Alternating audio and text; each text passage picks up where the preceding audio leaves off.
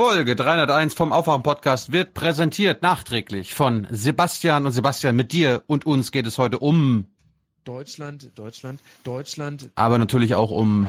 Und das ist gut für Deutschland. Dann aber auch um. Und das ist nicht gut für Deutschland. Und wie ist die Stimmung so? Mann, das war ja scheiße. Scheiße, scheiße, scheiße, scheiße. Okay, okay. Er ist sehr unehrenhaft und schwach, sagt Donald Trump über den engen Verbündeten und direkten Nachbarn, den Premierminister von Kanada. Er wird sehr hart arbeiten, um etwas zu erreichen, was selten zuvor erreicht wurde, sagt Donald Trump über den brutalen Diktator von Nordkorea, 11.000 Kilometer entfernt. Kim sei vertrauenswürdig, klug, hochtalentiert, ja sogar sweet.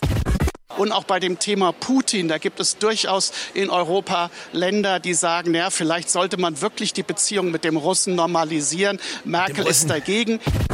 An diesem Nachrichtentag heute kann einem schwindlig werden. Das Schlimmste liegt vermutlich noch nicht hinter uns. Ist das alles verwirrend? Ja.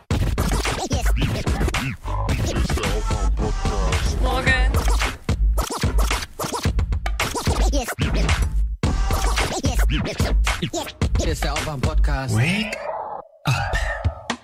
Die schöne, heile Welt, in der sich Europa blind auf die USA verlassen konnte, scheint Vergangenheit. Was für eine Entwicklung. Wake up and clear your brain. Time to listen to what people are saying. Government is lying again and the media is acting insane. It's good to stay in bed. And I know they're talking heads, but you can sleep when you are dead, so wake up. Мы сделали все, чтобы наши гости, спортсмены, специалисты и, конечно, болельщики чувствовали себя в России как дома. Мы открыли миру и нашу страну, и наши сердца. Добро пожаловать на чемпионат мира FIFA. Welcome to Russia.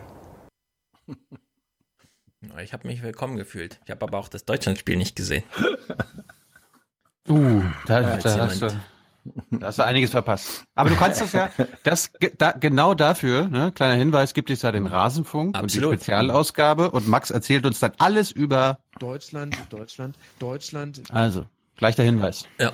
Und auch der Hinweis, ich, ich bespreche auch einen Vorrundentag mit im Rasenfunk. Ja, ich habe mich schon beschwert, dass du einen Termin hast, aber die Hans Jessen schon noch keinen und ich auch noch nicht. Ah, Es gibt ja noch eine Hauptrunde. Ich glaube, die sind Das noch nicht verlost, die Top-Plätze. Lieber Max, diese Planung, das ist nicht, Das ist nicht gut für Deutschland. das muss sich ändern. Ja, nicht gut für Deutschland. Twitter, das habe ich mitbekommen so ein bisschen, als ich eh Internet hatte, weshalb ich das Spiel nicht geguckt habe, obwohl ein Raum weiter im Fernseher stand. Äh, was wollte ich sagen? Ach so, ja genau. Twitter ist explodiert, weil irgendwer gesagt hat, das ist gut für Deutschland. Finde ich natürlich gut. Ich habe es dann auch vernommen, dass es offenbar nicht so gut für Deutschland verlief. Aber ich habe vorher die Yogi Löw Interviews gesehen und ich habe mir schon gedacht, nee, so locker flockig die Interviews führen, das geht halt nicht. Es muss WM sein. Und auch wenn man als Weltmeister reingeht, man muss ready sein. Und das schien mir irgendwie mehr so, wir sind im Urlaub. Das Top-Thema, was ich mitbekommen habe, ist, wenn wir jetzt zum Spiel gehen, müssen wir nicht erst mit der Fähre zum Flughafen fahren, dann irgendwo hinfliegen, was extrem belastend ist, weshalb wir sehr viel entspannender in das Spiel gehen. Und das hat man ja gesehen, wohin das führt. Ja, ich empfehle Rex Gildo. Mhm. War da, hatte du die da? Nee, Fiesta Mexicana. Also, okay. Einer seiner größten Hits. Mhm. Ah, passt, ja, aber passt. Wird in Mexiko, glaube ich, im Moment gerne gesungen. Ja, die hatten eine große Party, aber die haben halt auch Bürgerkrieg, ne? Man will nicht tauschen. Nicht wirklich. Das ist einer unserer Verbündete, hallo. Ja, Demokratischer Staat. Heckler und Koch. Zwei Millionen Tote gehen auf die, auf das Unternehmen, ne? Hat irgend so ein Institut Ja, ausgerechnet. Ohne sie wären es sechs Millionen. Ja, und die schicken die ganzen Sturmgewehre da nach Mexiko. Ja. Gibt's Jenny hat eigentlich- es sehr gut Das aufgearbeitet. ist einfach gut für unser Land. Gibt es eigentlich eine Bilanz? Ist das irgendwie mal gewichtet worden zu AK-46, alias Kalaschnikow? Äh, dieses, dieses, was die Bundeswehr Mhm. abgeschafft hat und jetzt in Mexiko da und so. Ja, nee, nee, nee, nee. So, sozusagen die, die Todesursachen von diversen sogenannten Kleinwaffen.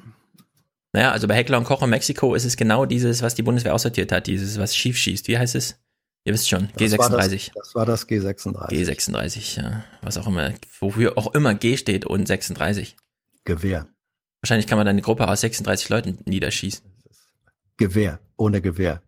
Ach so, das heißt Gewehr, das G?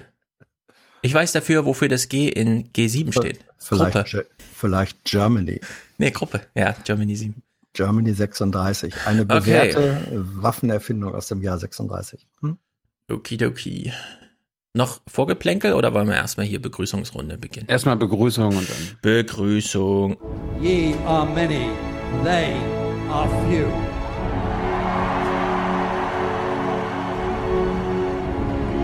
Willkommen im 1% Club. Das ist schlecht für die Sozialdemokratie, das ist schlecht für unser Land und das ist schlecht für Europa. Jawohl, Herr Bartsch. Jawohl. Ja, Sebastian, es ist auch schlecht von unserer Seite. Dein Geld kam offenbar Mittwoch noch an, aber ich habe es nicht gesehen. Aber ich bin ja auch mit Papier unterwegs gewesen auf der Bühne. Also 300 Euro von Sebastian verbuchen wir einfach heute als Präsentatorenschaft. Damit ist er wieder alleine im Club. Sehr gut, danke für die gute Unterhaltung. Bitte gerecht teilern, schreibt er. Sehr gut. Liebesgrüße, Sebastian. Sind Das hiermit ist angekommen. Gut für unser Land. So eine Haltung. Aber hallo, Herr Thomas de Maizière. Bereiten Sie sich auch schon aufs Gefängnis vor. Man geht ja heute mittlerweile für alles ins Gefängnis. Schmutzige Diesel, zu viel Ausländer. Naja, wir wollen mal nicht zu früh sarkastisch werden, oder? Nein. 50 Euro Maria, danke Jungs, schreibt sie. Lasset uns nun mit, an, mit Nahles für die Opfer der SPD-Sozialpolitik beten. Arbeitslosigkeit und Vergessenheit. Schau auf die Obdachlosen und Verarmten in unseren Großstädten, der Kälte und der Verachtung ausgesetzt. Ja, spätestens Freitag hören wir uns Katharina Barley im 3 Stunden 37 Stunden, äh, Minuten Dingsterbums langen Zeit Online Podcast an und wir werden, wir haben die SPD schon oft beerdigt, aber spätestens Freitag ist der Drops gelutscht und der Nagel eingeschlagen. 50, Christopher, aufwachen, alles Gute zur Folge 300, macht weiter so. Ebenso Du hast dir echt- 50. Du hast dir echt dreieinhalb Stunden Zeit-Podcast angeguckt mit Jochen. Ja, äh, ehrlich gesagt, ich war ein bisschen überrascht, äh, wie langsam es tatsächlich, also wir hören ja dann Clips. Ich konnte es in dreifacher Geschwindigkeit hören, dreifacher und noch die Zwischenpause rausrechnen und ich glaube, ich habe nichts verpasst. Wow. Es, es Okay. ist auf vielen Ebenen erschreckend. Schnallt euch an. Lennart und Christian, jeweils 50. Herzlichen Dank. Hannes, auch 50. Lange überfällig, schreibt er. Danke fürs Begleiten auf etlichen Zug- und Autofahrten und Dank an Stefan für das Retweeten. Jetzt muss ich kurz scrollen. Für das Retweeten von meinen beiden, äh, meinen Lot, äh, Blogartikeln letzte Woche. Habe ich gern gemacht, glaube ich. Sonst hätte ich es nicht retweetet. Bei mir ist ja Retweet Endorsement. Ich bin ja nicht so ein Hauptstadtjournalist, der reinschreibt, nicht meine Meinung. Der albernste Spruch, den man machen kann im Internet. Carsten 50, über, über, überfälliger Beitrag, werde mich in Zukunft aber bessern, macht weiter so, Gruß Carsten. Sehr gut, Carsten. Oliver schickt 60 für 300 tolle Folgen, die ich zu 99% gehört habe. Na dann. But we are the 1%. Was ist denn da los? Ja, da fehlten ein Prozent. Vielleicht hat er immer den 1% Club raus übersprungen und deswegen hat er nur 99% gehört. naja, Es ist schlimm ist das, schade. Schade auch für Deutschland. hm, schade auch für Deutschland. Da Jürgen kommt Deutschland ja schreibt- zu Wort. Stimmt.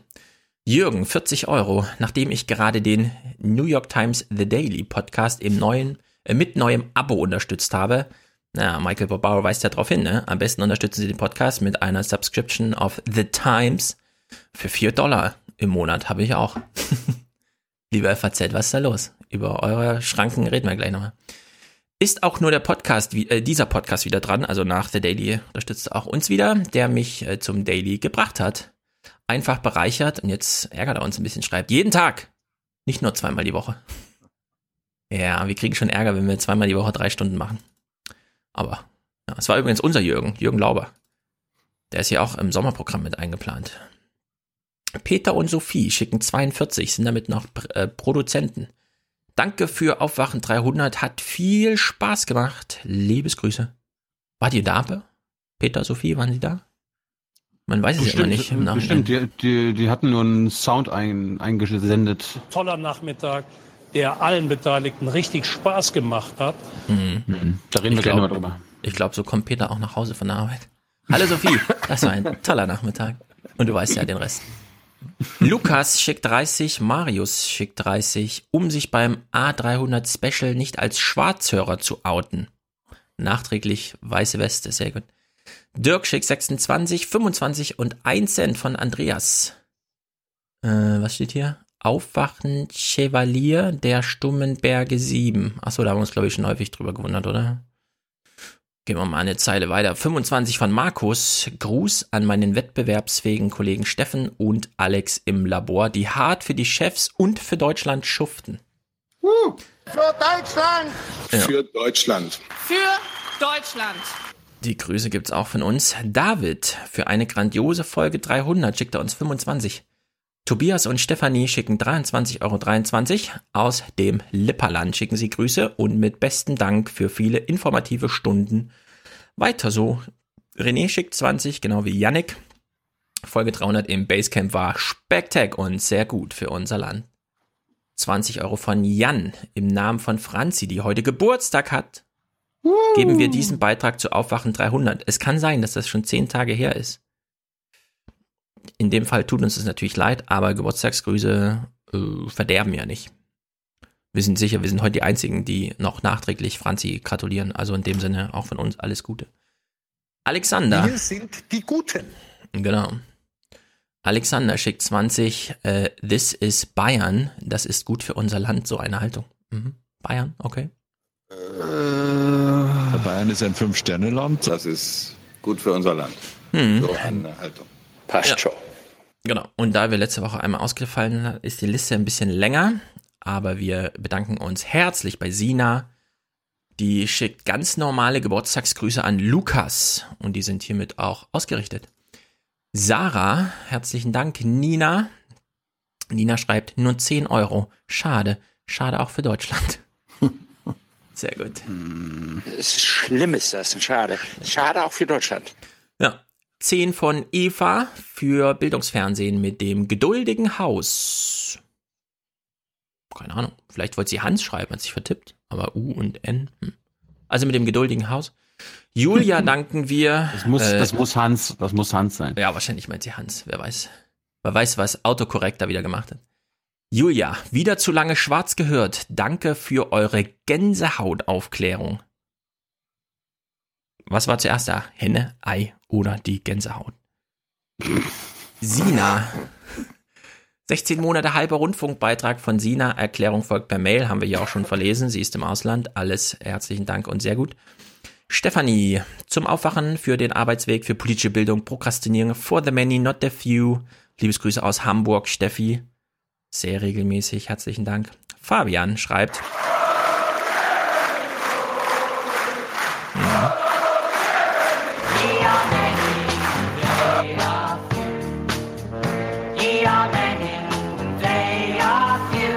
Das spielen wir in letzter Zeit viel zu wenig. Darum musste das mal sein. Hm. Fabian legt sich fest. Ihr seid die Guten. Das haben wir doch schon immer gesagt. Finde ich auch. Wir sind die Guten. Mhm. Und ein Badgie wünscht er sich noch. Ein Badgie. Betschi, sage ich dazu nur. Wir Mhm. kümmern uns.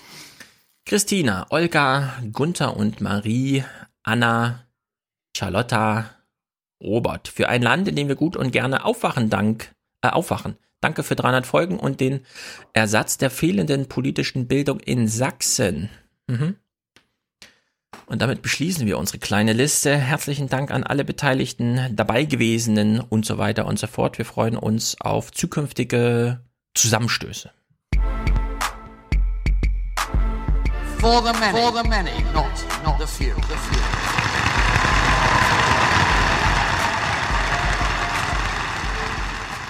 Zum Thema Diesel kann ich mich kurz fassen. Wir haben bei Daimler nie betrügerische Software eingesetzt und werden das auch nicht tun. Alles Ja. klar. Wenn er das so sagt, dann wird es ja wohl stimmen, oder? Absolut. Ich möchte erstmal eine Ich glaube sogar, ich glaube sogar, er hat recht, weil kann denn Software betrügerisch sein? Sind es nicht eher die Menschen, wenn schon? Ich meine, kann eine Software betrügerisch sein? Das ist ja eine menschliche Eigenschaft und geht so Äh, weit nur- wie künstliche Intelligenz. Ja. Nur Einzel, nur Einzelsoftware. Hans ist jetzt schon wieder im BBK-Modus, wo man Wort, wortgewandt so reden muss, damit man verstanden wird. Für mich ist die Sachlage natürlich klar. Dir klar ist gibt es betrügerische völlig- Software, ist Dir ist Betrugssoftware. das- Ja, eben, genau. Betrugssoftware. Die zum Zwecke, aber sie ist nicht betrügerisch. Aber egal, egal. Ja, ja. Wir wollen hier keine Haare spalten, wo keine Nein. sind. Wir wollen hier aber Menschen würdigen, die hier zu Gast sind und das müssen wir mit dem Theme-Song desjenigen machen.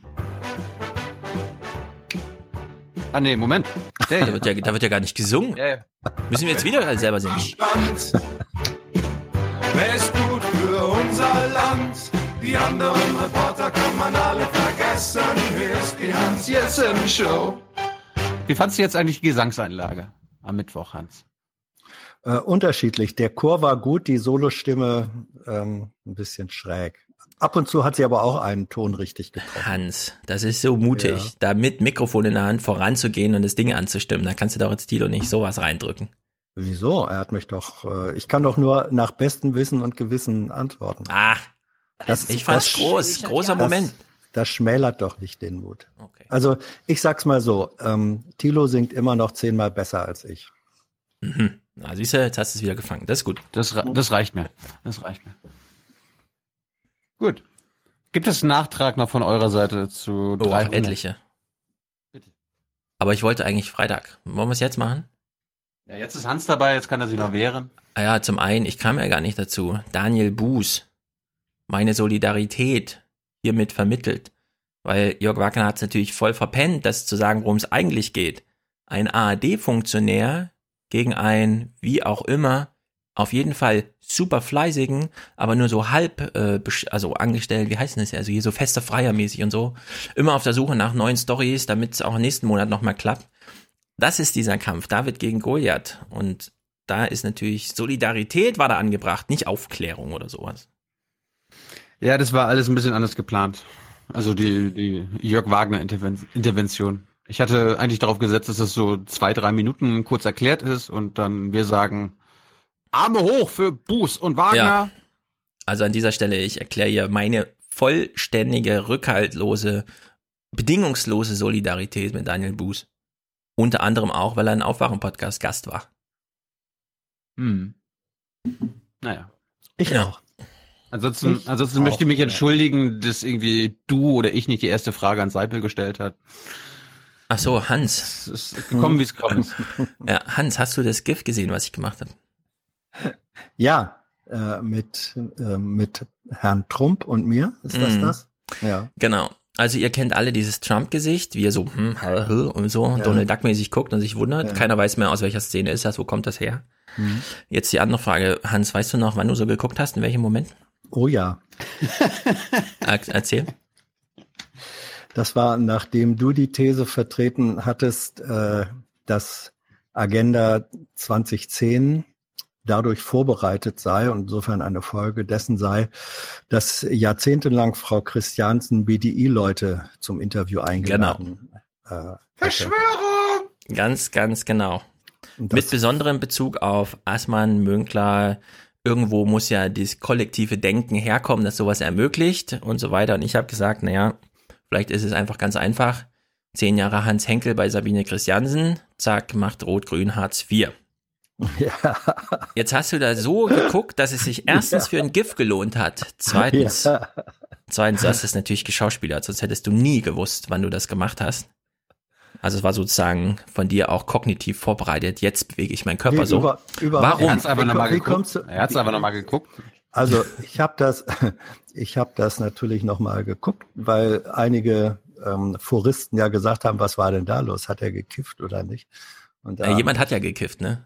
Für alle, die den Witz nicht verstanden haben, aber da zog so eine Wolke durch, deswegen hat Thilo da kurz Ja. drauf angesprochen. da, da ja, aber, aber, aber Kiffen ist ja deeskalierend. Bei Hans war es ja, äh, Nein, der, also war ja die- auch, diese- der war ja auf Koks. ja. Nein, ich war, ich war außerordentlich verblüfft äh, über diese These und da sind mir kurzfristig einfach die Gesichtszüge entgleist, völlig ungeplant. Aber diese, ja, genau. Jetzt hast du aber noch viel mehr ausgesehen wie Trump. Auch von der Haarfarbe her passt das besser. Ja. Also, Ja. die Haarlänge ist ja noch ein bisschen orange Ja, noch ich habe ja noch und 40 ist, Jahre Hast Zeit. ja noch Zeit. Und, einen- und einen schönen langen Schlips. So, ja, also ich war über die, die These fand ich ehrlich gesagt ähm, so schräg, äh, da, dass mir wirklich die Gesichtszüge entgleist sind. Aha. Zu, Mhm. zu Recht.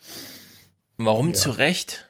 Ja, das ist doch, dass das zehn Jahre lang quasi Talkshow medial geplant wurde.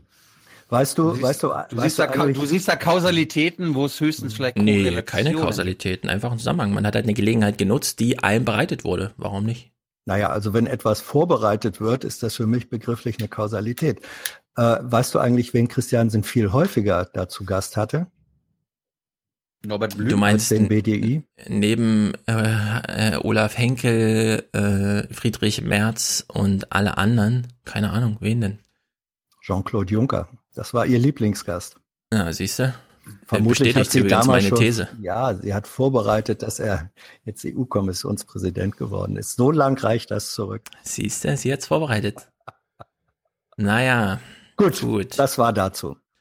Ja, Thema ansonsten äh, zu Russland. Also es tat mir auch ein bisschen leid Hubert gegenüber, dass ich zwischendurch sagen musste, das interessiert mich gerade nicht, was ihr hier sagt, weil Hubert war schon emotional investiert in eine sehr lange erste Antwort, die er auf eine sehr lange erste Frage gegeben hat von Jörg Wagner. Dann, als ich es nochmal auf dem Heimweg so ein bisschen mir, habe ich gedacht, hä, wir haben eine Stunde über Talkshows geredet, ne? Und dann kommt Jörg Wagner und stellt eine Frage. Personalisiert, emotionalisiert, zugespitzt auf einen Vorwurf, also nicht unbedingt eine Frage, es war eigentlich ein Vorwurf. Und alle Fehler, die man jetzt, wenn wir aus unserem Talkshow-Ding ein Seminar gemacht hätten, ja, auf so eine Abschlussfolie geschrieben hätten, hat er einmal durchgerattert. Das sind übrigens die Fehler. Ich mache sie jetzt alle in meiner Einstiegsfrage. Ist das super, ist das super. Learning by doing. Vielleicht war er auch ein bisschen überrascht, so spontan eine Frage stellen zu müssen und dann fiel ihm nur ein, ah, Putin mögen wir nicht, warum sollen wir dich jetzt mögen, obwohl du Putin mögst, dann hat er es so gedreht. Aber ähm, ja, Dabei, dabei Verrückt, gehört Jörg ja gesagt. nicht zu denen. Also, ja, da kann man mal sehen, wie, wie das Gehirn so funktioniert. ansonsten nur von mir der Hinweis, äh, so wie die Sendung abgelaufen ist, das war es, es war nicht so geplant, weil es keinen Plan gab. Äh, wir haben, glaube ich, eine Minute vorm Start ein bisschen kurz, äh, ich so, okay, wir fangen mit einem Quiz an und dann reden wir irgendwie über ein Thema, äh, dann über das andere Thema und zwischendurch hole ich Jörg auf die Bühne und mal schauen, wie es endet. Ja, So, und, so, ja. und so ist es auch gestartet. Ich habe nur gesagt, äh, Stefan, beim ersten Quiz halte ich zurück, Beschiedsrichter bisschen weiter und dann lass mich mal machen. Ja. Ab, aber ich fand das gar nicht schlecht. Also ich fand von all unseren Live-Veranstaltungen bisher im Basecamp war das die unterhaltsamste und Ja, beste Veranstaltung. Alles andere würde auch Arbeit bedeuten, ohne dass bei mehr rauskommt. Avanti dilettanti.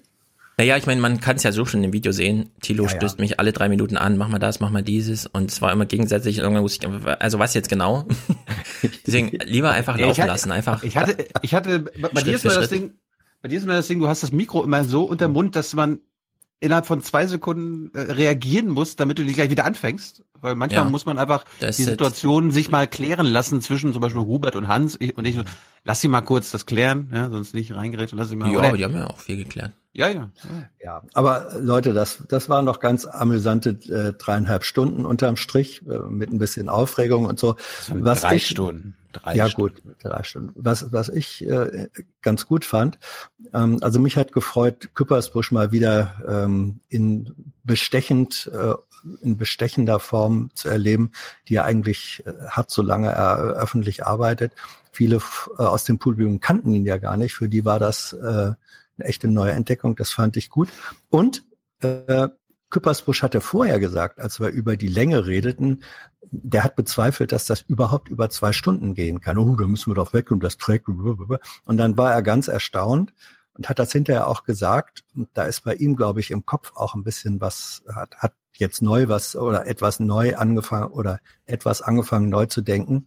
Er sagte dann nämlich, und das fand ich von ihm eine gute Reaktion, er hat gesagt, Mensch, das äh, ist doch aber interessant, was durch die Länge des Formats und diese nicht zeitliche Begrenzung, da, da ist ja auch was passiert. Also das fand ich für so einen alten Hasen, der eigentlich alles erlebt hat, was man da erleben kann, eine interessante Ja, Aussage. Länge ist halt das Einzige, was es nicht gibt im Fernsehen. Ja. Trotzdem war es natürlich zu kurz, weil ich habe ja noch so riesen Punkte auf dem Zettel, ne, was Russland betrifft. Ich will nur ein, ganz kurz, liebe Leute, falls euch das interessiert, weil jetzt gerade Putin überall im Fernsehen ist. Übrigens, es gibt sehr viele Filme.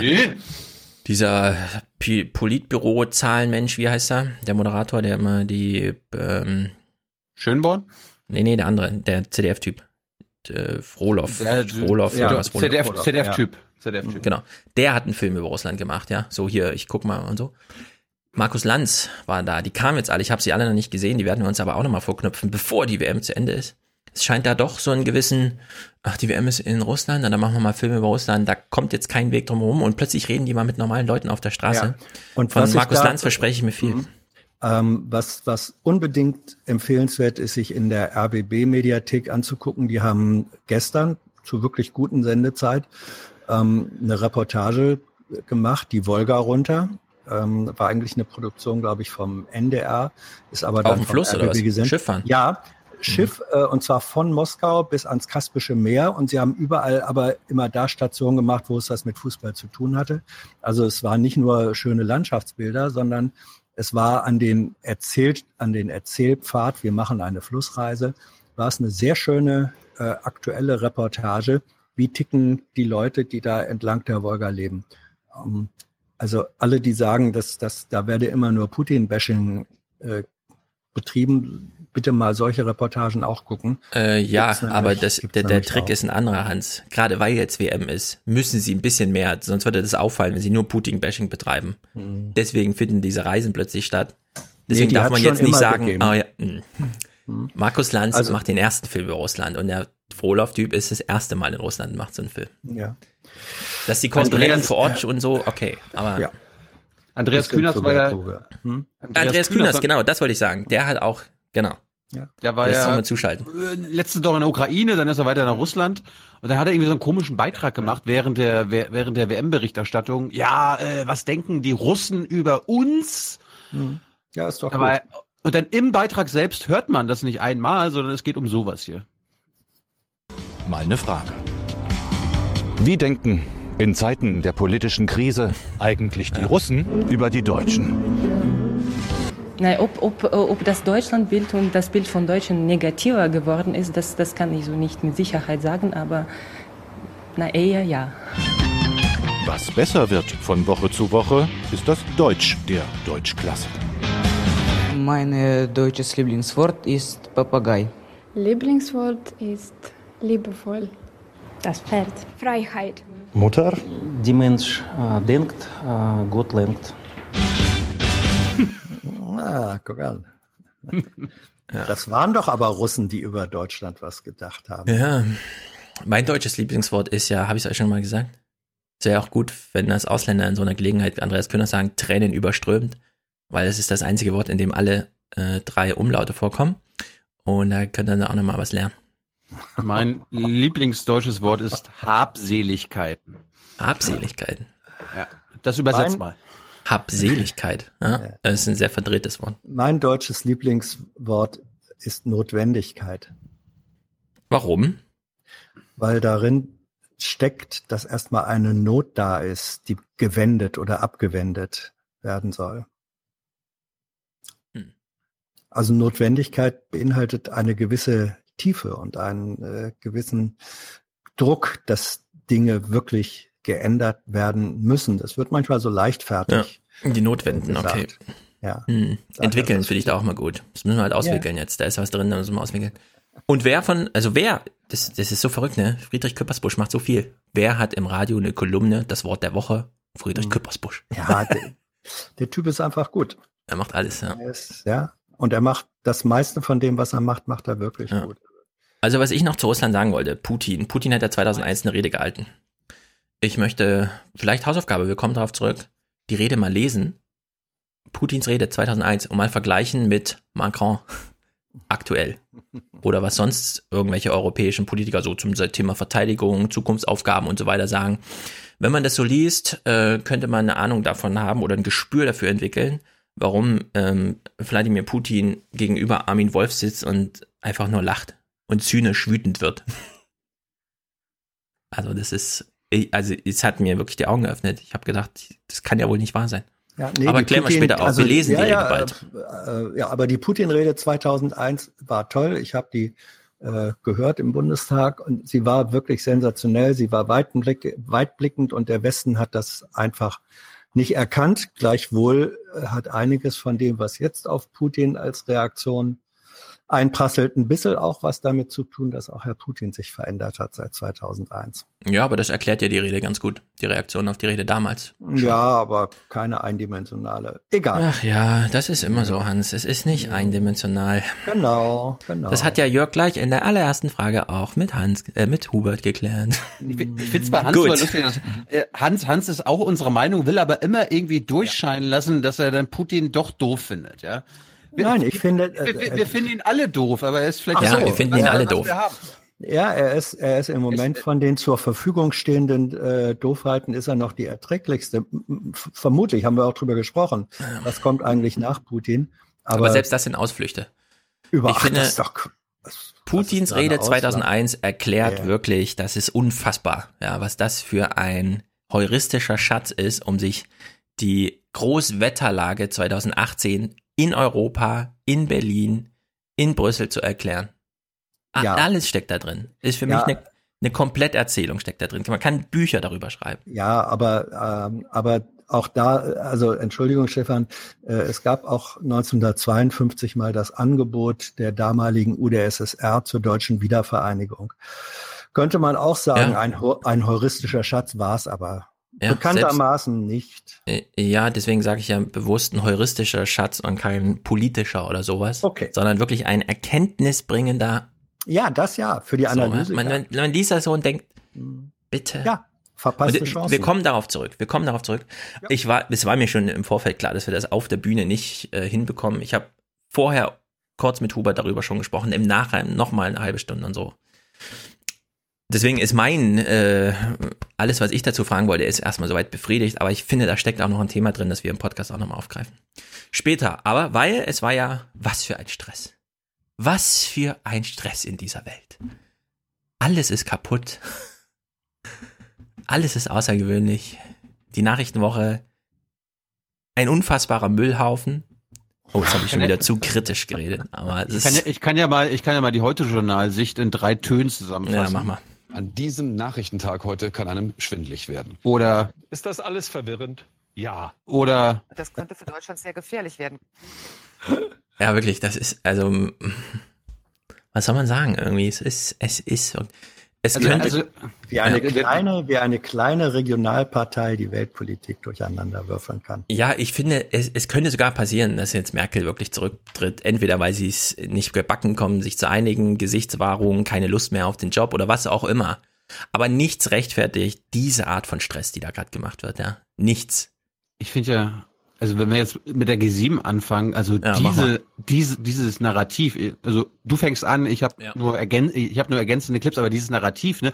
Also jetzt verabschiedet sich Trump von unserer Welt und also jetzt ist alles Ja. vorbei. Dabei haben sie uns seit Amtsantritt genau dieses Narrativ präsentiert, aber es ist immer, sobald es wieder einen neuen Gipfel gibt, wo er sich unanständig verhalten haben soll oder hat, dann ist jetzt alles vorbei. Und das ist das ist, das, ist- das quillt mir aus den Ohren heraus. Ja. Ja, es ist einfach nicht mehr erträglich. Das zeigt doch nur, wie viel Kredit ihm immer wieder eingeräumt wird.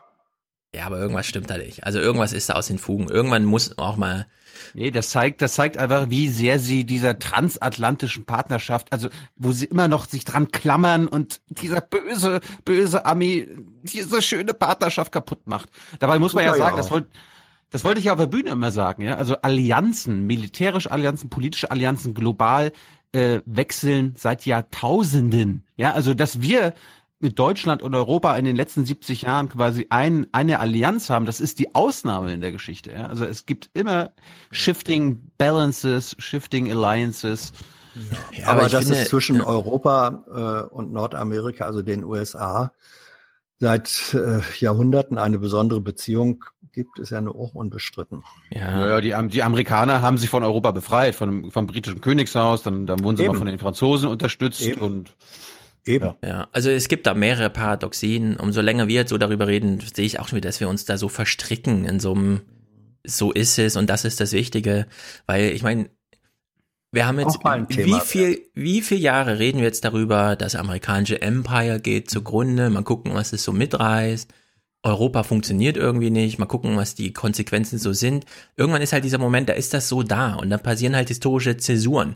Deswegen wird aber nicht gleich jeder sterben und so weiter, ja. Da Das ist man ja alles auch so verrückt. Das sagt ja eigentlich auch keiner.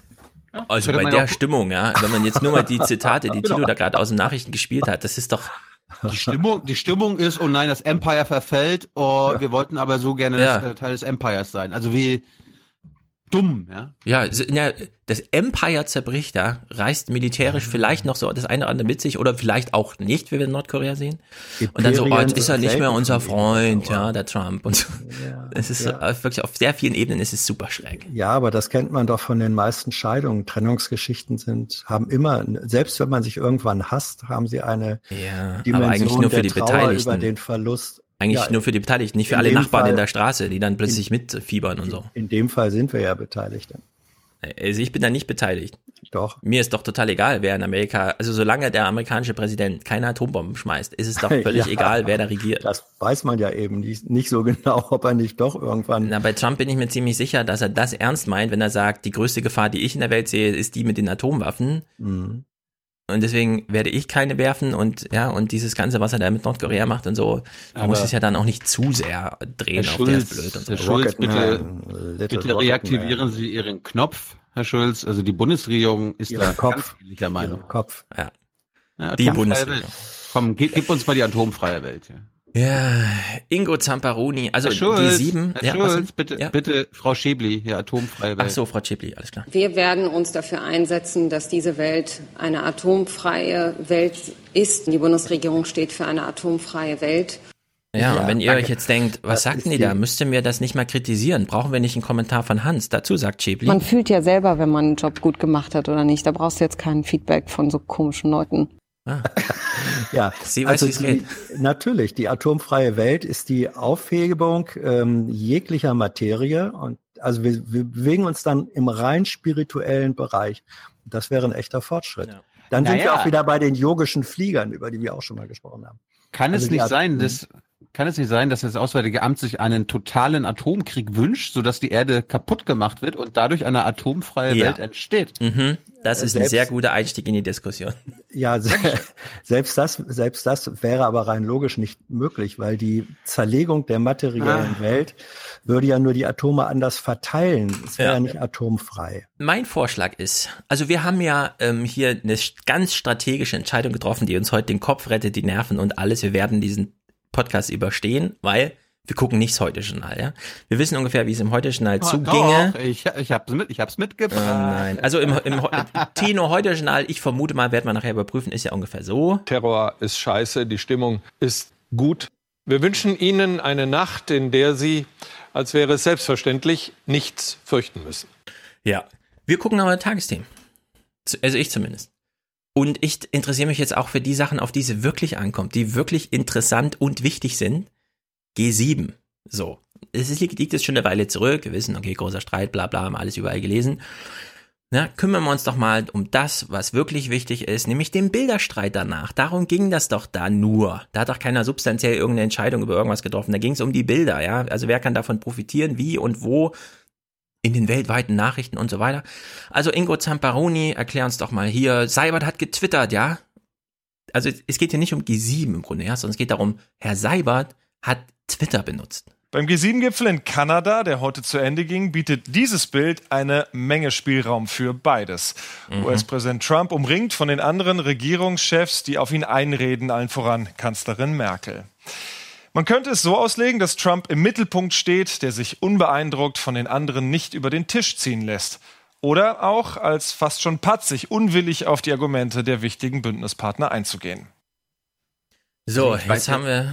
Ich Ja? weiß jetzt nicht, was wir, was wir mal meinen, wenn wir von regierungstreuer Außenpolitik in den Abendnachrichten hören. Und die würden auch jetzt nicht irgendein Bild von Steffen Seibert, das Steffen Seibert veranlasst hat, äh, als Titelbild benutzen oder so. Das kann ich mir nicht vorstellen. Also Ja, das ist die, Schlu die Schlussfolgerung muss falsch sein. Diese Schlussfolgerung ist ausdrücklich falsch. Ja. Siehst du? Es sind ja jetzt ein paar Tage ins Land gegangen. Und wir können jetzt wirklich diese Frage stellen, die Thilo eben auch gerade aufgeworfen hat, völlig zu Recht. Herr Seibert, Herr Ingo Zamparoni, wir wissen doch, in diesem Raum wurden innerhalb von drei Minuten ungefähr 17.000 Bilder gemacht, ja. Das muss mega laut, dass sie sich überhaupt unterhalten konnten. Klick, klick, klick, klick, klick, die ganze Zeit. So, aus dieser Grundauswahl von mindestens 1000 Fotos hat Seibert seins ganz schnell veröffentlicht. Trump hat sich so gedacht, ich warte jetzt einfach fünf Tage und schiebt dann eins hinterher. Ich habe es jetzt hier mal beide gegenüber. Also das eine kennen wir, Trump mit verschränkten Händen. Ja, in China ist es ein Megabild geworden. Dieser Tisch der G7 und bei Trump stand ein Kinderstuhl. Hahaha, was haben wir alle gelacht? So, eine Zehntelsekunde später könnte auch eine Dreißigstelsekunde sein. Vielleicht sind sogar drei Sekunden gewesen. Wir sehen den äh, griesgrämig reinguckenden AB nicht mehr im Bild. Äh, Merkel grinst und guckt nach unten aufs Papier. Trump ist nach vorne gebeugt, legt ihr seine Hand auf äh, sein, äh, seine Hand auf ihre Hand, lächelt sie an. Ja, also eine völlig andere Szenerie, die natürlich ganz bewusst so nochmal nachinszeniert wurde, weil das Bild einfach verfügbar war. Das ist einfach, hier muss man sich langsam fragen, ist es wirklich nur noch eine Foto-Op? Wurde überhaupt noch irgendwas besprochen oder war es nur noch Fotogelegenheit für alle Beteiligten? Dieses Kommuniqué, hat das mal jemand gelesen? Wo gibt's denn das eigentlich zum Download? Wie lang ist denn das eigentlich? Niemand weiß das. Niemand interessiert sich dafür. Hat Ingo da mal reingeguckt? Wurde irgendwo mal da zitiert? Nichts. Ging nur um diese Bilder, ja. Also G7, deswegen auch die tolle Lage am See, auf dem Hügel und so. Das ist nur noch Foto-Opportunity. Oder Hans, Deswegen ja auch der beliebte Spruch, ein Bild sagt mehr als tausend Worte, den es ja. ja in vielen Sprachen äh, gibt. Das ist also du würdest so mir jetzt gar nicht widersprechen, ja? G7 ist nur noch eine Foto-Opportunity. Nö, das, das überhaupt nicht. Aber es wird in der Bilderwelt, in der digitalen Bilderwelt, äh, gibt's äh, auch einen Bilder, Bilderkrieg in Anführungsstrichen, völlig klar. Und Seibert, und, und, und Seibert hat seinen Job hervorragend gemacht. Er hat das Bild rumgeschickt, dass den Anspruch, ähm, dass, dass Merkel sozusagen die Leading Person da sei, am besten illustriert. Das war sein Job, das hat er hervorragend gemacht. Ja, aber der französische Fotograf stand drei mhm. Meter weiter in diesem mhm. Kreis drumherum und ja. hat Macron von vorne fotografiert. Ja.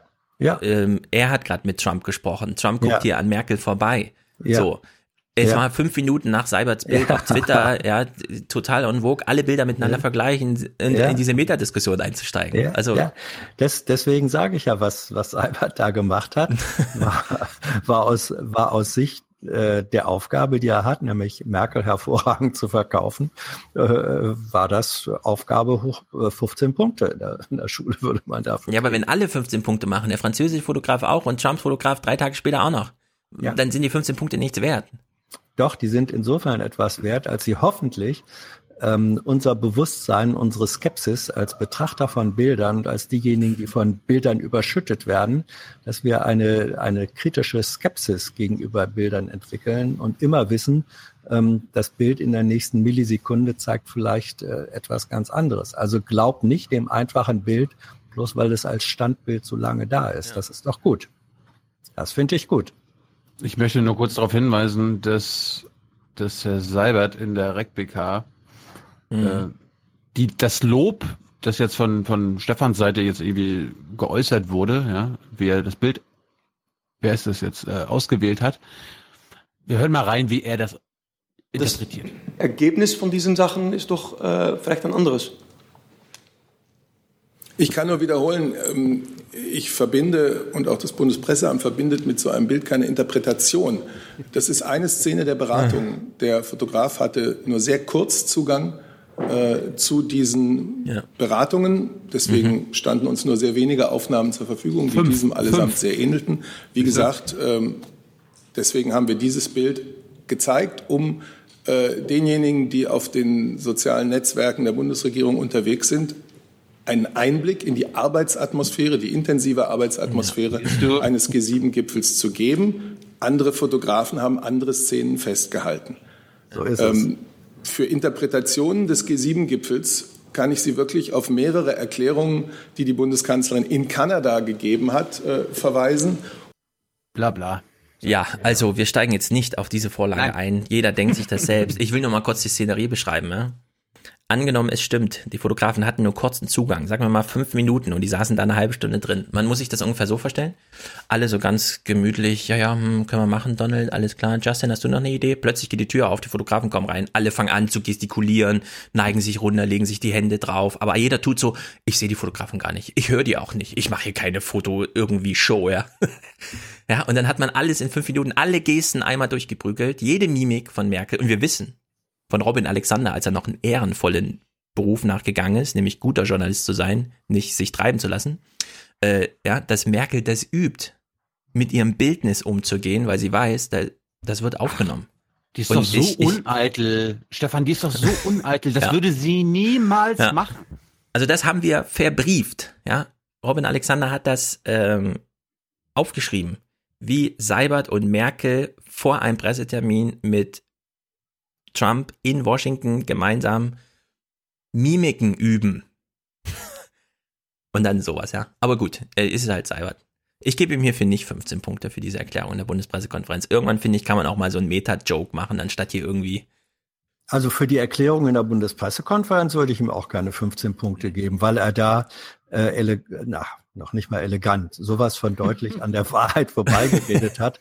Ja. Ähm, natürlich, natürlich ist in der Bildaus ist der Bild ist die Bildauswahl optischer Ausdruck äh, einer Interpretation. Was denn sonst? Sonst macht man das. Das wissen wir im Übrigen auch. Also jedes Titelbild einer Illustrierten einer Zeitung, wenn irgendein Mensch in Bedrängnis ist oder so, dann werden aus dem Archiv die Bilder, die Konterfeis genommen, Mhm. wie dieser Mensch in Bedrängnis gezeigt wird. Ja, also äh, nach dem Fußballspiel wenn Deutschland ge gestern gewonnen hätte gegen Mexiko, sagen wir mal 7 zu 0, hätten wir ganz andere Yogi Löw-Bilder gesehen. Also, bitteschön. Das Äh, ist aber noch Bilder- mal ein extra Problem. Das hat Ja. Mareike Vöging bei uns hier auch besprochen.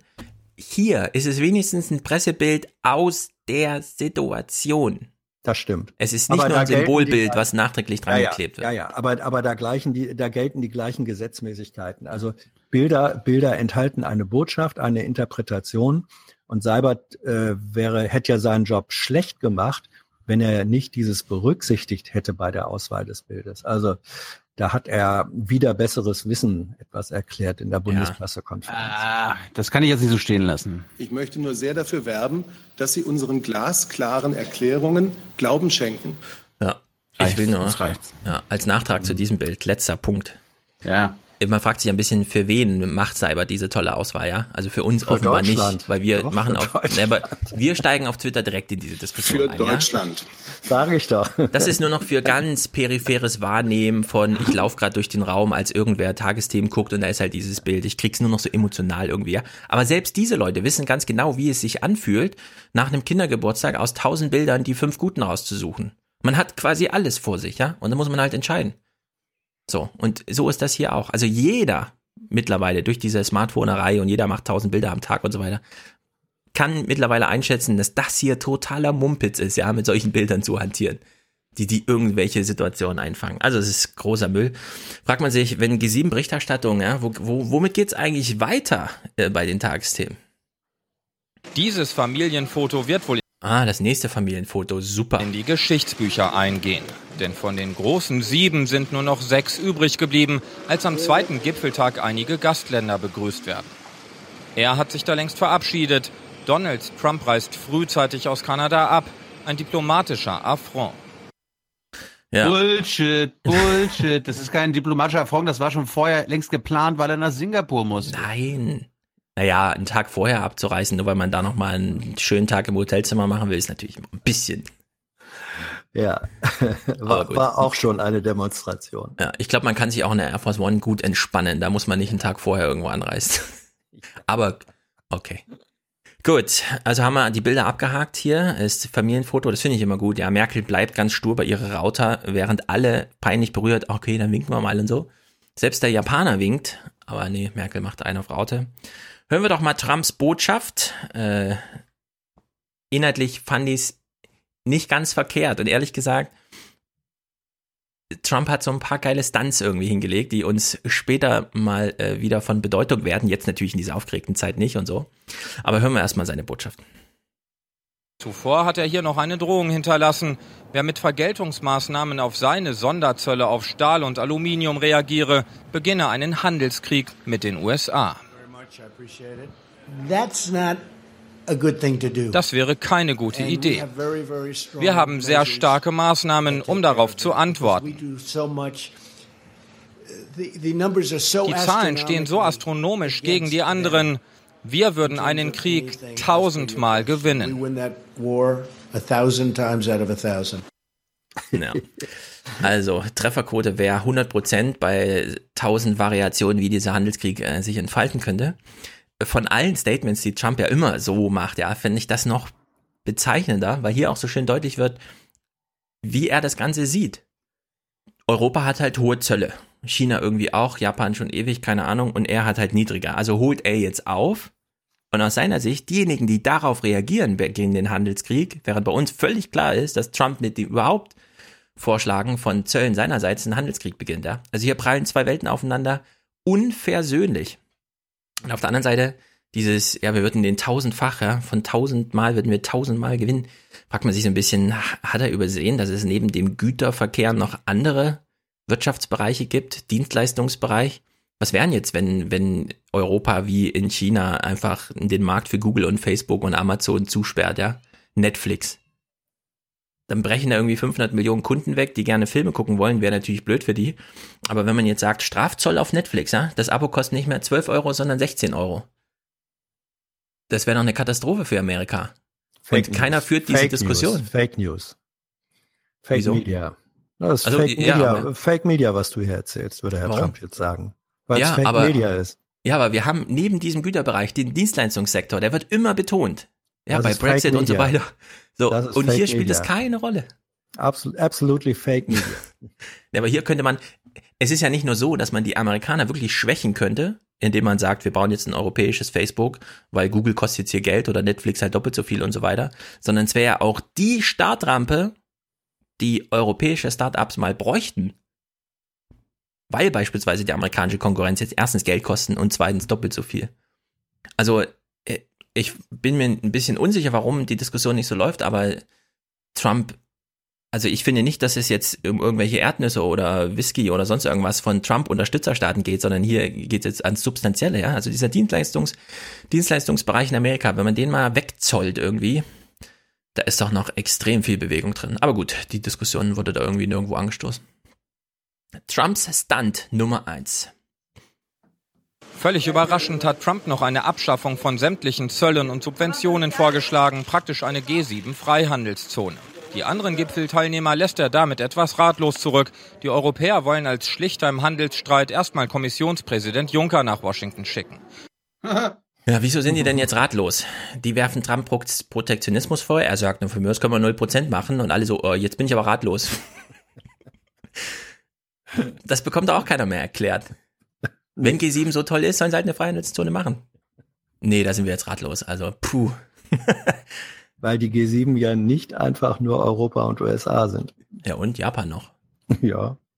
Ja, aber es, er, er schlägt hier wirklich allen Es Argumentationen gibt doch, es gibt doch schon ja. ein europäisch-japanisches Freihandelsabkommen, also echt. Naja, aber das sind eben ausverhandelte, hm, wir machen mal hier und so ein bisschen, so 0% steht da eben nicht drin. Und diesen Ja, Vorschlag 0%. hier so zu machen, ja, einfach zu sagen, ihr werft mir Protektionismus vor, also mein Vorschlag ist 0%, wie steht ihr dazu? Huh, wir sind ratlos, wir schicken jetzt erstmal Donald Tusk rüber, weil der so toll verhandeln kann für Europa. Der sagt dann irgendwie sowas, ja. Wir glauben, dass Abschottung uns nicht weiterführt. Wir glauben, dass wir kooperieren müssen, dass Protektionismus nicht die richtige Antwort ist. Ja, also dies, diesen Move von Trump, den fand ich einfach spitzenmäßig. Einfach zu sagen, na, von mir aus können wir 0% machen. Ja, alle typiert, weil das kann man natürlich auch noch ausschlachten demnächst, ja. Da kann man ja eine Argumentation dranhängen. An das, was Europa will. Ne, Keiner weiß, was Europa will, ja. Trumps nächster Stunt, den er da gemacht hat bei G7. Frieden will Doch der Welthandel ist nicht das einzige Thema, bei dem man meilenweit auseinander liegt. Trumps heute erneut geäußerter Forderung, Russland wieder in die Runde einzuladen, erteilt die Bundeskanzlerin eine klare Absage. Man habe Russland schließlich wegen der Annexion der Krim ausgeschlossen. Ja. Ja, Und? also. Da muss man echt fragen. Und? Fragezeichen? Ich wollte ja immer die Tage, habe ich immer, habe ich immer verpasst, aber Herrn Seibert mal fragen. ist die Argumentationsgrundlage, Russland aus der G8 damit äh, auszuschließen, äh, der Völkerrechtsbruch? Mhm. Ja, das hat Frau Merkel Ja. immer wieder betont. Okay. Warum haben wir denn zum Beispiel die Amerikaner dabei? Ja. Äh, äh, das ist ähm, ähm, äh, das, das hinterfragt dann bei den Nachrichten, das ist ja mein Problem, dass Herr Seibert und Merkel so Quatsch ist ja gar kein Mhm. Ding, aber dass die Nachrichten, Hans, das einfach wieder übernehmen, anstatt zu sagen, ja, aber diese, diese Naja, Aussage ist jetzt auch nicht, auch nicht recht logisch. Jetzt kommt mir, es kommt mir nicht, dass das was anderes ist. Doch. Wir- Wenn, wenn, der, wenn der Maßstab Völkerrecht, das, der Ja, Maßstab ist Völkerrecht anderes. ist, dann dürften eigentlich nur Japan und Kanada vielleicht noch Mitglieder sein. Also Thilo, äh, wir müssen doch jetzt hier nicht äh, Regierungspressekonferenzen nachspielen. Wir haben doch die Frage in der, äh, wie das mit Völkerrechtsbruch in, in Syrien war, da häufig genug gestellt. Und du weißt, wie das Gegenargument aussieht, dass das sozusagen eine Reaktion drauf war, dass zunächst mal Herr Assad durch den äh, Ach so, es als- war, es war ein guter Völkerrechtsbruch. es war, es war eine Reaktion, eine Reaktion darauf und es gibt im Völkerrecht, wie wir äh, auch wissen, und deswegen ist es müßig, das zu machen. Es, es gibt auch die, äh, die, die, Legitimation von Eingriffen, wenn Völkerrecht in drastischer Weise gebrochen wird, darauf zu reagieren. So, das werden sie sagen äh, und damit kannst du dann eben nicht mehr Krim mit äh, Syrien vergleichen. Die Argumentation. Ja, dann nehmen wir halt die anderen zehn Länder, in denen Amerika einen Rammstein, Drohnenkrieg führt. Also, ja, Rammstein, Völkerrecht, Thilo, Thilo, Thilo. Lass uns diese Debatte jetzt nicht aufmachen, ehrlich. Da Mhm. kommen wir nicht weiter. Also ich, wir können die Debatte gerne führen, wer hier mehr Völkerrecht bricht. ehrlich der gesagt, ich finde, die G8. Debatte ist längst entschieden. Ne? Ach so. Also Ja, Rammstein und Völkerrecht. Also ich meine, gibt's da noch offene Punkte? Ja, ich habe hier irgendwas nicht mitbekommen, oder? Ich, ich höre gerade schon wieder Hans, äh, die Kanzlerins Argumentationslinie verteidigen. ne? Ja. Nee, überhaupt nicht. Ich, ich weise nur darauf hin, dass sie existent sind und dass es nichts nützt, nichts nützt, wenn du so tust, als seien sie nicht existent. Und wir wissen alle, dass das Völkerrecht eben, das Völkerrecht ist so ein bisschen äh, leider eben kein feststehendes normatives Recht, sondern Mhm. Völkerrecht ist in der einen wie in der anderen Form. Ja, doch, ist so. Also Ja, es das- leitet sich Hans, ab aus Hans, der Charta Hans. der Vereinten Nationen und, und, und. Also Dir wir wollen, fällt, Hans, dir fällt aus den letzten fünf Jahren kein amtlicher Völkerrechtsbruch der Amerikaner ein. Äh, also So ich wie- wüs- wie- wie bei den Russen. Ja, ein direkt, ein direkt vergleichbarer, der, der mit der, der mit der Krim, wo ich nun in der Tat auch der Meinung bin, das war die allerklarste Form, weil es sich Ja, dabei aber, um eine, hm, um eine Hans. territoriale Annexion handelt. Das ist ja auch nochmal um, die, um welche Substanz geht es hier? Ja? Territoriale, territoriale Annexion mit dauerhafter Wirkung finde ich dann schon eine andere Fertigungstiefe. Ich Und das ist nicht vergleichbar beispielsweise mit dem Drohnenkrieg in Afrika und ähm, Afghanistan und Pakistan, weil das ist ja nicht dauerhaft, den kann man ja beenden, Mhm. oder? Den kann man, äh, den kann man leichter äh, beenden. Und äh, ich wünsche mir sehr, äh, dass er beendet würde. Und Aber solange er nicht beendet ist, ist es auch Es kein ist- Völkerrechtsbruch. Natürlich ist das ein permanenter, Mhm. äh, ist eine permanente Verletzung äh, des Völkerrechts. Sicher. Von einem G7-Staat, Von einem G7-Staat. das noch ja. Teil ist der G7. Kein, Ja. Keine weiteren Fragen. Ja. Okay, naja gut. Also ich fand das bemerkenswert, auch unter der Maßgabe. Äh, Die UN ist ja beispielsweise auch noch ein zwar von Deutschland mit Vehemenz wegmarginalisiertes äh, Gremium, aber funktioniert irgendwie.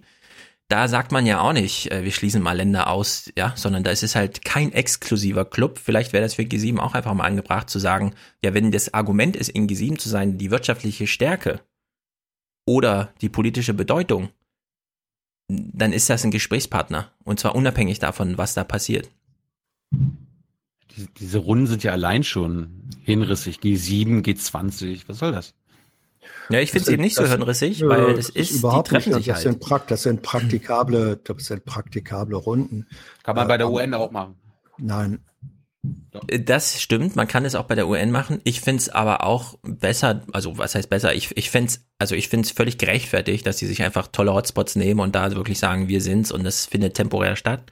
Aber dann eben nach Gesichtspunkten wie politischer Bedeutung und ökonomische Stärke. Und dann einfach zu sagen, aber weil uns irgendwas nicht gefällt, reden wir jetzt nicht mit dem Teil der Welt. Der ist ja trotzdem da. Eben, und der ist ja in den G20 auch weiterhin präsent, wo er auch hingehört. Ja. Was macht die EU eigentlich bei G7, ja? Muss man dann immer fragen. Es das heißt G7 und nicht G9. Schwachen Eindruck, ja. Ja. Einen schwachen Eindruck. Gut, äh, ja. kleines Finale hier, Trudeau und so, wir wissen ja irgendwas. Also Kommun ist, das Kommuniqué, für das es nicht mal ein deutsches Wort gibt, scheint ja doch noch irgendeine Rolle zu spielen. Immerhin, in der vergangenen Nacht hatten sich die Staats- und Regierungschefs hier in ungeplanter, vertraulicher Runde noch einmal zusammengesetzt, um eine gemeinsame Gipfelerklärung Romantisch. zu retten. Was früher selbstverständlich war, Nicht mal echtes Feuer, ja. Wahrscheinlich nicht sicher genug. gilt heute als überraschender Erfolg. Und doch, sogar bei seiner Abschluss So, jetzt, jetzt hören wir mal genau zu, welches Statement der Journalist hier ausgewählt hat für das deutsche Fernsehpublikum. Pressekonferenz spricht Gastgeber Trudeau den Streit mit Trump aktiv an. Ich weiß, dass Sie bemerkt haben, dass wir starke Diskussionen zum Thema Handel hatten und insbesondere zu amerikanischen Zöllen. Ich habe Präsident Trump versichert, dass diese Zölle Industrie und Arbeitern auf beiden Seiten der Grenze zu Schaden drohen. Mhm. Hat jetzt irgendwer davon gehört, dass in der Diskussion nochmal eine Rolle spielte, leider erst in der Minute 13 dieser Pressekonferenz, dass Trudeau ja am 1. Juli Gegenmaßnahmen und so weiter, was dann einen Tag später so eine große Rolle spielte. Also wir haben es hier mit dem klassischen Fall von, der Journalist hat eine Pressekonferenz gesehen, Eingangsstatement abgewartet, zack, Bericht gemacht, weil Zeitverschiebung, man muss ja schnell den Bericht fertig haben. Talking Points sind halt leichter. Talking Points sind leichter, vor allem wenn sie auf Englisch vorgetragen werden. Trudeau geht ja dann gleich auf Französisch, das hören wir gleich. Ja, das ist natürlich blöd, ne? wenn man das verpasst, aber gut. Zeitverschiebung und so weiter, keine Ahnung, Sendung musste fertig werden. Live-Schalte, Jan-Philipp Burgert wurde nochmal kurz zugeschaltet zum Kommuniqué. Ein paar kleine Sprüche macht er. Einigkeit herrschte immerhin beim Thema Nordkorea.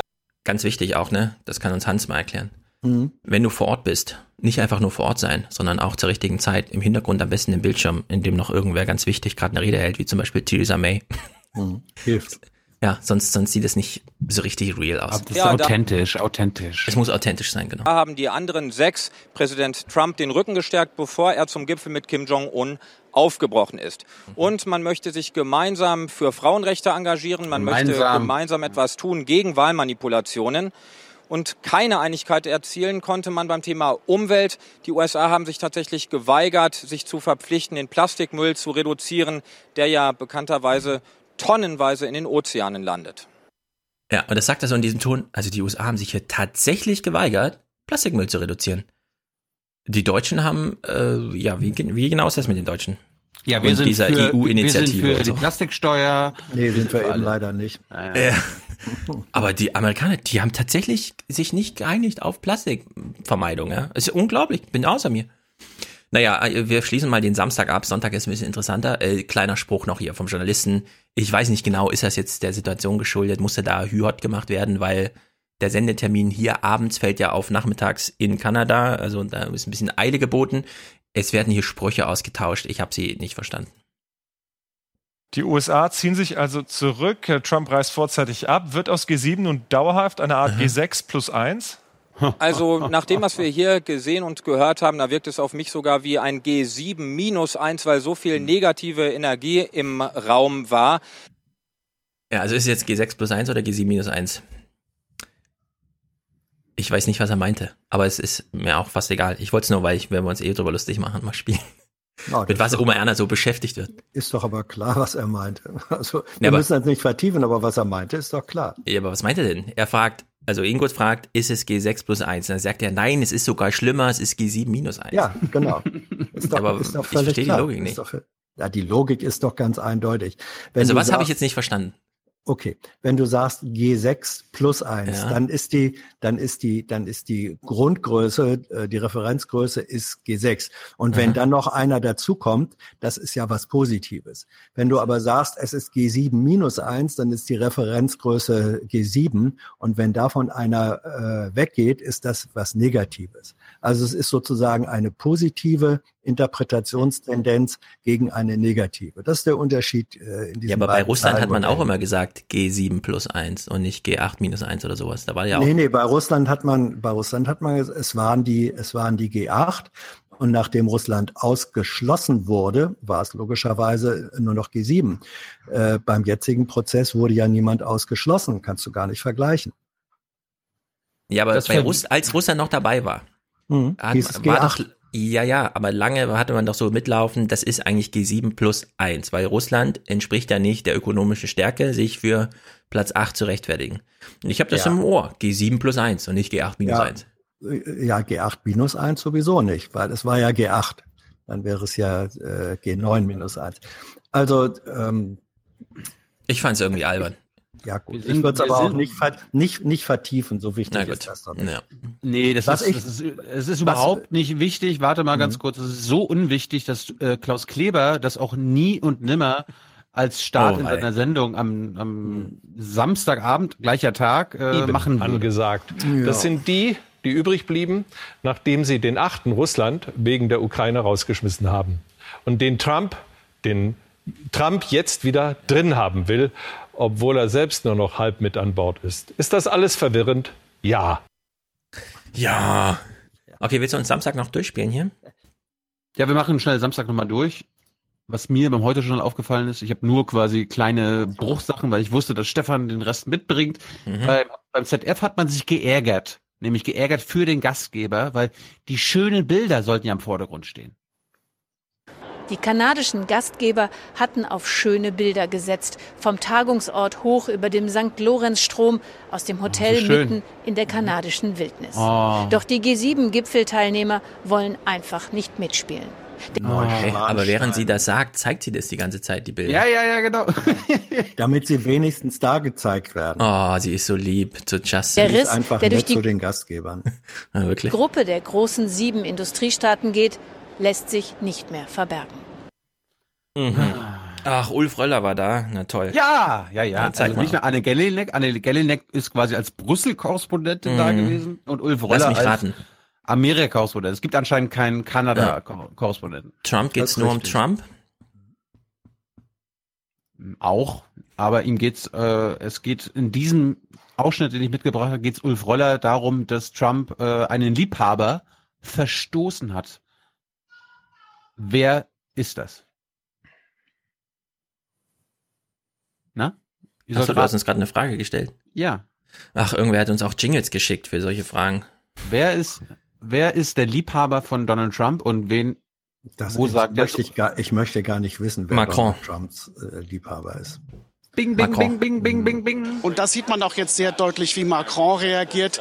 Er hält ja so ein bisschen wie ein verstoßener Liebhaber, der noch im Weißen Haus mit dem Präsidenten gekuschelt hat und nun doch sehr enttäuscht Ah. ist, dass dieser Präsident ihm nicht hilft und eben jetzt sehr auf Frontalangriff setzt. Also wie gesagt, die Zeichen sind hier auf Konflikt. Ja. Und Ulf Röller in Sachen Putin informiert er Oma auch nochmal. Und auch bei dem Thema Putin, da gibt es durchaus Putin? in Europa Länder, die sagen, ja, vielleicht sollte man wirklich die Beziehung mit dem Russen normalisieren. Merkel ist dagegen. Dem Russen. Ja, ja. Ah, Merkel ist dagegen. Also es gibt einige Länder in Mhm. Europa, die dafür sind, Russland wieder aufzunehmen, aber Merkel ist dagegen. Also, Ja, dann geht es nicht. Das Gesetz. Äh, Ja. sorry. Gut, weiter mit, mit deinem. Also, also Sonntag. Äh, Sonntag war jetzt aus, äh, aus unserer Sicht, nämlich wir Journalisten gucken Journalistenarbeit, äh, ganz interessant. Wir lassen uns mal kurz von äh, Tru äh, Trudeau, sag ich schon, von Ingo anmoderieren. Auch Sie werden sich im Moment. Hm? Ingo Zamperoni ist der Justin Trudeau der deutschen Nachrichten. Ja, deswegen kann man den schon mal Der. Justin Bieber. Der Justin Bieber. Der Justin nein. Bieber, ja. Ja. Justin Bieber ist eloquenter. Als die beiden. Ja, Obwohl, ich hatte, ich hatte mir eigentlich Ahnung. vor, ich hatte mir eigentlich vorgenommen, in diesen schweren Zeiten im Aufwachen-Podcast so zu reden wie Justin Trudeau. Ich möchte, dass eure, meine Worte in euer Herz gehen. Und ihr genau ja, da musst du aber äh, anders reden. Da musst du jeden Satz als eigenes Ereignis nehmen. Ah, ja, das. Wir hören das, Das gleich. muss- Wir hören das gleich. Äh, Wenn du dich drauf freuen willst, wir hören gleich Justin Ich will, in ich will das lernen. Ich will das lernen. Ja, aber erstmal Ingo. Wer ist können wir jetzt der zweite so Herr von rechts? Ja, das ist Helmut Schmidt. Ach, der war auch da? Ich würde sagen, wir hören uns einfach mal Ingos Moderation an. sich damals nicht in allen Punkten einig gewesen sein beim ersten Gipfeltreffen der wichtigsten Wirtschaftsnationen 1975 im französischen Rambouillet. Damals noch als Gruppe der sechs, unter anderem mit Bundeskanzler Helmut Schmidt. Kanada stieß später dazu. Doch diesmal sind die Differenzen so groß, dass aus dem G7-Gipfel wieder eine Sechsergruppe geworden zu sein scheint. Spätestens nach diesem Tweet des vorzeitig abgereisten US-Präsidenten Trump. Basierend auf den falschen Aussagen von Justin, gemeint ist Kanadas Premier Trudeau, bei seiner Pressekonferenz und dem Fakt, dass Kanada amerikanischen Bauern, Arbeitern und Firmen massive Zölle berechnet, habe ich unsere US-Unterhändler angewiesen, die Abschlusserklärung nicht zu unterstützen. Ja, hier liegt ein handwerkliches Problem vor für jeden Journalisten. Und zwar wüsste man doch gerne, wenn man Jan Philipp Burghardt heißt, was man am Vortag vergessen hat zu berichten.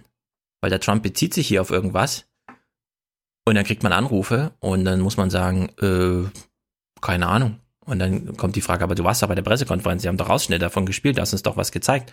Äh, ja, keine Ahnung. Also das ist wirklich witzig, ja. Niemand weiß, worauf sich der Trump hier bezieht. Jan-Philipp Burghardt hat aber, war gestern dabei und weiß es auch nicht und kann jetzt auch nichts richtig nachliefern oder so, ja. Weil Trump sagt einfach, Justin lügt. Ja, aber womit lügt er denn? Keine Ahnung, die Pressekonferenz war eine Dreiviertelstunde lang, keine Ahnung, worauf der sich bezieht. Also das ist wirklich absurd, eine absurde Situation. Wir gucken mal in den Bericht rein. Irgendwas ist mit diesen Gegenzöllen. Es ist eine pittoreske Kulisse und eigentlich sollte sie oh, den so Hintergrund schön. für einen schönen politischen Erfolg so liefern. Guck, da haben sie gleich den Journalisten ausgetauscht. Herrn Philipp Burghardt hat am Vortag nicht die ordentliche, richtige Ausschnitte aus Trudeaus äh, Pressekonferenz gezeigt. Also lässt man jetzt Christian Thiels den darf Fehler mal, darf ich, ja, darf, mhm. darf ich da mal äh, ich kann es mir denken, ja. Darf ich da mal etwas dazu sagen, damit keine Verschwörungstheorien aufkommen? Ja. Bei solchen Events gibt's immer eine bestimmte Zahl von Journalisten und da einigt man sich vorher, wer an welchem Tag mit welcher Berichterstattung dran ist. Also da ist niemand nachträglich ausgetauscht worden, sondern da war dann an dem Tag Herr Thiels so dran, wie das vorher vereinbart worden war. Ja. Wohl dem, der mehrere Journalisten zu solchen Ereignissen schicken kann. Ja. Warum kommt Üblicher, der immer selber raus? Gute Frage. Üblicherweise ist egal, welche Journalisten da sitzen, weil wenn die Frage ist, hast du das gerade mitgekriegt? Keine Ahnung, ja, wir warten mal, was die DPA macht, okay. Und dann hoffen alle, dass wenigstens der DPA mal mitbekommen hat, was der Trump hier meint. naja, also wir sind hier im Bericht. Doch dann kam der Satz, der die G7 in eine existenzielle Krise stürzen mhm. könnte. Auftritt Justin Trudeau, Prinz Justin. Ja, jetzt plötzlich, ja. Also jetzt plötzlich, ah, das ist dieser Satz. Premierminister von Kanada mit der Ankündigung, dass wir am 1. Juli zu Vergeltungsmaßnahmen greifen und gleiche Zölle erheben werden, wie die USA dies ungerechterweise bei uns getan haben. Ich habe dem amerikanischen Präsidenten sehr klar gemacht, dass wir das nicht gerne tun, aber wir werden es tun, denn wir Kanadier sind höflich und vernünftig, aber wir lassen uns nicht herumschubsen. Ja, also äh, hier liegt jetzt ein Problem vor, weil ich glaube, die ARD versucht jetzt hier so eine Art Pseudoberichterstattung. Er kündigt das hier nicht an. Dieser 1. Juli stand lange fest. Er kam hier nur drauf zu sprechen. Und wahrscheinlich hat Jan Philipp Burghardt gedacht, ist ja keine, ist ja keine Neuigkeit, war es ja auch nicht. Also reagiere ich da mal nicht drauf.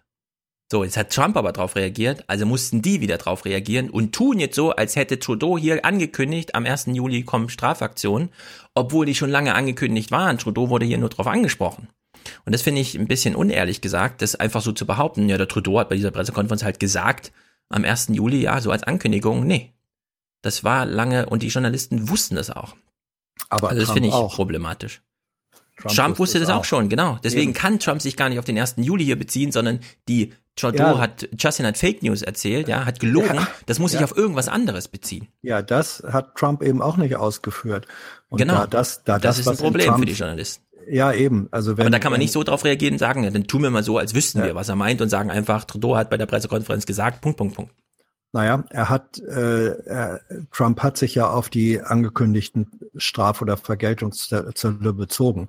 Von daher war dieser Referenzpunkt so falsch nicht. Ja, aber er hat Justin eine Lüge unterstellt. Und wir wollen jetzt wissen, welche Lüge das ist, die so genau. viel Aufregung, genau. dass er sogar genau, aus dem Kommuniqué zurücktritt.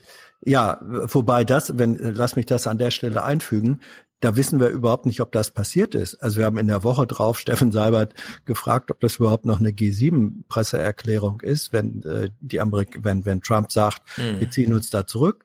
Da konnte der Regierungssprecher Tage danach gar nicht sagen, ähm, ob diese Unterschrift da tatsächlich zurückgezogen wurde oder nicht.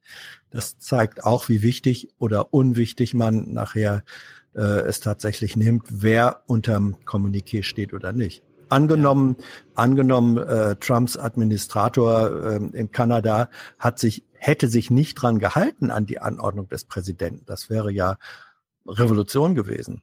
Und das weiß man in Deutschland ja. nicht. Also das war schon insgesamt kommunikativ eine komplett schräge Veranstaltung. Ja. ja. Erst bei der Live-Schalte hat man, dämmerte es dann auch so ein bisschen. Tatsächlich könnte es schon so sein, dass äh, Trump mit seiner plötzlichen Kehrtwende bei seinen Fans, bei seiner Basis äh, damit punktet, denn die ist ja eher skeptisch, wenn es um internationale Kooperationen geht und äh, unterstützt ihn eher in der Haltung Amerika gegen den Rest der Welt. Aber ist ja mittlerweile klarer, warum Trump jetzt in diesem speziellen Fall so heftig reagiert hat? Darüber wird natürlich hier auch viel spekuliert. Der Präsident selber hat ja den Schuldigen ausgemacht. Justin Trudeau, dem äh, kanadischen Premierminister, äh, dem er ja schon lange vorwirft, angeblich unfaire Zölle zu erheben auf amerikanische Milchprodukte, obwohl die Handelsbilanz eigentlich ausgeglichen ist. Ja, große Verwunderung. Und das verstehe ich irgendwie nicht. Trump sitzt in dem Flugzeug, schreibt vorher so Kofefe. Und die Journalisten tun so, als wüssten sie, worum es geht. Und erst auf die Nachfrage hier, ja, worum geht's eigentlich? Pff, keine Ahnung. Schuld, also schuldig ist der Justin aus Trumps Sicht. Und man weiß immer noch nicht, worum es geht, ja. Ich frage mich ja immer noch, ob die Regierungen der Verbündeten der Amerikaner sich immer noch nicht die Wahlkampfversprechen von Donald Trump durchgelesen haben, beziehungsweise angehört haben und mal danach gehen, okay, der setzt eins am anderen um oder versucht es jedenfalls. Vielleicht sollten wir jetzt auch damit rechnen, dass die Milchbauern in Wisconsin, wo er äh, die Stimmen gesammelt hat, dass die auch belohnt werden. Hm. Ja, es ist einfach äh, hier wirklich verrückt. Ich kann jedenfalls die Situation, die zu sowas hier führt, ja, also wenn sie jetzt alle über Jahre behaupten, der Trump ist doof und dann macht der Trump was, was sie wirklich nicht verstehen, warum sagen sie das nicht einfach Oma Erna? Warum machen sie so eine komische Berichterstattung, die irgendwie so nachträglich so Sense-Making versucht, aus der sie dann gar also man sieht richtig, wie sie hier so, äh, ja, also schuldig ist Herr Trudeau, ähm, die Handelsbilanz ist ja eigentlich ausgeglichen, keine Ahnung, was da los ist. Also wirklich verrückt. Stefan, Vielleicht, ja? Stefan, du kannst doch Oma Erna nicht ins Bett schicken und Ingo, ja, Ingo kann doch Oma Problem, Erna nicht ins Bett schicken und sagen, ich weiß gerade selbst nicht, was los ist. Ja, es muss eine Erklärung her, ja. Und die Journalisten denken sich dann eine aus oder so. Also sie sind ein bisschen krass formuliert, aber irgendwas ist hier. Nee, ich finde, sie, sie, denken, sie denken sich nicht eine aus, aber es stimmt. Ähm, sie tun so, als sei, als hätten sie noch eine Chance für den äh, Überblick. Und das ist äh, einfach unzutreffend. Man, man, ich finde, ich fände es richtig an solchen Tagen, wenn dann wirklich auch ein Tagesthemenmoderator oder wer auch immer sagt, Leute, wir blicken da auch nicht durch. Ja, hier ist ja. irgendwas mit Koffefe, ja. Also, ja, wenn die Buchstabenreihenfolge so ist, dass es wirklich ja. kein Wort ergibt, dann, ja. ja, aber solange da noch Worte stehen, versuchen sie irgendwie. Wir gucken jetzt mal in diese Trudeau-Pressekonferenz rein, weil das ist wirklich, es, der stand eine Dreiviertelstunde nahe. Das ist so Banane Justin! gewesen. Genau, Tito kann sich jetzt neu verlieben. Jan-Philipp Burger, das wissen wir vom Vortag von der Berichterstattung, hat sich das Eingangsstatement angehört und danach noch so ein bisschen nachgelesen, ah, um Frauenrechte ging es, okay, keine Ahnung. Nach 13 Minuten gab es jedenfalls diese erste Journalistenfrage ja, die ursächlich ist für das, was da passiert. Into uh, Prime Minister, a follow-up though on the two sort of specific threats from the president today, saying that he would cut off trade with countries that don't do what the Americans want them to do, and that if you retaliate on steel and tariffs, as you plan to do on July 1st, that you're making a mistake. So, how seriously do, do you take that threat, and does that change your plans to go ahead with the retaliatory tariffs? I highlighted directly to the president uh, that um, Canadians um, did not take it lightly.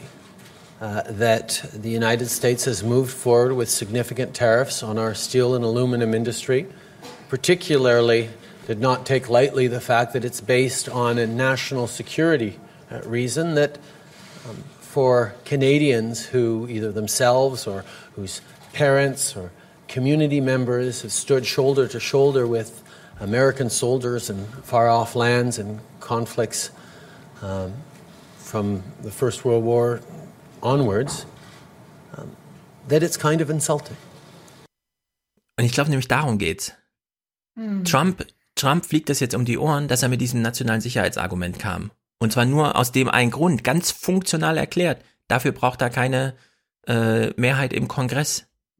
So, und jetzt steht Trudeau zu Recht da und wirft die Frage seiner Bürger auf, hallo, wir haben hier in einen Krieg, wir haben in Kriegen miteinander gekämpft. Ja, wir sind hier gemeinsam gestorben und jetzt kommst du mit nationaler Sicherheit. Das ist beleidigend. Und ich frage mich, warum das nicht die Story ist.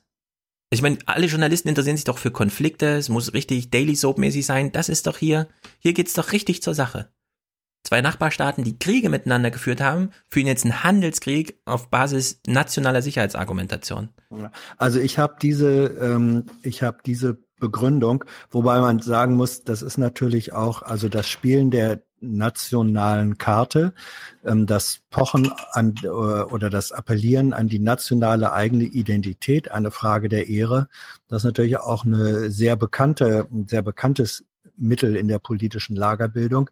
Das war am Tag, nachdem Trudeau so argumentiert hat, habe ich das in sehr vielen Medien mindestens gelesen. Ich weiß nicht, ob es im Fernsehen zu sehen war, aber gelesen habe ich es in vielen Zeitungen. Und das ist in der Tat finde ich äh, auch, das ist ein, vielleicht sogar der zentrale ja. Punkt, den Trudeau da gegen Trump äh, und gegen, gegen äh, Schnellschuss Twitter Trump ins Feld führt. Das ist ein zentraler äh, inhaltlicher äh, Punkt. Ja, das ist die eigentliche Story dieser Pressekonferenz aber die und dieses wurde, die wurde am nächsten, Die wurde am nächsten Tag berichtet. Vielleicht, ja, ich habe nicht alle Nachrichtensendungen gesehen, vielleicht nicht genug in den Nachrichten, aber in, in mindestens in, in den Printmeldungen und im Netz habe ich es reichlich gesehen. Ja, aber es ist mir trotzdem unverständlich. Und die Erklärung kommt jetzt, weil wir gucken jetzt mal in diese BBK bevor, also in die ersten 13 mhm. Minuten mhm. rein.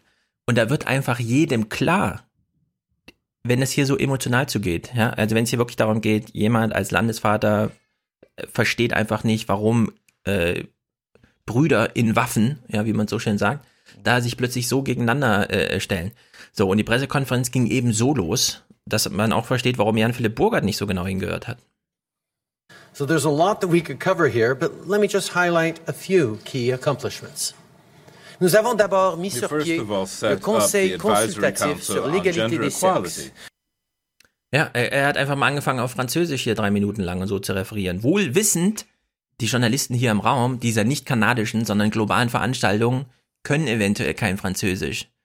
Ja, ja langweilig sie doch nicht. Dafür gibt es simultane gab's, Wollte ich gerade sagen, da war doch eine simultane Nee, das ist einfach, ich habe viele Pressekonferenzen mitgemacht, wo auf der Bühne irgendwas gesprochen wurde. Das ist einfach scheiße. Nee, da kannst du auch simultan nee, nee, nee, nee, Nicht bei also, Regierungschefs wenn der, wenn der, als äh, wenn irgendein iranischer Präsident im Kanzleramt auftritt und äh, Farsi spricht, dann wird das hübsch ins Deutsche äh, übersetzt. Also Aber also, es ist belastend. Solche Pressekonferenzen machen einfach keinen Spaß und wenn man in Eile ist und in einer halben Stunde ist Sendung und so weiter wegen Zeitverzug, dann blendet man da einfach aus. Aber gut, nehmen wir das Argument mal hin. Es gibt eine Simultanübersetzung. Jetzt kommt mal der englische Teil vorher. Und den vergleichen wir mal mit diesem hochemotionalen, das ist beleidigend, was unsere Nachbarn machen. Ich habe eine 20 Sekunden Anekdote. Meine Frage an Netanyahu, äh, wann die Besatzung endet unter ihm, mhm. wurde in der in dem Protokoll von der Bundeskanzlerin in wann endet er die Besatzung geschrieben und festgehalten. Ja. Da wollte ich Herrn Seibert nochmal darauf hinweisen, dass er das bitte ändern. Ja, da kannst du einfach eine kleine Note an die Verwaltung schreiben, glaube ich. Gut, also wir hören jetzt mal äh, in die Trudeau-Pressekonferenz weiter rein. Ich weise nochmal darauf hin, wir hören jetzt in diesen Teil, bevor es hier emotional, äh, ein amerikanischer Journalist stellt eine Frage, woraufhin Trudeau sagt, wir fühlen uns hier beleidigt und so weiter. Dass das nicht der Kern ist, um den es hier irgendwie, also für den sich irgendwer interessiert, das wird jedem klar, wenn wir das jetzt hören, wie er das vorträgt. And today, I'm thrilled to announce that Canada, along with the European Union, Germany, Japan, the United Kingdom, France, and the World Bank, will invest nearly $4 billion to support quality education for women and girls living in crisis, conflict affected, and fragile states. This funding represents the single largest investment of its kind. In the fight for greater equality, Education is key. It gives girls the tools they need to make their own decisions about their future and live the life they want for themselves. When women and girls have an equal chance to learn, grow, and succeed, entire communities benefit. I believe this historic investment in girls' education further speaks to our common resolve to make gender equality a top priority not just this year, but every year. We also welcome the announcement made by the develop, development können wir verübeln, dass Jan-Philipp Burger da rausgegangen ist und es nicht mitbekommen hat, was danach als erste Frage gestellt wurde? Nee. Finance institutions of all G7 nations that they will be investing considerable funds focused on women in developing countries to enhance economic participation and empowerment. This is ich möchte Stefan zustimmen, dass jeder einzelne Satz bei Justin ein eigenes Ding ist. Ein, eigen, ein eigenes Event ist. Ist mhm. unglaublich. Ja, die Kurzform für diese Art des Vortrags ist zu dick aufgetragen. Und, äh, ja, aber muss man, weil inhaltlich kommt ja nichts warum. Doch, äh, wir doch, reden doch. gleich nochmal. Wir reden. Also, ich hab, ich, Hans, ich habe deine Mimik schon gesehen und auch verstanden. Wir reden gleich über die Inhalte. Gut. Ja, aber wir hören es mal noch zu Ende. Das ist, das ist sehr für Inhalte. Er ist die Ein-Mann-Boyband Kanadas. Ja. By working ja, together. Und er kennt Just, sein Publikum. Justin Bieber. Five of us also agreed to a plastics charter which speaks to our common resolve to eradicate plastic pollution. So, jetzt kann man natürlich sagen, hm, der Aufwachen-Podcast so arrogant, hier werden die Frauenthemen besprochen. Kein Wunder, dass die nie Frauen da haben als Gäste. Aber das hier ist politisches Heldenblabla, mit dem sich Justin so einen Unangreifbarkeitsmantel umlegt, weil er weiß, da, da widerspricht doch jetzt keiner. Da ist jetzt niemand unhöflich. Sondern alle sitzen halt da, aha, vier Milliarden für Frauen in Krisengebieten, wo man sich fragt, ja, Krisengebiete, wir meinen zum Beispiel Jemen. Das letzte Problem, was die haben, sind irgendwie Geschlechterungerechtigkeiten. Ja, also es ist völlig Banane, hier so einen Vortrag zu halten. Nee. War ja auch nur, war ja auch noch am zweiten Tag gab es dann irgendeine so Sitzung, wo Merkel auch dabei war, wo Trump ja. dann wieder nicht da war oder zu spät gekommen ist. Da haben sie auch so über die Frauenrechte. Ja. ja. Also äh, äh, Entschuldigung, ähm, wie gesagt, er hat zu dick aufgetragen und äh, hat damit das Thema, das ein wichtiges ist, kaputt gemacht.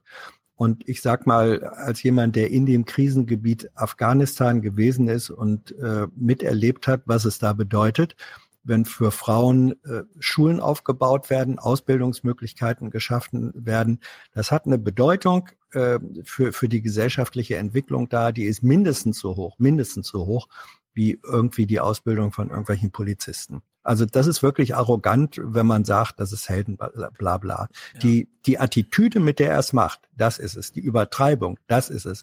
Aber zu sagen, das sei äh, inhaltlich, inhaltlich Peanuts, das ist es auf gar keinen Fall. Ja, also G7, ich will nochmal dran erinnern, das sind die Länder, die von sich behaupten, 40 Prozent des Bruttoeinkommens der Welt mhm. oder sowas, ja, auf sich zu vereinen. Hier irgendwas mit vier Milliarden zu erklären, auf die man sich geeinigt hat, das ist Peanuts, Hans. Da nee, führt überhaupt nicht, kein Weg dran nein, vorbei. Das ist dann nicht, das, das ist dann nicht Peanuts, das ist dann nicht Peanuts, wenn man sagt, das ist dann nicht Peanut, äh, Peanuts, wenn man feststellen kann und leider muss, dass es das größte Programm dieser Art überhaupt ist. So, da kann man sagen, es ist skandalös, soll man auch sagen, wie wenig wir in der Vergangenheit dazu okay, bisher es ist skandalös, haben. wie wenig hier gemacht wurde und wie ja. viel die G7 selbst mit dafür verantwortlich sind, dass es Absolut. überhaupt zu dieser Notwendigkeit kam, dieses ja. Problem zu lösen. Bin ich voll bei dir. Diese Diskussion soll man sehr gerne Gut. führen. Nur das macht das, was er da sagt, inhaltlich nicht unwichtig. Das also, war und, Punkt. Und dann kommt noch hinzu, jetzt haben sie sich darauf geeinigt, woher, woher wissen wir, dass das wirklich dann auch passiert? Ja, also mhm. wann, wann fließen die deutschen Millionen? Ja, ja das da ist fragen wir Zweite. gerne mal nach. Da fragen wir gerne mal nach. Aber trotzdem, ich erinnere mich dran. Als Gastgeber von G7, die Abschlusspressekonferenz, die erste Viertelstunde, mit diesen Themen voll zu schmieren, was man mit vier Milliarden macht, ist einfach, das finde ich total daneben. Da verstehe ich jeden Journalisten, der da rausgeht. Ich frage mich allerdings, warum kann man das nicht im Journalismus auch genauso abbilden? Traut man sich dann nicht, ah nee, wenn er so ein Heldenblabla macht über Frauenrechte, da greifen wir lieber nicht ein. Da kann man sich nur in die Brennnesseln setzen. Hallo. Trump Aber ist ich find, böse. Ich, Trump ist der Böse. Trump du kannst böse, jetzt genau. Justin Stimmt. jetzt nicht noch irgendwie auch noch eins reindrücken. Ja, also ich finde, G7 sollten, wenn es nicht um 40 Milliarden geht, ja, einfach schweigen. Einfach als Peanuts verbuchen, irgendwo auf Seite 7 ins Kommuniqué schreiben, weil das ist albern. Ich finde das wirklich albern. Diese ja. Pressekonferenzen von Justin Trudeau sind einfach albern und zwar seitdem er in diesem Amt ist. Das ist. Da, ich habe da auch noch was zu gleich. Ja, Gut, schließen wir kurz ab. Äh, wir wollen natürlich noch mal wissen, was hat denn Merkel jetzt dazu gesagt? Ach ja, sie war ja bei Anne Will, also das Nachrichtenthema, was sie in einer anderen Nachrichtensendung gesagt hat. Diese Hände twittern nicht.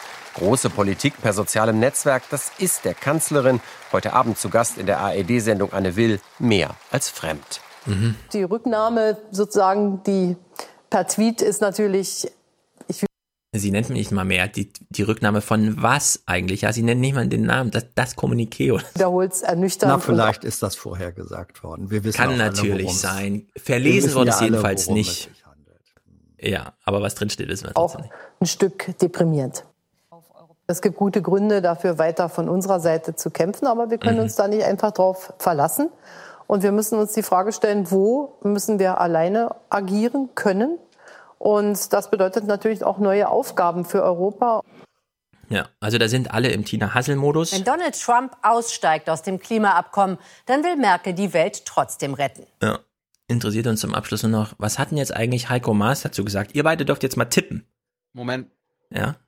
Ich wollte Was mal hat der Wozu gesagt? Achso, nee, bitte Thilo Anne, zuerst. Ja. Nochmal Anne Will und Angela Merkel. Ich habe es jetzt auch nicht geguckt. Ich habe mich geweigert, das zu mhm. gucken. Ich gehe davon aus, dass Stefan dazu auch nichts mitgebracht hat. Ja, es gab wir nichts zu klippen. Wir halten nur fest, Angela Merkel saß mal wieder alleine bei Anne Will. Warum? Weil Anne Will, Anne Will mir das ja auch erklärt hat. Wenn die Kanzlerin nicht will mit jemand anderem, dann ist das halt so. Ja. Und, äh, und als zweites war es mal wieder ein Fest für Angela Merkel, weil alle aktuellen politischen Themen wurden einfach mal durchgerockt damit dann äh, für die nächsten drei Tage ein paar Merkel-Aussagen in der Öffentlichkeit sind, ist doch wieder super gelaufen. Ja. Es ist vor allem, Merkel geht immer in diesen Momenten in diese Talkshow, in denen klar ist, hier braucht sie auch so ein bisschen Aufbauhilfe. Das war ein schwieriges Wochenende, liebe Anne Will. Jetzt nicht so hart. Hier, hier steht viel auf dem Spiel. Jetzt keine Kiki-Faxis. Was uns jetzt natürlich noch interessiert, Heiko Maas hat sich ja auch geäußert als peripher angegliederter Außenminister. Die Frage ist, die ich euch jetzt stelle Hi. vorher, ihr könnt tippen. Sehen wir ihn das erste Mal ein Interview in Innenräumen geben oder steht er wieder irgendwo auf der Straße? Er steht wieder, er steht wieder an irgendeinem Zaun. Ob das relevant ist, Hans? Ja. Tilo, erklär mal, Hans, ob das relevant ist. Also wir wissen nicht, warum das Heiko Maas so wichtig ist, aber irgendwie ist es ihm wichtig. Er steht immer, wenn er irgendwelche O-Töne gibt, vor irgendwelchen Straßen oder ja. großen Gebäuden, also immer so zwischendurch. Und ich gehe davon aus, dass er jetzt im Hintergrund irgendwelche Menschen einen Zaun rein und raus gehen. Also ja, bei also, Dorffest. Er steht bei irgendeinem Dorffest, sage ich. Mal gucken. Also Hans, dieses Rätsel haben wir noch nicht gelöst, ob das relevant ist. Wir wissen nur, Heiko Maas ist es das Wichtigste auf der Welt. Interviews, O-Töne nur draußen. Ganz wichtig. Wir müssen jetzt einen kühlen Kopf bewahren und die richtigen Konsequenzen ziehen egal wie unattraktiv das draußen gerade ist, ja, hinter verrosteten Rohren und so. Die eine wird sein, dass wir unsere Interessen in Europa noch viel geschlossener nach außen vertreten müssen. Mhm. Ja, das war sein ja, ja, ja, ja. Ich, ich sag jetzt mal was äh, zum Setting. Äh, ja. Offenbar ist das ist das irgendwie in der Natur und wo eine Art Radwanderung oder sowas stattgefunden mhm. hat, wo auch immer er da war. Vermutlich gibt es auf der anderen Seite äh, irgendwie eine kleine Blockhütte oder sonst was, wo man natürlich hätte reingehen können. Nur das hätte noch komplett mehr Gaga gewirkt. Nee, das ist irgendwo in der Stadt. Doch. Der steht auf dem Fußweg. Das ist ein Radweg ja. und so. Ich ja. kenne ich kenn, ich kenn die ZDF-Bilder und die ja. war, da war die Kamera ein bisschen weiter rechts und im Hintergrund sind Menschen immer rein und raus gegangen bei so einem Dorf. Ja. Ja, das, deswegen sage ich ja, also wenn das hinterher irgendwie ein Dorfgastwirtshaus äh, oder sonst was ist, dann kriegst du ein, dann, dann hat auf einmal so eine so eine Location eine Bedeutung, die völlig unangemessen ist. Und da ist es manchmal so, ähm, man fragt dann ja an, man will dann einen O-Ton haben ne, als Redaktion, mhm. oder hier sind ja mhm. mehrere Redaktionen, äh, kriegen wir, sagt Mars was dazu? Ja, wo ist denn Mars heute? Dann, dann gut, dann kommt ihr eben dahin. Und dann stehen da drei ähm, dann wird gesagt, er ist da bei dem Volksfest in weiß nicht wo. Und dann mhm. gucken sich drei äh, Kameraleute an und sagen, um Gottes Willen, welch, was nehmen wir denn hier als Hintergrund? Und dann kommt sowas dabei raus. Da würde ich nicht sagen, also aus meiner Erfahrung, wie solche komischen Verabredungen zustande kommen, würde ich nicht ja, sagen, aber er macht die immer ist, draußen. ist das wichtig. Ja. Auch in er, Berlin, der steht auf der Straße, weil, der steht in Washington auf der Straße irgendwo. Ja, ja, weil gerade in Washington werden auch relativ häufig solche Verabredungen, das wirst du nicht nur mit Mars erleben, es gibt Millionen von Aufnahmen, damals als Westerwelle äh, Außenminister war, die ja, wurden auch alle auf der Straße gemacht. Mars hat Geheimnis einen Termin bei Pompeo. Ja. Und gibt als die, die Pressekonferenz danach auf der Straße. Ja, wer das weiß, warum, wer weiß, wer weiß, wie die, also das muss man, äh, da würde ich dann, ich würde da nichts reingeheimnissen, hm. sondern äh, ich Nee, wir auch nicht, wir wollen nur wissen, warum. Ja, genau, das muss man, das muss man dann, man kann ja mal die Frage, die Pressestelle des Auswärtigen Amtes danach fragen. Och, die, die schreibe ich mal die Anfrage, ich will auch mal eine wichtige die, Frage in Berlin stellen. Ja, die Menschen sind doch dort bekannt, die da arbeiten. Die werden uns bestimmt möchte, auch gerne Antwort geben. Ich möchte Aber wissen nix von Geheimnissen, nix reingeheimnissen. Ich möchte nur vom heute schon Tagesthemen wissen, warum sie diese Nulltöne von Mars ständig einspielen. Ey, er Europe- sagt Europe United. nichts Neues. Warum Europe wird, überhaupt, United. warum wird damit überhaupt Zeit verschwendet? Weil es Mars ist. Er ist auf Platz zwei. Ja. Nee, Cem ist auf Platz zwei. Ja. Naja. Mann, Mann, Mann, Mann, Mann. So, ich habe jetzt auch noch ein bisschen was. Äh, Mhm. Die ZDF-Sicht. Ulf Roller war aktiv am zweiten Tag Mhm. und hat sich da. Ich muss mal kurz den, die Stelle finden. Ah ja. Ihm geht es natürlich wieder, welche Hände wurden gedrückt und wie? Und der erste war so. Offiziell herrschte inszenierte Höflichkeit mit Trump. Man musste genau hinsehen, um die Anspannung zu erkennen. Der französische Präsident Macron drückte so fest die Hand des US-Präsidenten, dass Spuren blieben. Und auch das Foto des Bundespresseamtes von den Verhandlungen hinter den Kulissen zeigt Ei, ei, die schwierigen Gipfelbeziehungen. Also ich kann mir selber nicht die Hand so doll drücken, dass das so einen Abdruck hinterlässt, ehrlich gesagt. Dann, Ja, dann hat Klaus Kleber, hat, hat Klaus Kleber eine Live-Schalte mit Anne Gellinek gemacht und äh, Klaus dann so, ey Anne, wie ist es denn so? Wie ist die, wie ist die Stimmung vor Ort? Und Anne hat, glaube ich, also als Ende eine Ära erlebt oder wie sie sagen würde, Also hier im Pressezentrum in Quebec gibt es schon das Gefühl, dass wir hier einer Zeitenwende beigewohnt haben, wenn man Mhm. mit den äh, im Hintergrund mit den europäischen Delegationen spricht. das wäre so ein typisches Beispiel. Anne Gellinek Mhm. findet, dass das eine Zeitenwende war dieses Wochenende und nutzt dann aber, ja, aber das sagen hier viele. Ja, also nee, wenn Hans- man mit den europäischen Delegationen spricht. Ach so, wenn. Da hat Nee, sie nee, so ein nee, bisschen sehr tief den- einblicken lassen in die Ja, Manufaktur. sie, hat ihrer- gesagt, sie hat gesagt, viele Pressekollegen haben den Eindruck, dass. So. Das Ja, nee, aber glaube ich das, auch. ist, ja. das ist, nein, aber das ist ihr Eindruck. ja. Also, Den muss sie äh, nicht über Bande spielen. Eben. Das, äh, wir wissen, äh, weißt du, ob sie mit anderen äh, gesprochen hat? Wie schätzt du denn das ein? Ich Nee, du musst es ja andersrum drehen, Hans. Sie hat eine Botschaft und verkleidet sie dann in und nicht. Aber das, nee, das weißt du doch, das weißt du doch gar nicht. Ähm, Ja, aber ich Sie kann- würde, sie würde doch nicht von einer Zeitenwende sprechen, wenn sie es selbst nicht so empfindet. Ja, also Hans, da, da Genau. frage ich mich auch, Ingo Ja. Zamparoni, das ist doch der Ingo Zamparoni Moderationstrick 0815. Einfach zu Sachen bla bla bla bla und dann, bevor man sagt, wer den Bericht gemacht hat, der jetzt kommt, sagt man noch, so gilt es, so heißt es und so weiter. Aber dass die Botschaft, die da vermittelt wird, natürlich die ist, die man sich zu eigen macht, wenn auch nicht nach formalen Gründen, Hm. aber nach emotionalen. Ja, Ja, das, das natürlich, ist natürlich macht er sich die, natürlich macht er, wie sie sich diese Botschaft äh, zu eigen. doch, ja, Aber darauf kommt es an. Moment. Es kommt schon auch darauf an, ähm, ob du sagst, ich sage euch jetzt mal das, was ich so ganz alleine denke, oder ob du sagst, ähm, das ist eigentlich der Eindruck, den viele von uns Dein hier Echo haben. Dot hat ein wichtiges Update erhalten und muss neu gestartet werden. Du kannst Aus, ihn nicht in Kürze aus. wieder benutzen. Was? Was? Stirn, Hans. Ja, gut.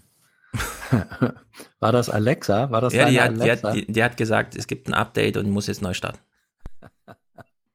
Ja, weiß nicht, äh, warum. ein Update, ein Update äh, und Neustart braucht eigentlich auch Justin Trudeau, weil ich fand die. Nee, warte, wir haben jetzt Hans, also Alexa war es, hat Hans jetzt äh, hart rausgerissen aus dem Redefluss. Mhm.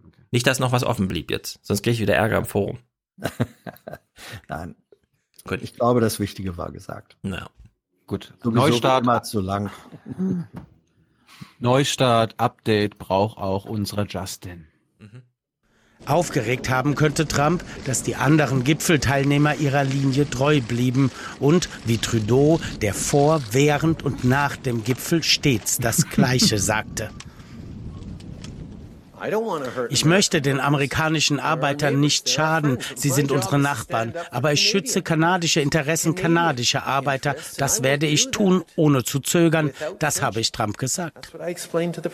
Ja, ich finde es ja ehrlich gesagt ganz gut, dass man mal wirklich sieht, wie die miteinander reden. Ja, was in den Delegationen unter sich vorgeht, okay, aber wie die da miteinander reden, ich glaube, wir kriegen hier eine 1 zu 1, da, da gibt es keinen zweiten Layer oder so, dass irgendwo im Hintergrund noch ein anderes Spiel gespielt hat, wird, sondern Trudeau hat zack. von Trump gelernt. Trudeau hat Ja. von Trump gelernt. Also Große Ehrlichkeit. Trumps, nee, das nicht, aber, aber. Doch, es ist große Trump- Ehrlichkeit. Naja. Ähm, Trumps Trumpf ist doch immer, dass er sagen kann und darin bestärkt wird, ich setze mich ein für die Interessen der amerikanischen Arbeiter. Also, und da sagt Trudeau jetzt eben, äh, das kann ich auch. Und jetzt werden die kanadischen Arbeiter gegen die amerikanischen Arbeiter ins Feld geführt. Und äh, deswegen, äh, wie gesagt, Trudeau hat in dem Fall, was die Legitimation von äh, politischen Beschlüssen angeht, durchaus von Trump gelernt. Mhm. Ich würde ja gerne, falls möglich ist, äh, einen Text des Guardian verlinken, der nochmal darauf hinweist, dass Justin Trudeau jetzt ein Ölmanager ist, weil die kanadische Regierung einen Ölkonzern in Kanada rena renationalisiert. Ja, das finde ich auch gut, ehrlich gesagt. Na, so geht man gut, mit Bodenschätzen um. Guck mal, die Norweger, die haben da ihren riesigen Staatsfonds ja. und so. Das ist genau der richtige Umgang damit. Das ist, gehört nicht privatisiert. Ja, ja. Das ist übrigens auch nochmal ein Thema. Wie geht man ähm, der, die, die fatalen Folgen des Reichtums äh, ja. an Boden schätzen? Also ja. Apropos fatale Folgen, jetzt könnte ja wieder Wladimir Putin in irgendeiner Weise wieder was mitspielen. Wir erinnern uns, ne? Welcome das, das, das wollen, das wollen wir ja mhm. nicht und das Heute-Journal warnt auch. U hält er für schwach und zerstritten und bringt einen neuen Verhandlungspartner ins Spiel. Putin. Der beobachtet Putin. fast genüsslich, wie sich die alte Nachkriegsordnung auflöst. Aus dem fernen China gibt er sich gesprächsbereit. Sobald die amerikanische Seite bereit ist, kann das Treffen stattfinden. Natürlich abhängig von meinem Terminkalender. weißt du, allein, allein das Ding in China zu veranstalten als Pressekonferenz, ja, das ja. ist so cool. Das ja. ist, das ist meiner Meinung nach äh, in dem ganzen Ding untergegangen, dass die Russen ja. und Chinesen auch ein Treffen machen. ja, und die ziehen nämlich auch eine Karte auf den Globus, machen ja. das um sie und sagen, hier wohnt die Hälfte der Welt. Ja, ja. Dann fand ich interessant, dass äh, kam ja im Intro schon vor, dass Anne Gellinek ein Fazit zieht, was ich so überhaupt nicht verstehe. Die schöne, heile Welt, in der sich Europa blind auf die USA verlassen konnte, scheint Vergangenheit. Äh, sag mal, warte mal, bevor sie es macht, ja. Das war, Diesen Spruch. war nicht, das war nicht also, also, ja, okay. Diesen Spruch, ja. Bayerisches Bierzelt vor einem Jahr. Äh, äh, das hören wir wahrscheinlich in drei Jahren noch von den Öffentlich-Rechtlichen. Also diese Welt, die ist jetzt wirklich ein Stück weit vorbei. Ach, hat Merkel schon vor drei Jahren gesagt. Ja, aber ich als Journalist sag das jetzt auch und damit ist es doch noch ein Stück wahrer. Ja, aber dieses im Jahre 2018 davon zu reden, ach, jetzt ist die schöne heile Welt ja, als vorbei. Als würden sie sich selbst, selbst nicht glauben. Ja, während selbst Klaus Kleber und Merkel immer wieder sagen, wir leben in unsicheren Zeiten. Ja. ja. Oh, sorry, sorry, sorry, sorry. Ja. Ups. Ja. Äh, du hast auch Alexa-Probleme, ne? Ja. Ja, Alexa? Ja, guck mal hier. Immer, Merkel, ah, Merkel, sagt, okay. Merkel sagt das seit Jahren. Wir leben in stürmischen Zeiten, das wissen wir. Ja. Und im ZDF wird noch gesagt, dass die schöne heile Welt Das vorbei. weiß ich leider nicht. Okay, Alex. nee, aber es ist, es ist ja noch schlimmer. Naja, ich habe es ja eben angesprochen, aber sie hat ja nicht reagiert. Aber es ist ja eben noch schlimmer. Die Journalisten standen damals nach der Wahl Trumps 2016 da und haben gesagt, wir jagen ihn, wir glauben ihm nichts, wir nehmen hier jedes. Und 2018 so, ey, wir hatten damals echt recht. Krass, ich bin verblüfft. Ja. Wir hatten wirklich recht. Das ist wirklich irre. Man fragt sich so, ja klar, habt ihr, hattet ihr recht, aber ihr hattet jetzt schon ein Jahr lang recht, ja? Also wie lange willst du uns noch deine Verwunderung zeigen, dass du wirklich recht hattest? So lange, bis wir wissen, dass alle es begriffen haben. Am, was war das, 10. Juni, am Sonntagabend, äh, Christian Sievers hat dann auch nochmal Stimmen aus Brüssel eingeholt, wo mhm. anscheinend Jeff, Stefan Leifert immer den, den Regierungssprecher der EU-Kommission spielt. Und Thomas Walde spielt an diesem Sonntag den Regierungssprecher. Och, Thilo, der Thomas Walde ist ein richtig guter Journalist. Was weißt du, der Nein. damals für Fragen gestellt hat. Gut. Da kann der äh, Hans, Hans Hüttchen mal der, äh, Hans Jessen, der objektive Richter sein. Für mich ist das hier einfach nur Regierungssprecher. In Deutschland jetzt. Also Angela Merkel äußerte sich am Abend erstmals seit dem Gipfel bei Anne Will in der ARD, sagte sie, Trumps Schritt sei ernüchternd und auch ein Stück deprimierend. Die Bundesregierung halte aber an dem G7-Papier fest, es sei beschlossen und rechtskräftig. Das war den Tag über schon die Linie auch anderer Gipfelteilnehmer. Merkel hält sich dabei, wie schon in den vergangenen Wochen, auffällig mit Attacken gegen Donald Trump zurück. Anders als vielleicht der französische Präsident. Ein Anheizen der Sprache hält sie nicht für hilfreich. Die Bundesregierung fürchtet ja schon länger, länger das alles auch noch schlimmer werden könnte, mit US-Zöllen auf Autos etwa. Hm. Entsprechende Drohungen von Trump gibt es ja. Nochmal zurück nach Berlin. Engeres Europa, mehr Europa, da käme dann ja auch potenziell einiges auf Deutschland zu. Ist denn die Regierung darauf eingestellt? Ah. Haben Sie das Gefühl in Berlin, dass man nach dem Eklat vergangene Nacht jetzt nochmal ganz neu nachdenkt? Ganz neu nachdenken, da bin ich nicht sicher, aber Bundeskanzlerin Merkel versucht vor allem die Reihen der Europäer nun zu schließen und sie bezieht dabei ausdrücklich auch Großbritannien ein. Ähm, Europa müsse sich wirtschaftlich stärken, eine gemeinsame Außenpolitik vertreten, um eben nicht zwischen. Es fällt mir wirklich schwer, ihm zu folgen. Also einfach zu, zu registrieren, was er, was er sagt. Den USA, Russland und China zerrieben zu werden. Sie sagte ja schon in der, in der Vergangenheit, die Zeiten, in denen wir uns auf andere völlig verlassen konnten, die sind ein Stück ah. vorbei. Das ein Stück weit kann man wohl nach, seit dem G7-Gipfel spätestens streichen. Ja, was Merkel vor einem Jahr im Bierzelt sagte, stimmt jetzt offenbar wirklich. Mhm. War nee. das jetzt nicht Regierungssprecher Walde? Hans, Nein, äh, Hans nee, nee, nee, nee, war, war es nicht. Äh, Doch. Nee, für aus. Darf ich? Dankeschön. Thomas Walde wurde gefragt, wurde gefragt, wie reagiert denn jetzt Berlin, also Deutschland, damit die Bundesregierung darauf? Was soll er denn dann anderes sagen, als die Position der, der Regierung zu referieren? Alles er, wurde, er, kann, er, kann er, fünf, er kann in fünf Sekunden sagen, es gibt nichts Neues. Ja. Das, Was äh, Merkel im da, Bierzelt sagte, stimmt. Das, nein, äh, immerhin hatte, und man kann nicht davon ausgehen, dass alle, die, die das heute schon da gesehen haben, äh, das mitgekriegt haben, was Merkel da gesagt hat. Das war ein Nachrichtenupdate. Man kann als letzten Satz dann sagen, Merkel äh, ist also bei der Linie geblieben, die sie vor einem Jahr auch schon äh, gemacht hat. Aber er hat referiert, er hat geantwortet auf eine Frage, die ihm gestellt wurde.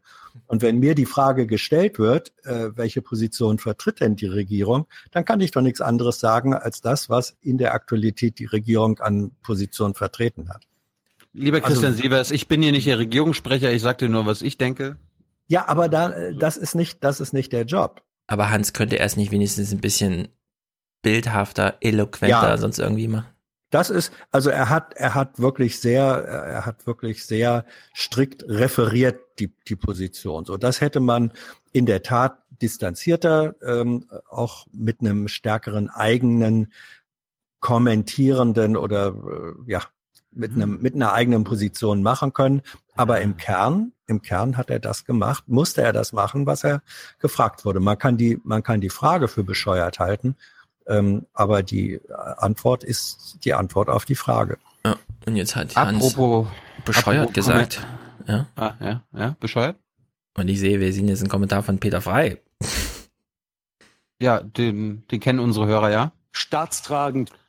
Ich habe das äh, mal ganz, ganz kurz zusammengefasst. Was okay. hat äh, Peter, äh, Herr Frei, der ZDF-Chefredakteur, zu G7-Wochenende kommentiert? Nichts Überraschendes. Es ist ein Albtraum. Mit seiner Politik der Demütigung zerstört der amerikanische Präsident den alten Westen.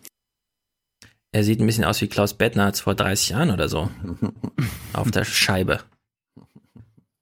Stimmt. Haben die ihn falsch abgefilmt? Ein Tag später, am 11. Juni, ging es auch irgendwie nochmal um G7 und äh, die, die schöne heile Welt. Äh, Jetzt halt, äh, äh, ganz kurze Sekunde. Er hat ja so einen kleinen Versprecher äh, drin. Hm, der Dödel wollte er sagen. Äh, genau. er wollte äh, nicht, das richtige Wort war demütigend und ähm, es fängt mit Dö an. Das geht eigentlich nur entweder Dödel, Dösball oder wie auch immer. hm. Jetzt stellen wir fest, wie schafft es eigentlich ein IFO-Präsident in die Nachrichten? Hm. Man muss einfach öfter mal ein bisschen gut twittern. IFO-Chef Clemens Fußt reagiert auf Twitter. Donald, die EU haut dich nicht übers Ohr. US-Unternehmen verdienen mehr in der EU als andersherum. Beim Warenhandel gibt ist cool, ja, ein Tweet. Äh, mhm. Reicht das? Nein, ja. der muss nochmal vors Mikro. Allein da ein Defizit von 150 Milliarden ungefähr. Äh, er vergisst aber, dass die USA beim Dienstleistungshandel und beim direkten Ist er wirklich eigentlich Präsident des Leibniz-Instituts? Ich dachte, er ist IFO-Präsident. Äh, ja. Das ist falsch. Was ist falsch? Na, Leibniz-Institut. Ach nee, doch, Leibniz-Institut für Wirtschaftsforschung. Das ist das IFO? Vielleicht hat er mehrere Präsidenten. Nee, ist das ein Leibniz-Institut, das IFO-Ding? Ich google mal. Ja. Das machen wir äh, Fact-Checking. Oh ja. Oder ist das Leibniz Ganz nicht das in Halle? Also Leibniz, da denke ich immer an Hannover, weil Hannover ist die Stadt des hm. Leibniz-Kekses.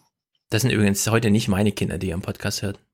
Ach so, hier, Präsident des IFO-Instituts, das ist das Leibs Leibniz-Institut für Wirtschaftsforschung im So heißt es ausgesprochen, okay. Ah. okay. Gut, wir hören mal weiter. Geld verdienen vor Ort einen Überschuss haben.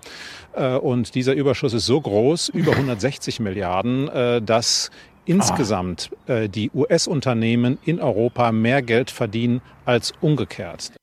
Ja, jetzt hat er es doch aufgeworfen, ja? Also der Dienstleistungsbereich. 160 Milliarden hat er gesagt. Mhm. Stellt euch mal vor, Netflix und alles doppelt so teuer. Ja. Hätte man auch als eigenständige journalistische Leistung einbringen können.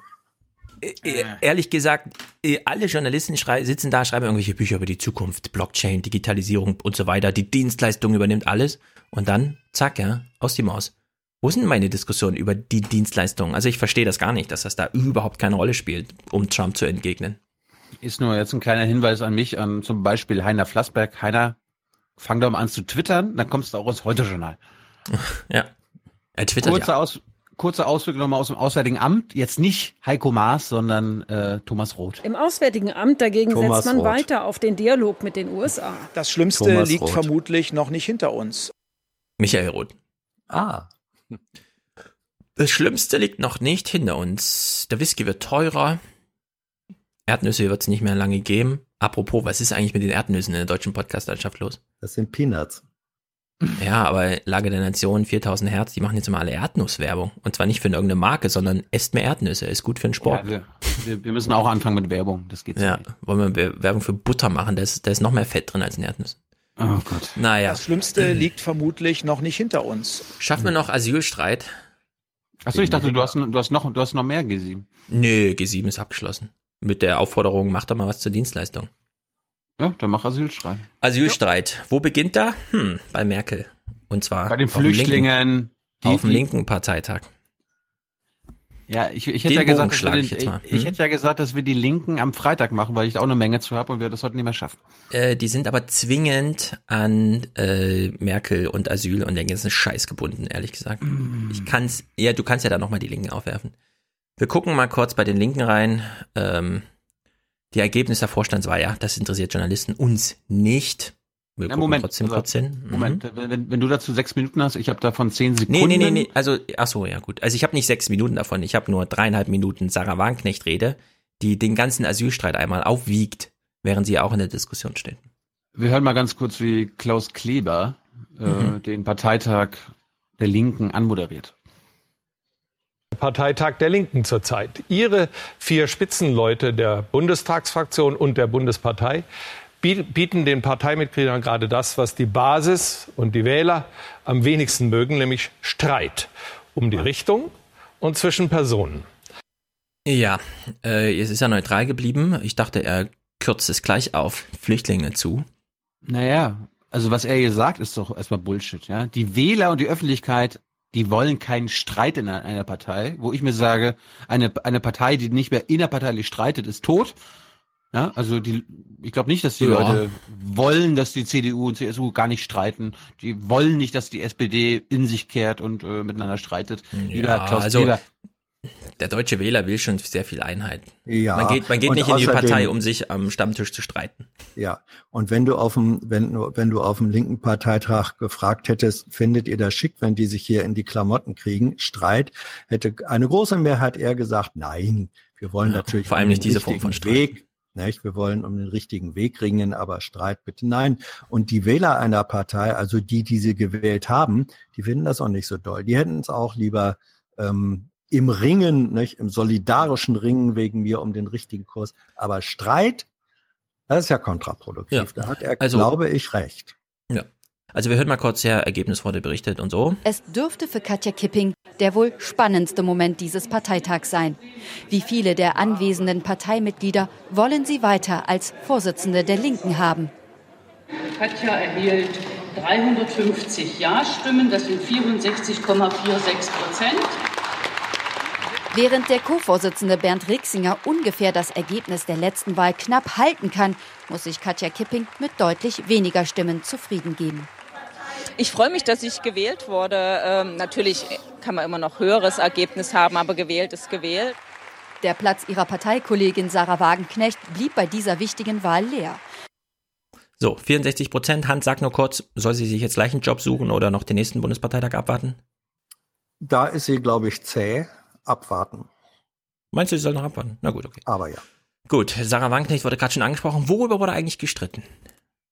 Nach diesem Parteitag muss doch Schluss damit sein, dass die demokratische Beschlusslage zur Flüchtlingspolitik dieser Partei beständig öffentlich in Frage gestellt wird. Gemeint ist unter anderem sie, Sarah mhm. Wagenknecht. Zusammen mit ihrem Mann Oskar Lafontaine hat sie sich immer wieder öffentlich gegen die linke Forderung der offenen Grenzen gestellt. Der Leitantrag, der in dieser Frage Klärung bringen sollte, ist zwar mit großer Mehrheit heute beschlossen worden, allerdings lässt er für Sarah Wagenknecht weiterhin Raum für Interpretationen. Die eigentlich strittige Position, nämlich die Forderung offene Grenzen für alle. Jeder, der möchte, kann nach Deutschland kommen, hat die Anspruch auf Sozialleistung. Das steht zum Glück nicht im Leitantrag. Sarah Wagenknechts kritische Haltung gegenüber einer grenzenlosen Aufnahme wird bei einigen in der Partei heftig kritisiert. Bliblablo. So, ihr wart ja auch da. Stimmt das soweit? Ging es nur darum die ganze Zeit? Nein. Es wurde ja auch sehr viel gebrüllt nach der Rede. Sarah, was du hier machst, ist wie bei Tic-Tac-Toe und so weiter. Das, das werden wir im Outro hören, die zehn ja. Minuten. Das waren eigentlich die einzigen entscheidenden äh, Minuten auf dem Parteitag. Welche? Ja die Aussprache der Rede? Nein, äh, die Reaktion. Es gab drei Nachfragen genau. auf Sarah Wagenknechts Rede und die gucken wir uns im Outro an und dann verlinken wir die Aussprache dazu noch als extra. Aber das verlinken wir noch. Ja, also, äh, okay. Was ich festgestellt habe, nachdem ich dachte, nee, das, also das, der linken Parteitag kann jetzt nicht nur um Flüchtlinge drehen, nur weil das ein attraktives Thema für alle ist und alle meinen, das ist jetzt das Top-Thema und so weiter. Sarah Wagenknechts Rede, nicht besonders lang, 25 Minuten oder so, ja, also weit weg von so früheren, was weiß ich, eine Stunde und so weiter.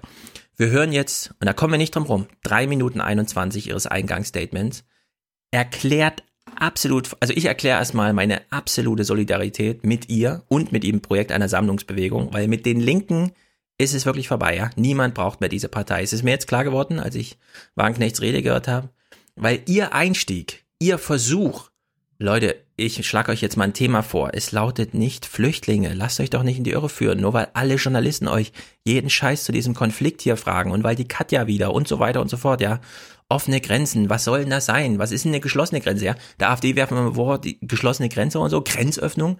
Auf der anderen Seite, die offene Grenze wird gefordert, ja. Man weiß bei beiden nicht, was das sein soll. Das ist völlig Banane, diese Diskussion.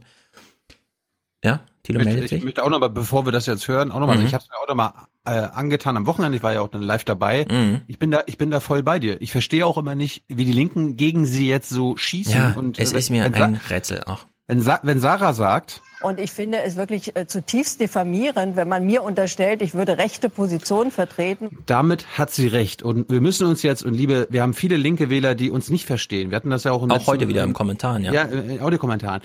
Hier geht es ausschließlich um die Frage, wie weit links man in seiner Migrationsposition sein möchte. Die Linke an sich die Mehrheit der Partei ist linker in ihrer Position als Sarah Wagenknecht. Sarah Wagenknechts Position ist aber linker als alles, was die Grünen, die FDP, die CDU, die SPD ja, und alle. AfD ja. bieten. Es geht hier einfach nur darum, wie weit links die Linkspartei sein will. Und wenn Sarah Wagenknecht sagt, wir müssen ein bisschen weiter, äh, also Echt? weniger extrem, nee, nein, weniger extrem links sein, ja, oder ein bisschen weiter nach rechts in die Mitte rücken, von einem extrem linken Standpunkt, was offene Grenzen ist, dann hat sie damit ja. völlig recht. Ja.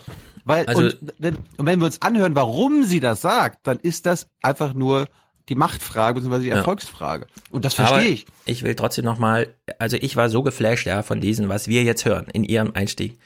Es geht gar nicht um Flüchtlinge. Warum reden wir überhaupt über Flüchtlinge? Ja? Sie, sie macht ja jetzt diese eine Treppenstufe mal metamäßig höher und wirft mal den Panoramablick auf alles. Und hier bei der Rede wird auch klar, sie ist die einzige, die das gerade noch kann. Ja, die nicht nochmal einen Gastbeitrag von, was weiß ich, Robert Habeck hier, irgendwer Grünes da und hier nochmal und Pi und Po und dann, ja, sagt der eine nochmal, nee, der Lindner hat das gar nicht so gemeint und den Schutz und so weiter. Also diese ganze Soße, ja. Sie steht jetzt daneben und wirft da mal einen Blick drauf. Und ich finde das so ein Volltreffer, den sie hier gelandet hat. Leider untergegangen, auch unter den anwesenden Delegierten, aber ich finde, diese, diesen Einstieg, den sie gewählt hat, den wir jetzt hören, auf den ihr jetzt gut vorbereitet seid, den sollte man wirklich nochmal close reading sich mehrfach einfach angucken, ja, anhören, was sie da sagt und zu was das führen könnte, wenn man eben nicht danach die ganze Zeit wieder die alten roten Fäden rausholt.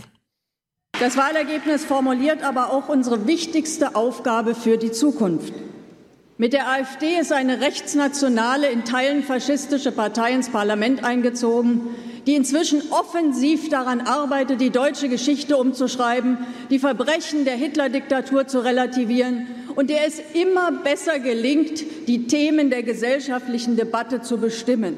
Und ich finde, hier zeigt sich die wichtigste Aufgabe linker Parteien. Wir müssen den Vormarsch der Rechten stoppen und wir müssen die Demokratie gegen einen entfesselten Kapitalismus und einen zunehmenden Autoritarismus verteidigen. Das ist doch unsere zentrale Aufgabe und wir sollten darüber reden, wie wir das am besten schaffen. Und wir müssen, wir müssen, denke ich, auch immer wieder darauf hinweisen, dass das zwei Seiten einer Medaille sind. Die AfD ist doch nicht das Gegenprogramm zu Merkel. Die AfD ist doch das Produkt von Merkel. Sie ist doch das Produkt von Merkels marktkonformer Demokratie, wo die Konzernchefs den Kurs bestimmen und wo die große Mehrheit keine Stimme mehr hat. Und auch die Verrohung von Sprache und Denken, die sich in den Hasskommentaren bei Facebook austobt und über die sich die neoliberalen Eliten so gern in vornehmem Abscheu erheben, diese Verrohung von Sprache und Denken, das ist doch das Ergebnis der Verrohung der sozialen Verhältnisse, die genau diese neoliberalen Eliten herbeigeführt haben. Das ist doch das Produkt ihrer Politik.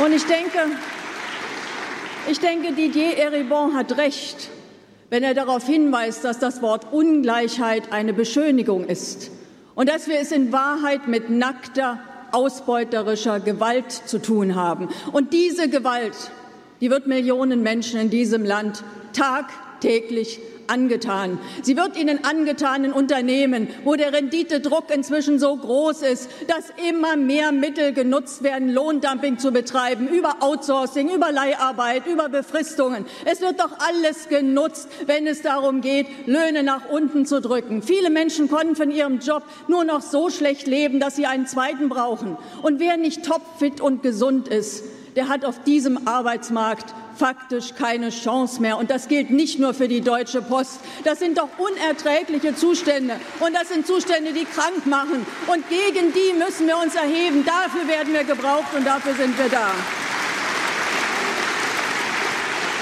Und wenn diese Menschen wenn diese Menschen, denen die Politik der letzten Jahre jede Chance auf ein planbares Leben genommen hat, wenn sie sich nach Sicherheit sehnen, nach Stabilität, und nach Schutz, dann meine ich, müssen Sie spüren, dass wir an Ihrer Seite stehen. Wir sind doch gegründet worden.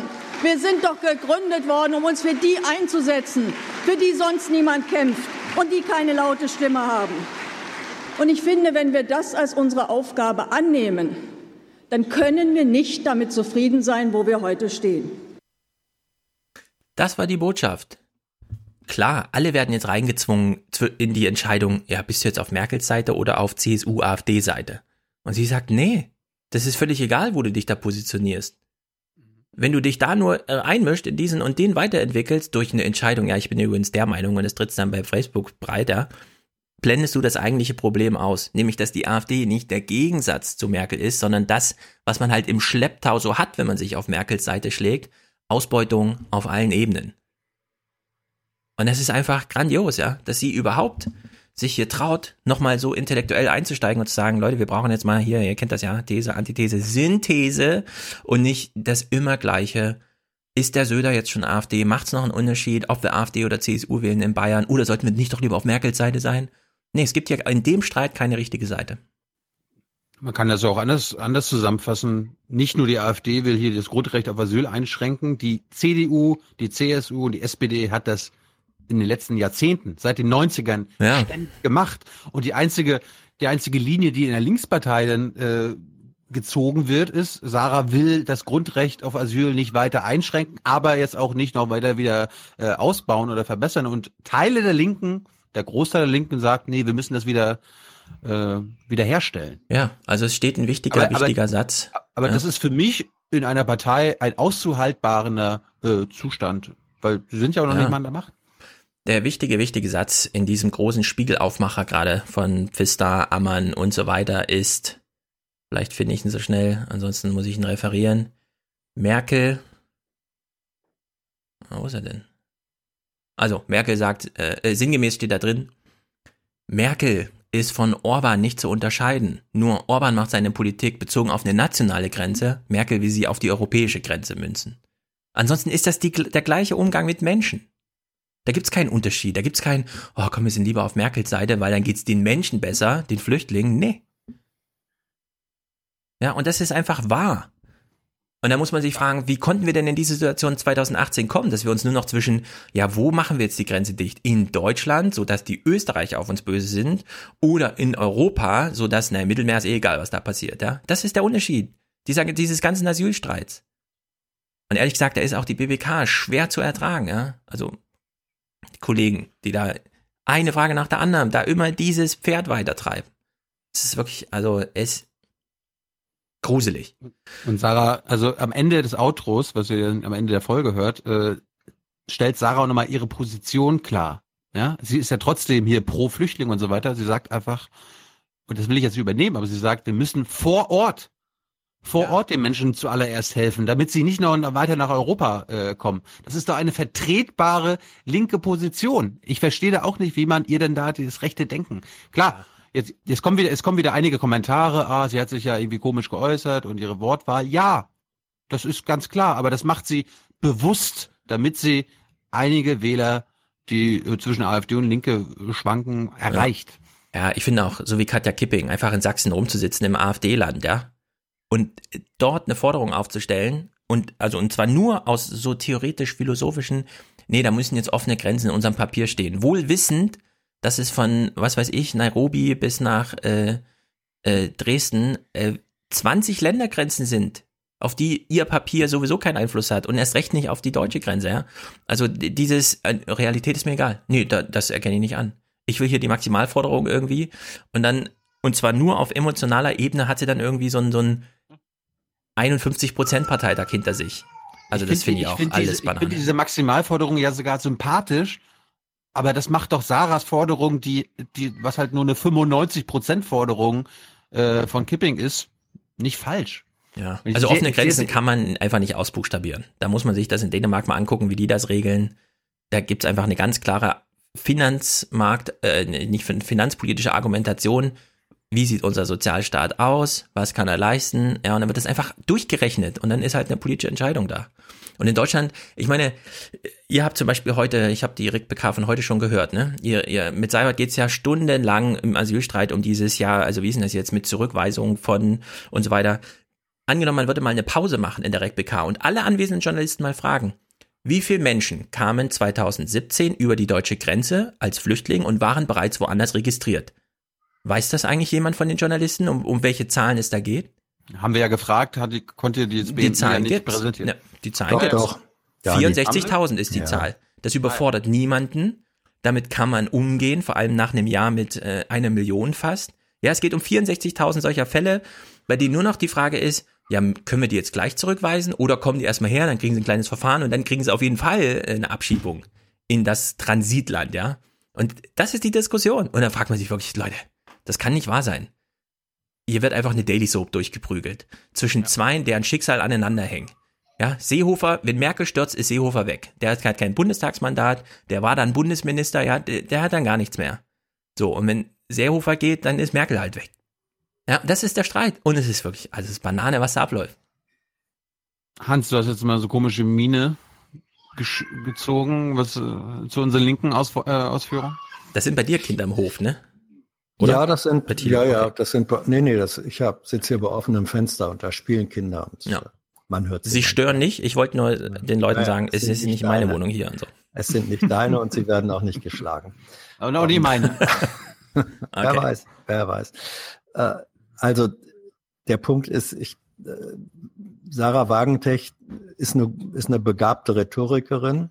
Das äh, hat sie mit ihrem Mann gemeinsam. Deswegen sollte die Rede lesen. Und nicht euch anhören und lesen, dann versteht man nämlich auch was. Hier ist alles ja. untergegangen in diesem Toverbu da so, und, und, sie und sie stellt da die Systemfrage äh, in den Raum und sie verbindet die Systemfrage mit äh, taktischen tagesaktuellen Fragen. Das ist, eine, das ist ein interessanter Spagat.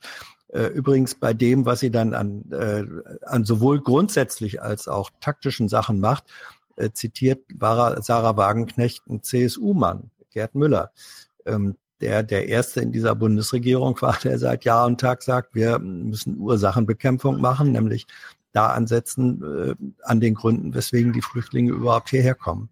Also da gibt's äh, interessante Querverbindungen. Äh, die, äh, und das ist völlig richtig, die Systemfrage zu stellen, weil es natürlich was mit System zu tun hat. Nur man kann nicht durch die Systemfrage alleine sich davor drücken zu sagen, okay, und was machen wir heute? Und die, ich sage mir jetzt mal, die Frontverläufe heute bewegen sich und das ist eben eine Realität im Moment zwischen Seehofer und Merkel. Und deswegen wird auch zu Recht in der Bundespressekonferenz danach gefragt, dass es bei dem, was da heute diskutiert wird, selbstverständlich darum geht und das nicht einfach nur äh, Merkel-Seehofer, sondern das ist vielmehr Wahlkampf in Bayern. Warum, äh, wie sieht die CSU mit Hosen voll vor der AfD in Bayern äh, aus? Das spielt da eine Rolle und diese Fragen gehören thematisiert, nur sie haben ihre Auswirkungen in sehr konkreten Fragen. Äh, hat Merkel jetzt noch zwei Wochen Zeit, bevor sie mhm. sagen muss, äh, zugeben muss, ja, haben es doch nicht hingekriegt mit der europäischen Lösung und dann hat sich eben Seehofer durchgesetzt. Und was ist dann in diesem Konfliktverhältnis für die reale aktuelle Machtfrage in diesem Land? ist das im Moment eine äh, wesentliche Frage und die kannst du nicht umschiffen dadurch, dass du sagst, wir stellen hier die fundamentale Systemfrage. Deswegen muss beides gemacht werden. Ja, aber Sarah Wagenknecht ist kein Mitglied der Regierung. Sie muss dieses nee. Problem, in das die beiden sich verstrickt haben, ja. das hätte bei jedem Thema passieren können, ja? ja, muss sie nicht beantworten. Und sie sagt sogar, sie gibt sogar einen Grund an, warum sie sich hier nicht positioniert, sondern einfach sagt, Leute, Systemfrage. Ja, wer behauptet, hier gibt es einen Gegensatz zwischen, ach, die gute Merkel und irgendwelche anderen ja. Kräfte? Nee, nur, das nur, hängt zusammen. Das eine mal, hat das andere im Schlepptau. Ja, ja, auf der, auf, der einen, auf der einen Seite will sie sich nicht positionieren, sondern stellt die Systemfrage. Gleichzeitig positioniert sie sich aber eben sehr aktuell doch, indem sie sagt, diese Tür müssen wir ein Stück weit zumachen, sonst kriegt die AfD die Stimmen. Also sie macht schon beides, aber sie macht es in einer Art und Weise, die ihrem strategischen Ansatz äh, passt und sie ignoriert andere Beschlüsse, die auch etwas zu tun haben mit dem Funktionieren einer Partei, weil sie ignoriert komplett, äh, dass Selbstverständliches dazu gehört, dass wenn Parteien äh, Beschlüsse äh, befassen, da hatte Kipping ja recht, wenn sie sagt, wenn das die Beschlusslage der Partei ist, dann kann nicht eine wichtige Repräsentantin dieser Partei ein ums andere Mal das ignorieren und sagen, ich bin anderer Meinung. Und letzter Punkt, äh, Sarah Wagenknecht hatte auch recht, wenn sie sagt, ähm, zu dem Grund sind wir doch, wir, die Linke, gegründet worden. Nur mit dieser Position darf sie erst recht nicht sagen, und jetzt wollen wir eine Sammlungsbewegung, die, wie du, Stefan, vorhin sagtest, Teile der Linken hinter sich lässt. Deswegen habe ich so an ein paar Stellen den Kopf geschüttelt, weil mit großer rhetorischer äh, Fähigkeit laviert in Wahrheit äh, Sarah Wagenknecht sich scheinradikal um Fragen äh, rum, die aktuell genauso im Raum stehen. Ja, wir gucken jetzt mal Nachrichten zum Asylstreit, weil die inhaltliche Frage ist, also mit meiner Solidaritätserklärung für Sarah Wagenknecht, was auch immer aus der Sammlungsbewegung wird, abgeschlossen. Ich will mich da bei der Sammlungsbewegung auch nicht ja. anschließen, weil da, da argumentiert sie am wirsten, aber sie hat auch ganz, ganz wenig dazu gesagt in ihrer Rede. Ganz ja, am Schluss. Das wird halt zwei ein Error, wenn sie dann mal da ist. Wer es sich anhören will, ja. geht am Ende am Ende der Rede, letzten zwei Minuten, geht sie ja. darauf ein. So, wir hören jetzt mal Asylstreit. Worum geht's eigentlich? Vielleicht findet das jemand raus. Ernüchterung bei ihm. Morgen wollte Innenminister Seehofer eigentlich den Masterplan Migration vorstellen. Pokerface bei ihr. Hinter den Kulissen machte sie Seehofer einen Strich durch die Rechnung. Und jetzt? Ja gut, ich habe eine Verantwortung für dieses Land, nämlich dass wir äh, steuern und ordnen. Steuern? Und ich kann äh, das nicht auf den St. Nimmerleinstag verschieben. Seehofer will Zurückweisungen von Flüchtlingen an der Grenze, falls sie sich zuvor in einem anderen europäischen Land registriert haben. Er bezieht sich dabei auf das deutsche Asylrecht. Merkel und ihr ehemaliger Innenminister Thomas de Maizière haben 2015 eine andere Entscheidung getroffen. Keine Zurückweisungen an der deutschen Grenze, damit nicht am Ende die südeuropäischen Staaten mit dem Problem allein gelassen werden. Wir haben jetzt an einem Punkt eine Auseinandersetzung. Diese Auseinandersetzung äh, muss äh, geführt werden. Wir wollen, dass äh, dieser Punkt, Zurückweisung an den Grenzen für Menschen, die schon in einem anderen europäischen Land registriert sind, Teil dieses Masterplans bleibt. Wir werden das jetzt auch mit Nachdruck betreiben. Mhm, das ist politisches, also da der Spiegelartikel ist einfach super, ja, weil da ist einfach Macht und Sachfragen werden da schön aufgedröselt.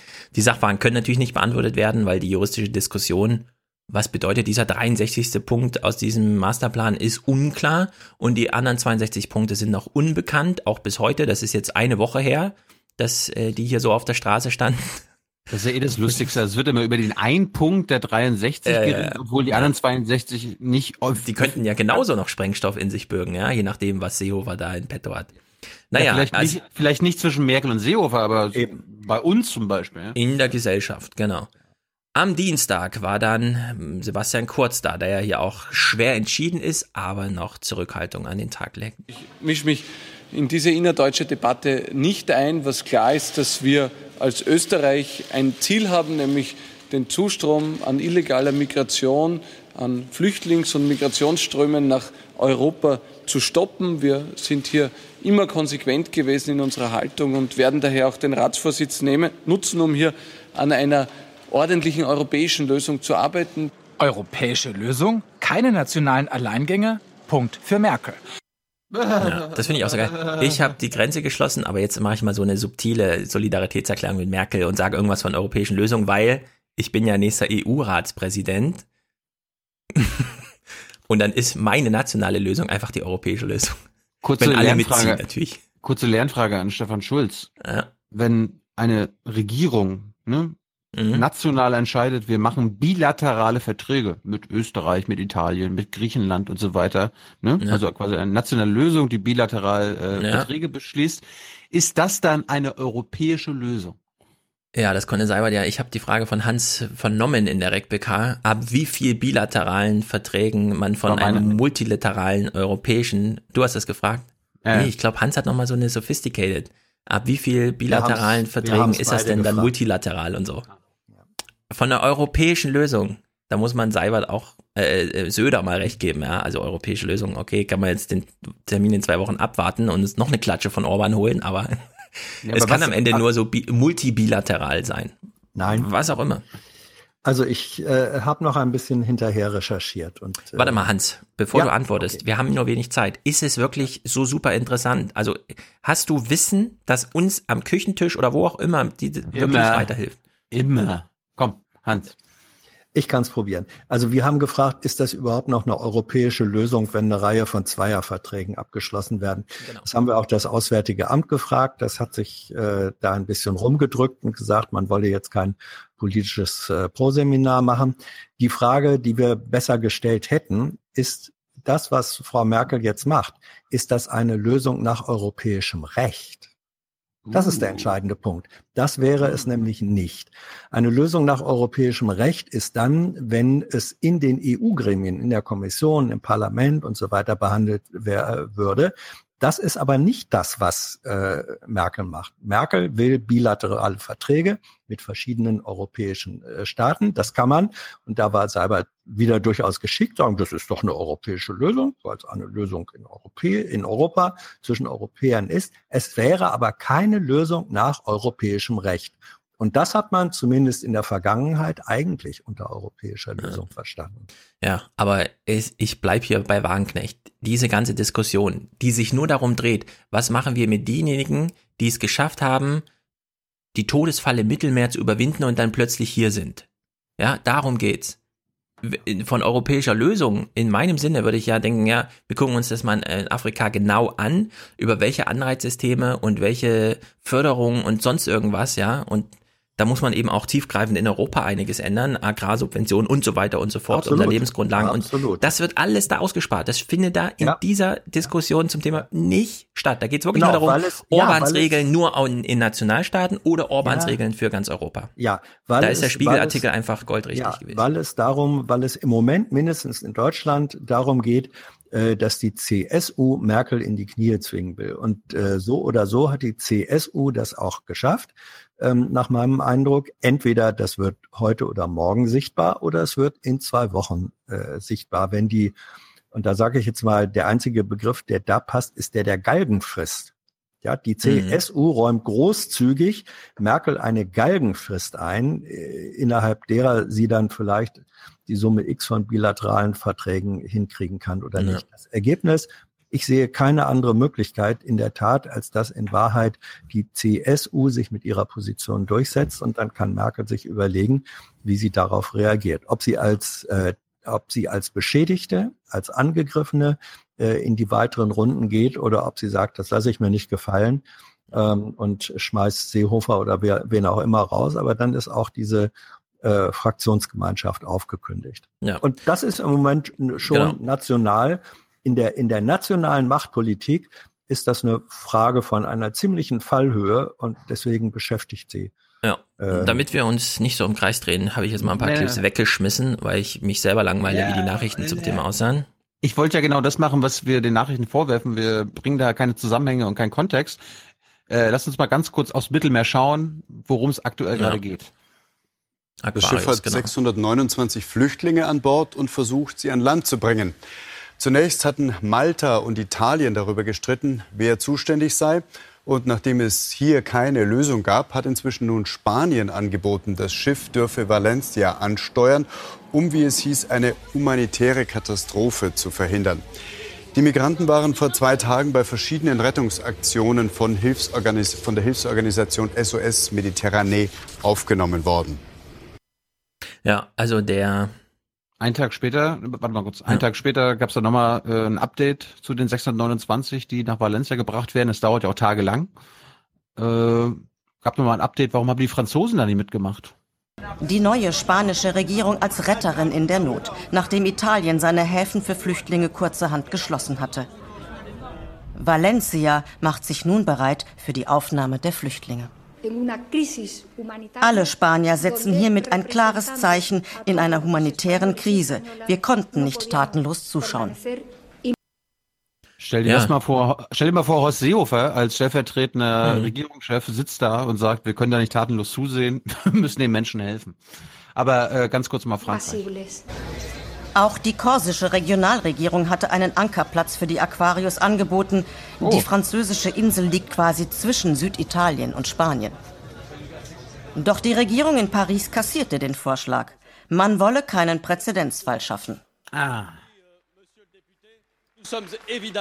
Wir sind selbstverständlich bereit, die spanischen Behörden zu unterstützen und ihnen bei der Entscheidung zu helfen, wer auf diesem Schiff ein Recht auf Asyl hat und wer nicht die Aquarius. Wir hören mal kurz, was Tina Hassel so interessiert.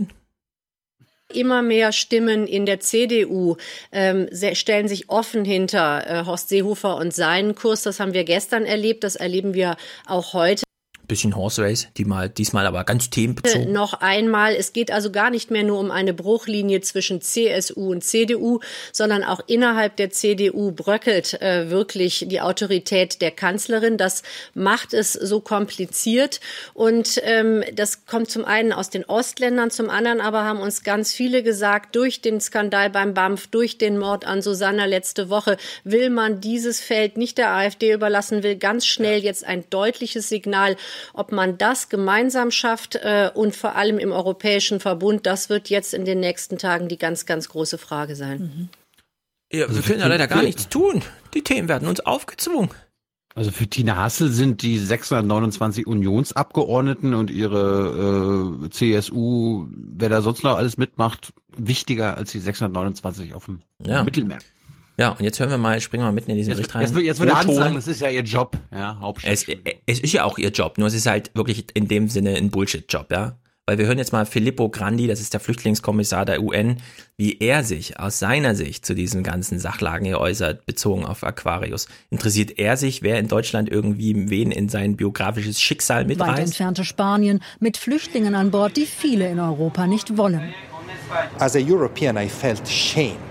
Shame als Europäer schäme ich mich, ich schäme mich dafür, dass es da ein Schiff gibt im Mittelmeer, das niemand haben will, das herumfährt für mehrere Tage. Das erinnert mich an andere Menschen, die unseren Schutz gebraucht haben, die abgelehnt und zurückgeschickt wurden. Wir wissen, wie so etwas enden kann. Ja, wie endete es denn? Naja, es gibt KZ-ähnliche Zustände und das wissen wir, weil irgendwelche deutschen Aktivisten die Innerregierungskommunikation mal über Gerichte frei äh, ja, gemacht haben, wo man mal nachlesen kann, wie die deutschen Diplomaten so miteinander reden, wenn sie darüber reden, was sie in Libyen sehen.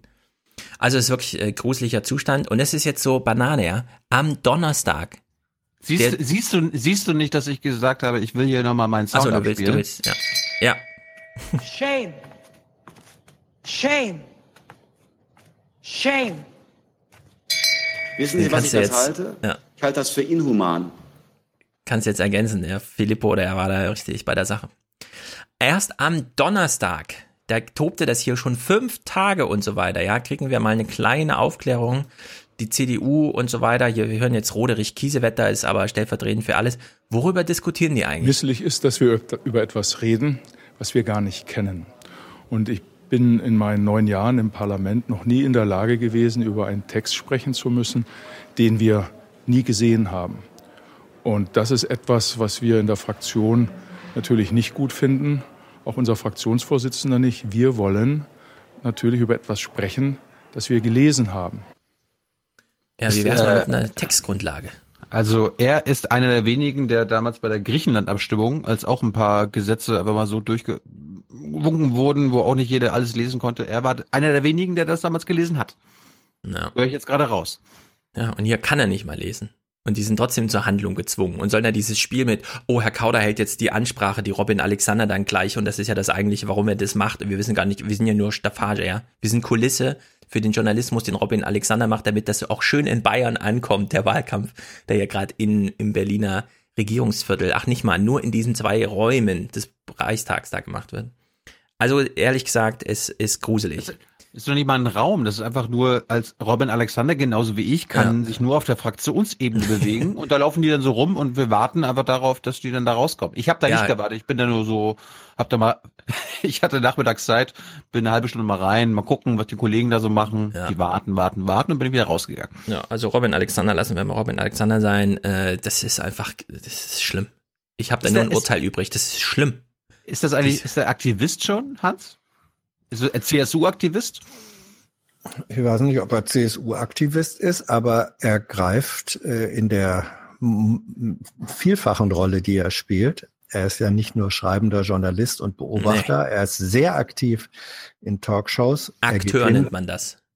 Politischer aktiv, Akteur. Ja, weil, weil er da eingeladen wird und in dieser Funktion ist er ein politischer Akteur äh, im Gewand des Journalisten. Natürlich. Ja, also wir gucken jetzt mal Söder, von dem ist Zweifel, der, der ist im Wahlkampf, um ihn geht's.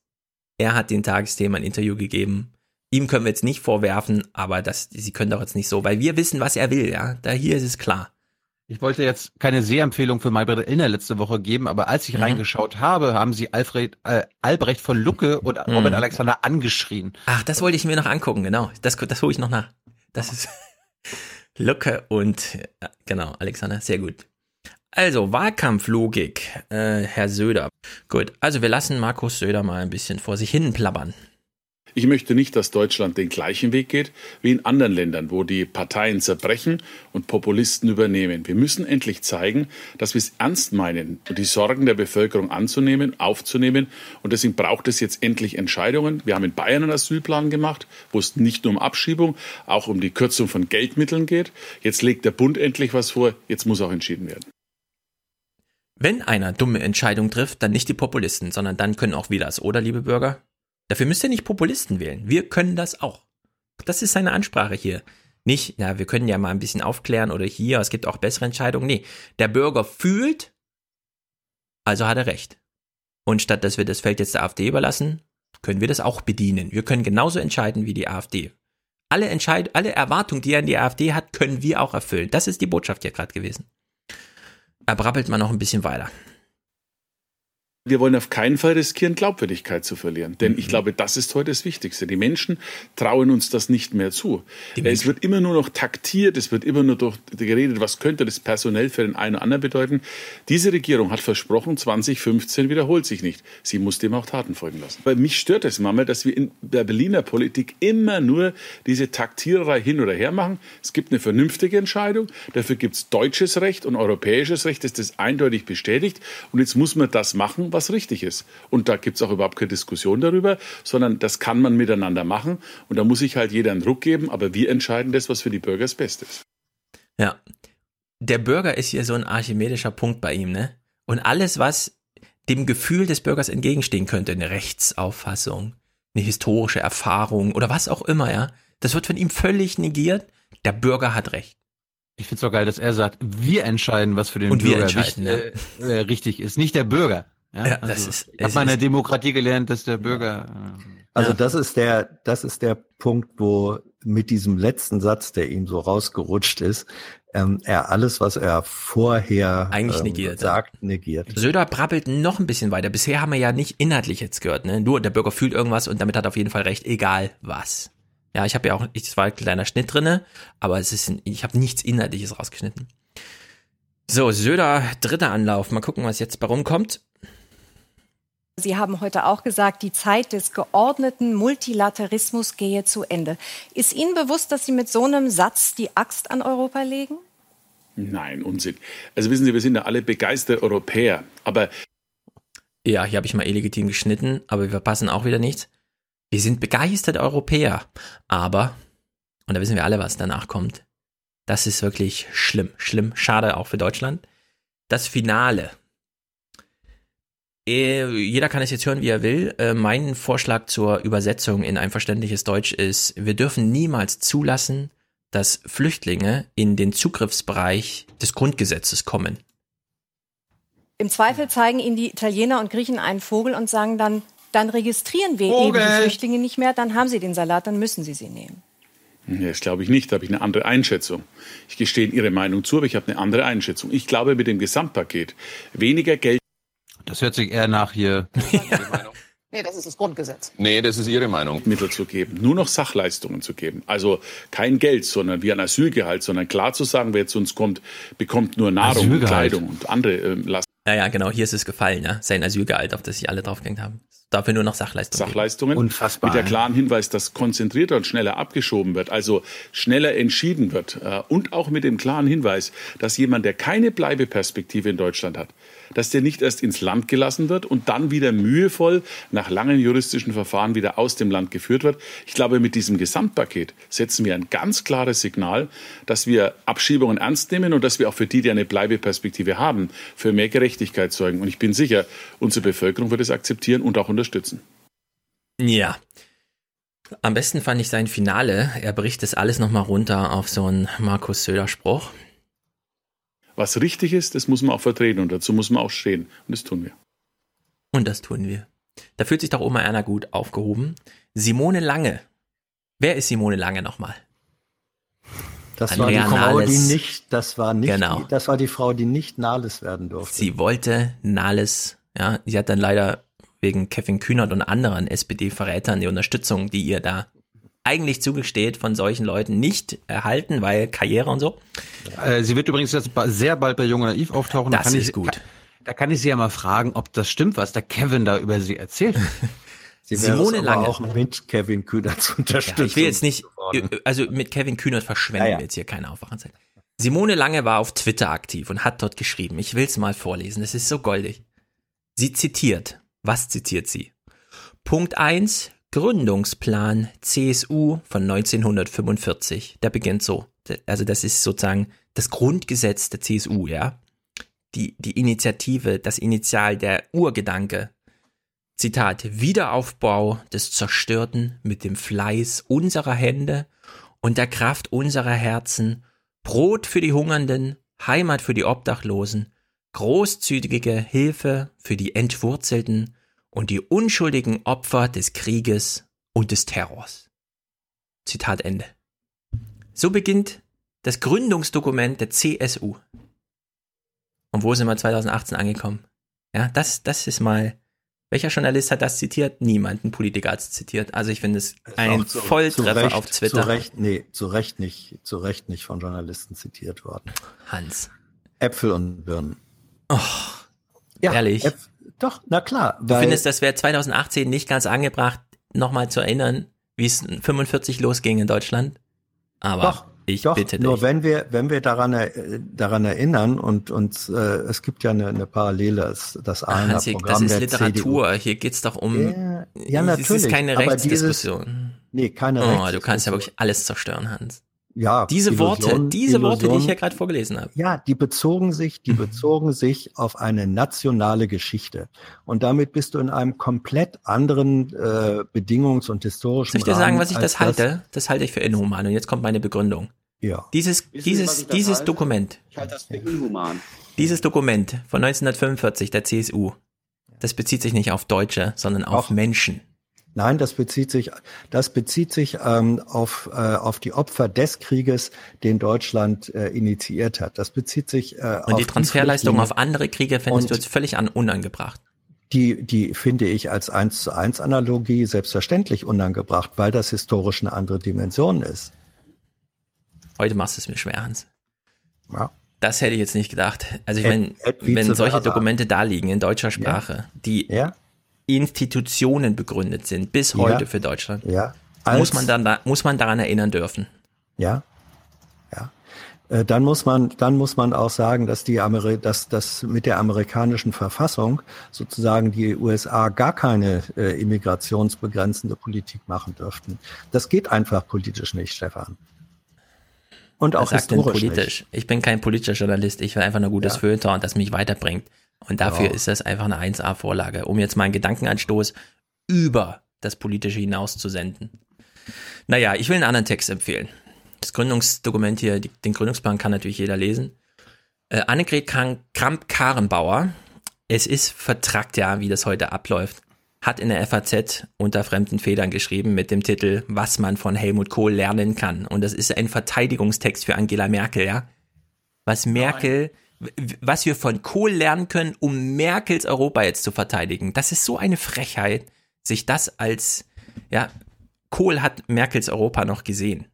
Wir hätten ihn fast noch fragen können, was halten Sie davon, Herr Kohl? Und die Antwort wäre jedenfalls nicht gewesen, Frau Generalsekretärin, schreiben Sie bitte mal einen Text, was man aus meinem Europa jetzt lernen kann, ja. Also das geht gar nicht, finde ich. Vor allem nicht von der FAZ aus hinter einer Paywall. Ich finde es ja gut, ja, wenn man die redaktionellen Eigenleistungen verkauft. Aber solche Debattenbeiträge müssen bei der FAZ einfach frei verfügbar sein. Das ist hier ein Abo-Teaser draus zu machen, finde ich völlig banane. Aber es gibt einen anderen guten Text. Vielleicht habt ihr ihn beide gelesen. Ich habe ihn auf Twitter über alle Maßen gelobt.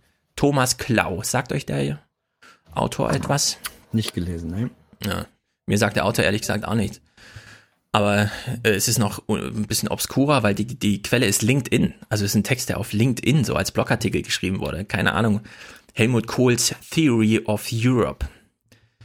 So, und da wird Kohls provokativer Provinzialismus beschrieben und ich finde, es ist die Antwort auf Merkel. Denn er vergleicht mal, der Kohl war ein ziemlich raffinierter Politiker, machtbesessen, eiskalt, ja, hat die Gremien regiert, seine Partei regiert wenn die Fernsehkamera lief, ja, legere Kleidung, Urlaub irgendwo in Süddeutschland, Saumagen, damit konnten sich die Leute noch identifizieren. Merkel dagegen, das steht in dem Text nicht drin, aber da kann man es mal vergleichen. Merkel dagegen kommt von den Gipfeln wieder, wo man weiß, wie sie ungefähr in der Politik macht, charmant, durchgreifend und so weiter. Und erzählt dann irgendwas von, ach, die europäische Lösung und die globale Herausforderung und das Rendezvous mit der Geschichte. Und jeder fragt sich so ein bisschen, was hat das mit mir zu tun? Bei Kohl.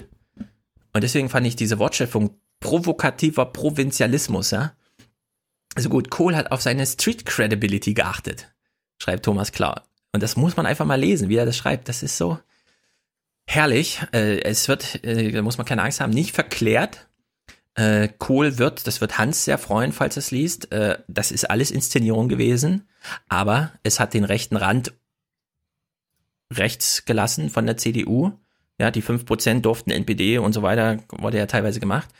Aber ohne sich inhaltlich in irgendwas zu verstricken, in eine Diskussion, die auf jeden Fall nur in die falsche Richtung geht, viel zu emotional, ja, viel zu zugespitzt und so weiter, hat Kohl einfach das Deutschtum in seine Person eingebaut, in seine mediale Person und hat sich einen Saumagen bestellt. Und damit kam es nie zu solchen Phänomenen wie der AfD. Also diesen Text, den habe ich verlinkt, der ist einfach hier, der, der westdeutschen liberalen Elite war Kohl peinlich. Seine Klamotten, seine Urlaubsorte und seine Büroeinrichtung. Ganz Deutschland kannte seine Essensvorlieben. Fast niemand sein Wissen über die Geschichte, sein gefräßiges Lesen, sein Interesse für Architektur. Er hat sich inszeniert. Habe ich jetzt mal so aus dem Englischen übersetzt, aber das ist einfach ein grandioser Text, ja. Also wenn ihr mal einen richtig guten Text lesen wollt, der heute äh, viel inspirativ euch mitgeben kann, dieses Ding von Thomas Klau. Ich würde Grandios. gerne eine, Literat eine Literaturempfehlung dazugeben ähm, das Buch des Kohlsohnes, ich weiß jetzt nicht welcher von beiden es mit Vornamen war, über seine Kindheit. Da beschreibt er nämlich ähm, sehr ausführlich die Art der Inszenierung, die sein Vater da gemacht hat, ähm, am äh, Wolfgangsee und sonst wie. Sehr ähm, zum Schaden der Familie möglicherweise hat dieser englische Autor das äh, auch daher. Im Übrigen, ich würde den Kohl jetzt nicht so glorifizieren. Ja, hier ist null Glorifizierung drin, ne? Es wird nur ein Prinzip ich, aufgezeigt. Ja, es wird ein Prinzip aufgezeigt. Ich äh, ich glaube aber, dass, und das mag jetzt schmerzhaft sein, wenn Kohl heute in politischer Verantwortung wäre, wäre er ähnlich, äh, würde er ähnlich sich verhalten äh, wie Merkel. Ähm, weil das Kohlsche, das Kohlsche äh, Europa, das war ein relativ einfaches in Anführungsstrichen, weil das hatte eben nicht mit äh, der objektiv existierenden Flüchtlings ich sag's mal, Problematik in dieser millionenfacher Dimension zu tun. Wie Kohl sich heute verhalten würde angesichts dieses, dieser real existierenden äh, Verhältnisse, da denke ich, er wäre eher bei Merkel ähm, als weiter von ihr weg. Das, man kann nicht, das ist so ähnlich, weißt du. Man, jeder man Politiker kann, man, hat seine Zeit, ja, ja. Jeder hat seine Zeit und man kann heute, man könnte heute nicht Fußball-Weltmeister werden mit den Rezepten von Beckenbauer 74. Das, das stimmt. Kann das haben, glaube ich, viele gesehen. Ich noch nicht, aber ich glaube, das stimmt. So, Audiokommentare. Nee, ja. wir sind noch nicht durch. Erstens oh. und zweitens, die Fußballfans sehen das ähnlich. Ja. Äh, eine kleine Sache noch, äh, weil wir Hans dabei haben und wir das am Freitag, äh, das wäre zu spät. Ich habe mal geguckt im Heute-Journal, wie denn diese Aktion Very Big Raushole vermeldet mhm. wurde. Äh, es geht um den Fall Ali B., der die Susanna getötet haben soll, äh, beziehungsweise es auch schon zugegeben hat. Er soll sie auch vergewaltigt haben. Er hat sich dann mit seiner Familie äh, in den Irak abgesetzt. Die Bundespolizei hat ihn anscheinend an der äh, Flughafengrenze nicht aufgehalten. Dann hat sich der Poliz Bundespolizeichef, der Herr Roman, gedacht, weißt du was, ich rufe da einfach mal meinen Buddy ich war an. nicht mehr im Irak. Ich war lange nicht mehr im Irak. Ich hol den da mal raus.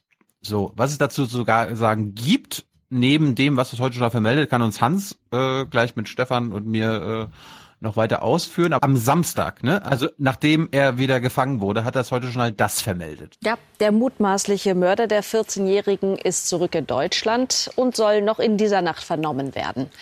Die Maschine, die ihn von Erbil nach Frankfurt brachte, landete gegen 20.30 Uhr. Mit einem Hubschrauber ging es dann weiter nach Wiesbaden. Momentchen mal. Das soll das Flugzeug gewesen sein. Wo ist denn das gelandet? In welcher Stadt? Frankfurt. Also wenn in Frankfurt, ich fahre ja sehr häufig, ich bin ja da und so, ne? Da muss man aber sehr genau auf seiner App gucken, damit man auch wirklich die A320 erwischt, die auch wirklich gemeint ist. Finde ich witzig, dass sie das hier so zeigen. Weil könnte im Grunde jedes Flugzeug sein. Da kommt alle 30 Sekunden so ein A320 runter. Aber gut, Feinheiten. Ali B. hatte sich in den Irak abgesetzt, wo ihn kurdische Sicherheitskräfte fassten. Nach deren Angaben soll der 20-Jährige gestanden haben, Susanna Ende Mai vergewaltigt und getötet zu haben. Der Fall hat die Debatte über den Umgang mit abgelehnten Asylbewerbern neu angefacht. Also erstmal das äh, Fazit, ne, jetzt Umgang mit Asylbewerbern neu entfacht, Aha, alles klar. Kein Wort dazu, wie der jetzt zurück nach Deutschland gekommen ist und warum er jetzt quasi zurückgeflogen wurde. Da dachte ich mir, okay, einen Tag später werden sie es ja mal vermelden. Gestern Abend wurde Ali B. zurück nach Deutschland gebracht und danach in Wiesbaden verhört. Er hatte sich in den Irak abgesetzt, wo er am Freitag festgenommen wurde. Inzwischen hat der Gegenüber den deutschen Ermittlern gestanden, Susanna getötet zu haben. Eine Vergewaltigung bestritt er. Das gab die Staatsanwaltschaft vor wenigen Minuten bekannt. Kein Wort, Hans. Kein Wort mhm. im Heute-Journal in der ganzen Woche über diese illegale, man könnte sagen Freiheitsberaubung, auf jeden Fall diese illegale Aktion unseres, unseres Bundespolizeichefs. Ja, das, der, der Begriff illegal, das ist jetzt deiner. Äh, die Bundespolizei, ja, wollte ich auch sagen. Ja, die, die Bundespolizei äh, behauptet ja, es habe eine Legalität äh, gegeben. Das Bundesinnenministerium hat sich das offenbar äh, zu eigen gehabt, äh, zu eigen gemacht. Und es gibt jetzt einen massiven juristischen und politischen Streit darum, ob das legal war oder nicht. Da gibt es unterschiedliche Auffassungen. Nicht im Heute. Bitte? Nee, Nicht nein, nein, nur, nein. Ja, den nein, juristischen Streit, Thilo, ich, den gibt's vor Gericht, wo er hingehört. Ich, ich beziehe mich Nicht doch nur darauf, Thilo, ich beziehe mich doch nur darauf, dass ah, ja. du gesagt hast, kein Wort über die äh, illegale Maßnahme. So. Ähm, es gab keine Berichterstattung dort über die Bedingungen dieser, ich nenne das jetzt einfach mal Rückholung. Ähm, Darüber gibt es aber in der Tat äh, sehr viel äh, noch aufzuklären und, und auch zu streiten, denn ganz offenbar ist es so, dass diese Rückholaktion geschah durch die, die Festnahme und dann Überstellung äh, durch die äh, kurdischen, äh, durch kurdische sogenannte Sicherheitskräfte auf Initiative des äh, Chefs der Bundespolizei. Und ob dieses legal ist, ob er das hätte machen dürfen, ähm, mit dem begrüßenswerten, das begrüßenswerte Ergebnis dieser Tatverdächtige oder geständige äh, mutmaßliche Täter ist der deutschen Justiz zugeführt worden. Das ist gut. Aber ob das Verfahren, in dem das geschah, rechtmäßig war, das ist die große Streitfrage und die beschäftigt uns äh, äh derzeit und die wird, glaube ich, auch noch weiter Öffentlichkeit, Politik, Gerichte beschäftigen. Ich wollte jetzt Stefan auch nicht sagen, dass das Heute-Journal äh, als Leitartikel oder als Hauptthema diese äh, juristischen Fragen, die uns interessieren, mhm. als Hauptthema macht, aber dass noch nicht mal Oma Erna gesagt wird, dass da der Bundespolizeichef in einer außergewöhnlichen Aktion den rausgeholt hat. Das könnte man ja wenigstens so sagen. Ja, aber ist es so außergewöhnlich? Ich ja, weiß es nicht. Es gibt dafür keinen Präzedenzfall. Stefan. Also es gibt ja. jedenfalls viel mediale Aufmerksamkeit. Aber ihr kennt meine Haltung, wir haben sie im Abseits schon diskutiert und ich bleibe nochmal dabei. Ich habe kein Jura studiert und ich gehöre nicht zur Journalistenblase in Berlin. Mir ist es total also, egal, wie der Typ zurückkam. Ja, die Gerichte werden es ja noch klären. Das, ist, das geht nicht. Also das geht nicht, dass du, dass dir das scheißegal ist. Das kann nicht. Nee, ich muss mich dazu nicht verhalten, weil ich ja darauf vertrauen kann, dass Juristen das klären. Ja, Welche Meinung ich jetzt dazu habe. Ich freue mich, ja. dass der Typ wieder da ist, ja. Ja, das ist das Ergebnis finden, finden alle gut, sondern es naja, geht doch um darum geht's, Tilo. Es geht nein, darum, dass der Typ wieder da geht, ist. Ja, das ist das eine, worum es geht. Es geht aber zum Zweiten auch darum, ob staatliche deutsche Institutionen in ihrem Handeln ans Rechtsstaatsgebot gebunden sind oder nicht. Das ist dir, glaube ich, ja auch nicht so ganz egal. Und die Frage, ob das, was Herr Roman gemacht hat, rechtsstaatlich äh, okay war oder nicht, das ist eben ein zweiter Diskussionspunkt, der im Moment sehr virulent äh, diskutiert wird. Der ja, ich habe einfach Geduld. Ja, ähm, nur an der Frage wird sich möglicherweise entscheiden, ob Herr Roman oder der Bundesinnenminister äh, im Amt bleiben können. Weil wenn sich herausstellen sollte, ähm, und es gibt juristische Argumentationen, die sagen, das war nicht rechtmäßig. Ja, aber wenn sie lediglich gefeuert werden, wenn das die Konsequenz ja. ist, dann ist mir das ehrlich gesagt auch egal. Entweder es gibt da richtige Konsequenzen oder nicht. Ja, gut. Also ich, ich bin der Meinung, James Bond geht im Film. Ähm, in der politischen Realität äh, poche ich auf die Rechtmäßigkeit ähm, des, des Handelns von staatlichen Institutionen. Darauf möchte ich mich auch in anderer Weise verlassen können.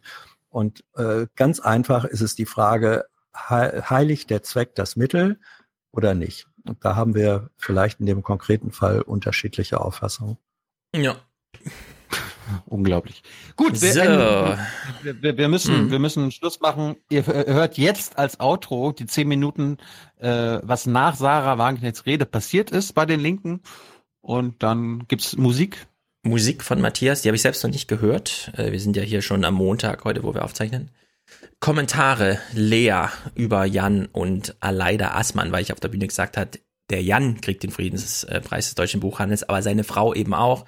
Dieser kleine Fauxpas ist mir passiert, da ich dieses Buch hier, das kulturelle Gedächtnis von Jan Assmann, ist im Grunde das einzige, was ich von ihm gelesen habe. Und da kommt natürlich auch seine Frau drinne vor, aber nur in der Widmung, nicht als Mitautorin. Deswegen habe ich da in dem Fall dann nur an Jan gedacht und nicht an die Frau. Ich kenne ihre Arbeit gar nicht, aber ich weiß, dass sie ihn mitverdient hat.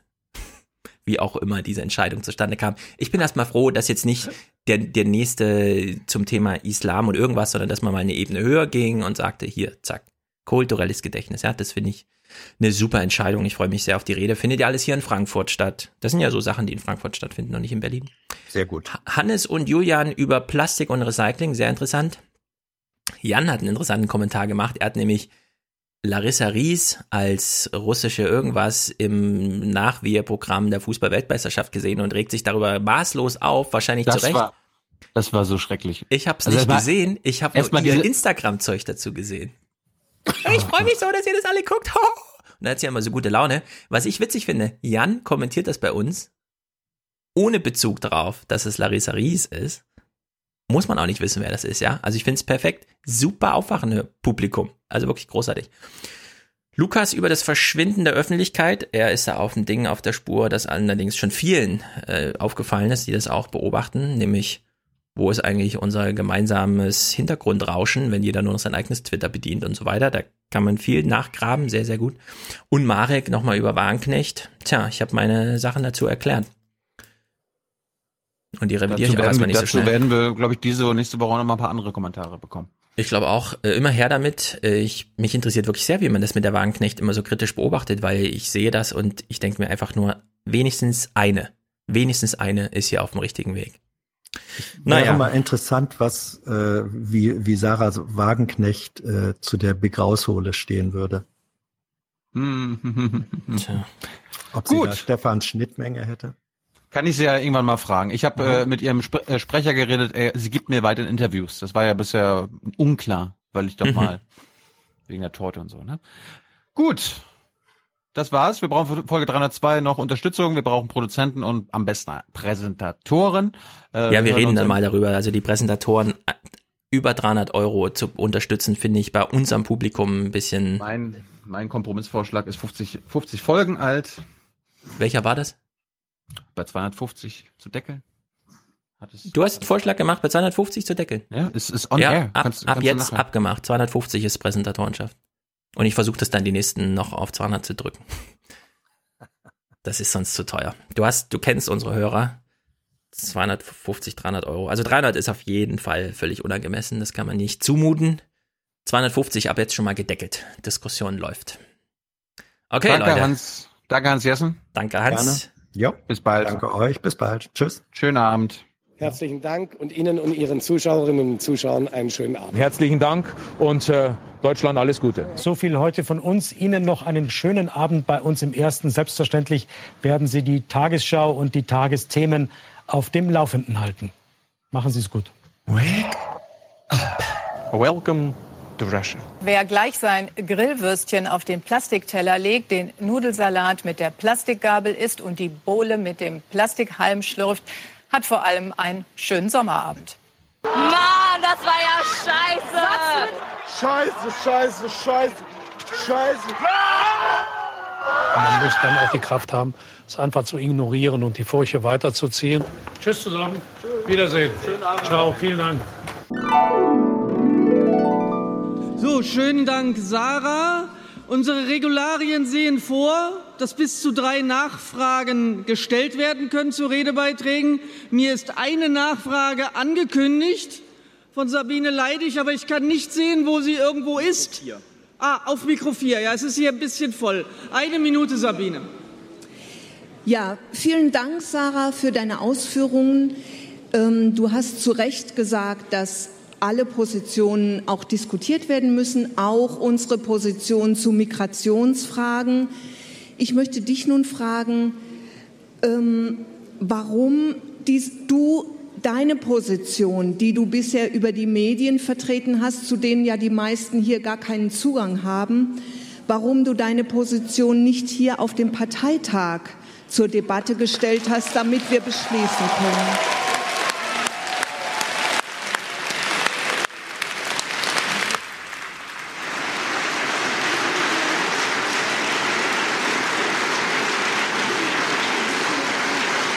Liebe,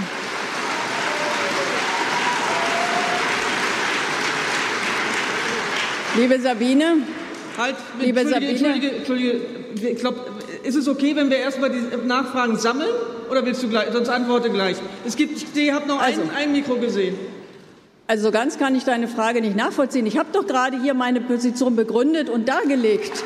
Also ich meine, was heißt denn zur Debatte stellen?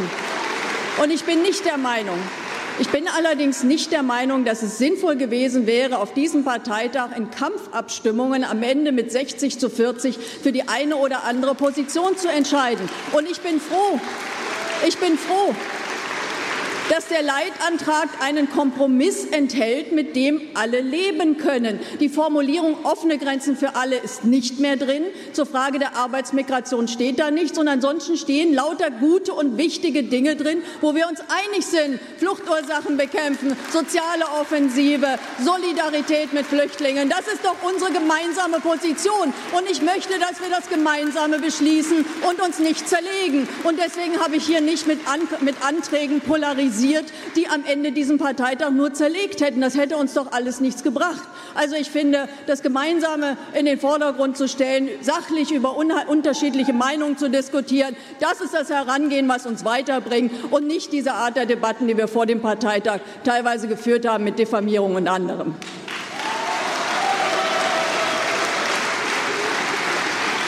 Ich lasse jetzt noch zwei Nachfragen zu. Einmal Mikro 4, einmal Mikro 6. Bitte, 4 bitte. Sarah, ich teile deine Position nicht, Elke Breitenbach. Du, du zerlegst gerade dadurch, dass du keine Debatten zulässt und seit Monaten nicht zulässt, diese Partei. Du ignorierst die Position der Mehrheit dieser Partei. Und du hast jetzt, und du hast jetzt genau wieder nachgelegt. Und das ist unglaublich. Und ich bin nicht mehr bereit, das länger hinzunehmen. Und ich erwarte von dir, dass du die Position, die Mehrheitsposition dieser Partei achtest, so wie alle Denke, anderen auch. Und Frage ich muss kommen. es auch machen. Und ich möchte wissen, was sind für dich Geflüchtete? Du redest von Kriegsflüchtlingen. Welche anderen Flüchtlinge gibt es denn für dich noch? Redest du von Wirtschaftsflüchtlingen? Jetzt noch eine weitere Nachfrage auf Mikro 6.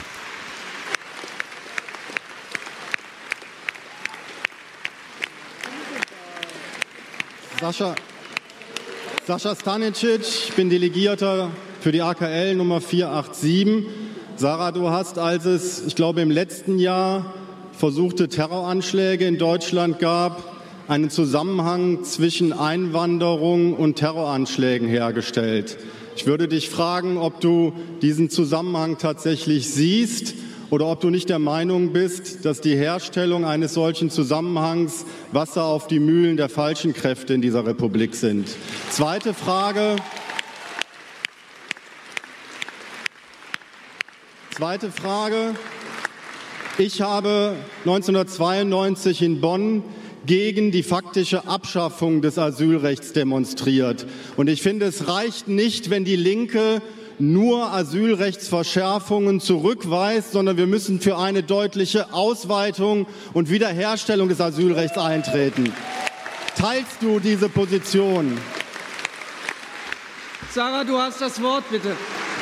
Also zunächst einmal, wir haben immer, auch als Bundestagsfraktion, das Dublin-System kritisiert. Das ist ja der Hintergrund der damaligen Veränderungen gewesen. Wir haben immer gesagt, es geht nicht, dass gerade die ärmeren europäischen Länder wie Griechenland und Italien die Hauptlasten tragen. Da gibt es überhaupt keine Differenz, sondern selbstverständlich sehen wir das ebenso, dass das verändert werden muss. Aber ich finde trotzdem ist es doch schon mal eine wichtige Frage, dass es eine Partei gibt, die allen Verschärfungen entgegengestell sich entgegengestellt hat. Das macht sonst keiner. Die Grünen haben gedealt, die SPD, die CDU macht sowieso sowieso mit. Also wir können doch auch mal deutlich festhalten, dass hier von uns eine ganz klare Position in der Bundestagsfraktion vertreten wurde. Und wir haben natürlich auch immer wieder Anträge eingebracht, die auf konkrete Verbesserungen gezielt haben. Also da werden wieder künstliche Differenzen aufgemacht, die ich überhaupt nicht sehe und wo ich mich wirklich frage, wo das hinführen soll.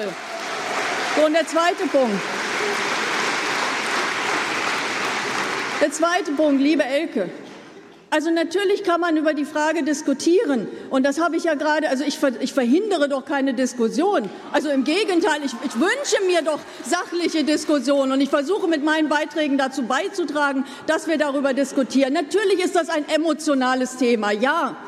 Und trotzdem, es gibt auf dieser Welt unendlich viel Elend, unendlich viel Not. Und ich finde, wenn wir sachlich diskutieren, müssen wir uns auch darüber im Klaren werden. Den Hungernden in Afrika nützen offene Grenzen nichts, weil sie gar nicht die Mittel haben, weil sie gar nicht die Mittel haben, sich auf den Weg zu machen. Die Allerärmsten, die Allerärmsten dieser Welt brauchen unsere Hilfe für Ort. Und deswegen finde ich, muss die Linke das in den Vordergrund stellen. Ich meine, auch bei den Kriegsflüchtlingen. Zehn Prozent schaffen es nach Europa. 90 Prozent leben unter elendigen Bedingungen vor Ort. Auch in Syrien. Das hat sich doch bis heute nicht verändert. Ich meine, warum haben sich denn 2015 so viele Menschen auf den Weg gemacht? Weil es eben vor Ort unsägliche Bedingungen gab. Weil auch Frau Merkel und auch die deutsche Regierung die Überweisung an das UNHCR gekürzt hat. Und entsprechend wurden dort die Lebensmittelrationen gekürzt. Bis heute ist es so, dass dort keine medizinische Versorgung da ist, dass dort keine Bildung da ist. Und wie gesagt, in den vielen Elendsgebieten dieser Welt, da leben Millionen Menschen. Und ich möchte den Fokus der Debatte darauf richten, dass wir dort helfen müssen, dass wir da die Außenpolitik verändern müssen. Und wenn da geboot wird, dann muss ich sagen, das ist für mich dann keine soziale Gerechtigkeit mehr, wenn das nicht im Fokus unserer Debatte steht.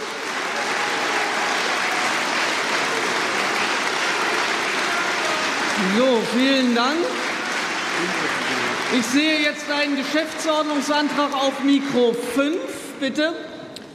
Hi, ähm, ich möchte eine persönliche Erklärung abgeben. Mein Name Nein, Entschuldigung, das geht jetzt nicht. Warum Persönliche nicht? Erklärungen kannst du nach unserer Geschäftsordnung nach Abstimmungen abgeben, aber nicht einfach so.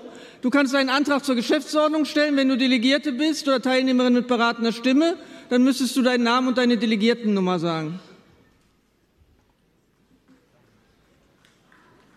Mein Name ist Esgi Güldal, Delegierten Nummer 175.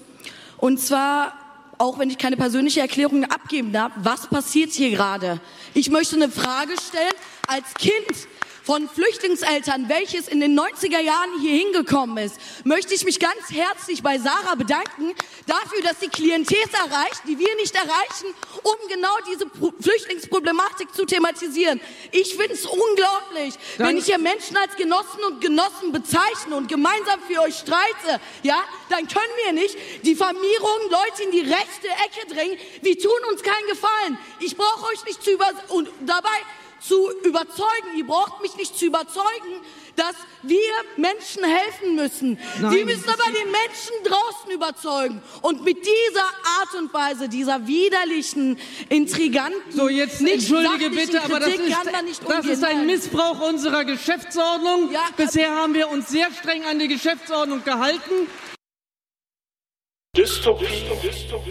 Utopie mir heute eine ganz besondere Freude, Herrn Professor Metzinger Ihnen vorstellen zu dürfen.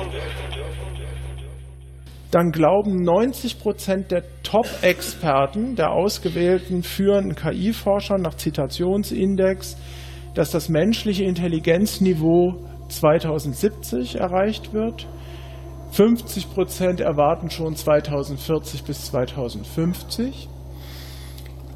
75 Prozent aller befragten Experten, aber unter den Top 100 nur 50 Prozent, glauben, dass danach innerhalb von 30 Jahren eine Superintelligenz entsteht, die uns uneinholbar überlegen ist, weil sie sich unkontrolliert selbst optimiert hat. Wir erkennen diese Tatsache an. Es gibt ein selbstoptimierendes postbiotisches System. Jetzt zu dem Bahn-Szenario. Erstens. Es existiert eine Superintelligenz. Es gibt ein selbstoptimierendes postbiotisches System, dessen Faktenwissen und dessen Intelligenz das der Menschheit uneinholbar überschritten haben. Sagen wir mal 2100. Wir erkennen diese Tatsache an. Die Superintelligenz ist uns entsprechend auch auf dem Gebiet der moralischen Kognition uneinholbar überlegen.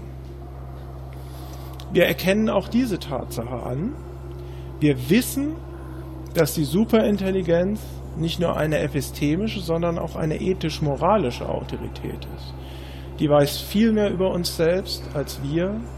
Die hat unglaublich viel Daten verarbeitet aus der wissenschaftlichen Forschung und die kennt die Probleme der ethischen Analyse. Diese Superintelligenz ist benevolent. Das heißt, sie ist uns ganz und gar wohlgesonnen. Nicht wie in irgendwelchen dystopischen Szenarien. Sie respektiert unsere Interessen und das Wertsystem, das wir ihr ursprünglich gegeben haben. Sie berät uns politisch und beim optimalen Social Engineering. Sie ist unser Freund, diese künstliche Intelligenz. Wir erkennen diese Tatsache an, dass diese Wesen selbst diese Tatsache aufgrund eines fest verankerten Existence Bias können. Es existiert eine Superintelligenz. Die Superintelligenz weiß viele Dinge über uns selbst, die wir nicht erkennen können. Zum Beispiel hat sie ein tiefes Verständnis der kognitiven Verzerrungen, die wir aus der biologischen Evolution mitgebracht haben und die uns bei der moralischen Kognition behindern.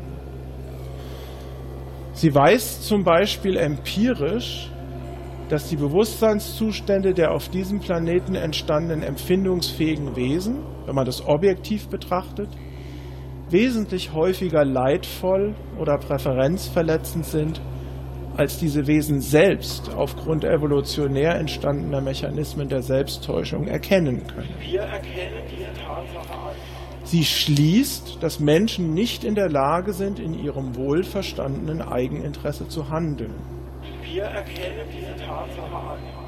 Die Superintelligenz weiß, dass einer unserer höchsten Werte, die sie respektiert, die Maximierung von Glück und Freude bei allen empfindungsfähigen Wesen ist. Und sie respektiert diesen Wert. Sie erkennt aber empirisch, dass es bei biologischen Wesen fast nie möglich ist, eine positive Lust-Unlust-Bilanz zu erreichen oder nur eine neutrale Lebensbilanz. Die Superintelligenz erkennt aber, dass es eine phänomenologische Asymmetrie zwischen Freude und Leid gibt. Es ist viel wichtiger, Leid zu verhindern, als mehr Freude in die Welt zu bringen. Sie schließt deshalb, dass in unserem Sinne ein noch höherer Wert die Minimierung von Leid bei allen empfindungsfähigen Wesen ist. Es existiert eine. Sie weiß, dass kein Wesen unter seiner eigenen Nichtexistenz leiden kann.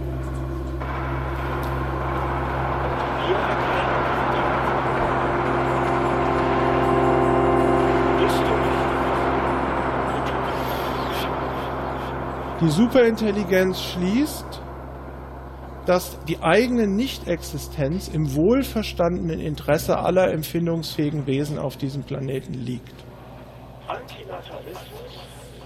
Sie weiß empirisch, dass diese Wesen selbst diese Tatsache aufgrund eines fest verankerten Existence Bias nicht erkennen können. Sie können das nicht sehen, weil wir uns immer für das Weiterleben entscheiden, weil wir aus dieser biologischen Evolution kommen. Sie analysiert sich selbst und erkennt, dass das Potenzial für eine weitere geistige Evolution ohne Leiden bereits durch ihre eigene Existenz hinreichend gesichert ist. Die Superintelligenz beschließt jetzt, benevolent zu handeln.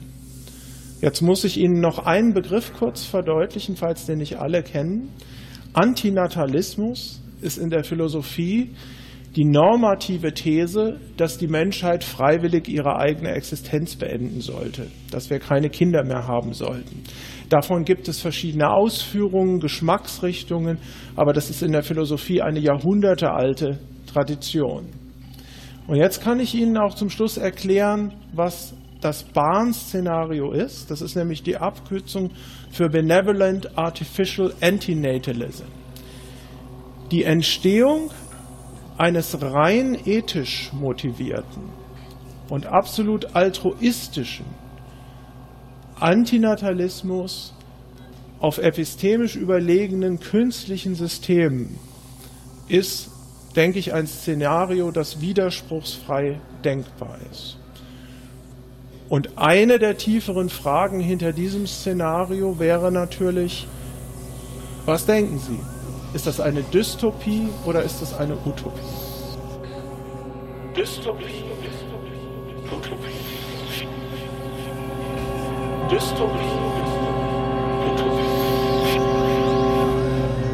Dystopie.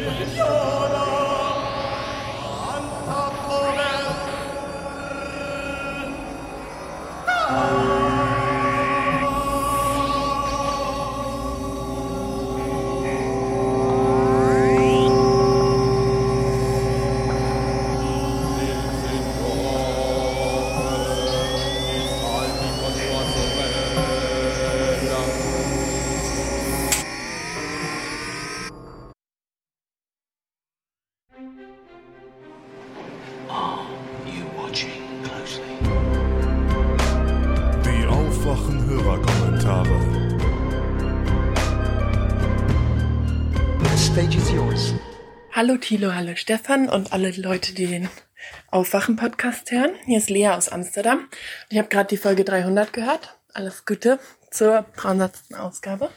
Und die hat mir sehr gut gefallen und ich fand es sehr interessant, was ihr besprochen habt. Vor allem den Zusammenhang von Erinnerungskultur und ähm, verschiedenem Verständnis zwischen Deutschland und Russland ähm, und verschiedenem Verständnis vom Weg zur Demokratie zwischen Deutschland und Russland und ob man die Länder vergleichen kann. Und da kam ähm, der Kommentar oder von Stefan, dass, dass Jan Assmann jetzt den den Friedenspreis des deutschen Buchhandels gewonnen hat, der sein Leben lang mit seiner Frau zu dem Thema kulturellen Gedächtnis geforscht hat. Und da ist mir extrem aufgefallen, dass ich das erstmal eine extrem gute Anmerkung finde, weil ich Jan Assmann und Aleida Assmann großartige Wissenschaftler finde, die wirklich tolle Sachen zu dem Thema geschrieben haben. Aber ich es deshalb auch extrem erwähnenswert finden würde, Aleida Assmann zu nennen, weil gerade Aleida Assmann ähm, diese Thematik aufgreift zwischen zu, zu dialogischem Erinnern, zwischen wie kann man überhaupt auch, wie kann man einen Dialog zwischen Erinnerungen schaffen und dadurch möglicherweise auch eine gemeinsame Basis für eine demokratische Zukunft oder eben einen Dialog oder eine Dynamik, um sich, um da in ein Gespräch zu kommen. Und da ist mir eben extrem aufgefallen, dass äh, gesagt wurde, Jan Assmann hat den Preis gewonnen und seine Frau hat auch an dem Thema mit ihm zusammengearbeitet, ein äh, ihr Leben lang. Und ich fände gut, die beide, weil sie auch beide Wissenschaftler sind, die zusammen irgendwie diese Auszeichnung erstmal bekommen. Es hat nicht nur Jan Assmann bekommen, sondern Aleida und Jan Assmann haben zusammen die Auszeichnung bekommen, weil die eben auch zusammen ähm, da zu dem Thema geschrieben haben. Ähm, und Jan Assmann hat eigentlich in den letzten Jahren, oder was heißt in den letzten Jahren, aber ähm, momentan sehr, sehr viel über Religionskonflikte geschrieben und Aleida Assmann hat eigentlich diese Theorie vom oder diese, diese Theorie zur, zur kulturellen Erinnerung, die die beiden zusammen entwickelt haben, in den letzten Jahren weiterentwickelt ähm, zu eben dieser Theorie vom dialogischen Erinnern und zu eigentlich diesen politischen Ideen, um, äh, um die es da da ging in eurer Diskussion. Und da kann ich sehr, sehr empfehlen, die Texte auch zu lesen. Und dazu müsste man eben einfach auch ihren Namen kennen und ihre Identität und sie nicht einfach nur als die Frau von Jan Assmann ähm, äh, benennen. Sonst hat mir das alles sehr, sehr gut gefallen und ich fand es sehr interessant. Und ja, bis bald. Tschüss. Moin Moin, hier ist Hannes. Ich ähm, beziehe mich auf die Hörerkommentare nach der Folge 300 zum Thema Plastik, vor allem von Sarah und Stefanie. Und zwar wurde da von Sarah gesagt, dass nicht jedes äh, verbotene, äh, nicht jedes Plastik in den Weltmeeren landet. Ähm, ja, das stimmt soweit, aber von dem Plastik landet natürlich ein Prozentsatz in den Weltmeeren sozusagen. Und wenn man es schafft, den Grundwert zu reduzieren, dann kann man auch diesen Prozentwert reduzieren, der da in den Weltmeeren landet. Ähm, und dann fand ich da noch eine kritische Aussage drin, nämlich das Verhalten in den Ländern, ohne dass gesagt wurde, was den Ländern denn, also diese Länder, die da gemeint waren, speziell sind. Ähm, denn erstens ist das Verhalten zu ändern ein längerfristiger Pro Prozess. Ähm, also es ging da dass das Recycle, darum, dass das Recycle-Verhalten verbessert werden müsste. Ähm, und äh, das schafft man halt, glaube ich, nicht einfach mal so. Und in manchen Ländern, glaube ich, äh, überhaupt im Moment ist es sehr, sehr kritisch, da bestimmte Bevölkerungsschichten zu erreichen.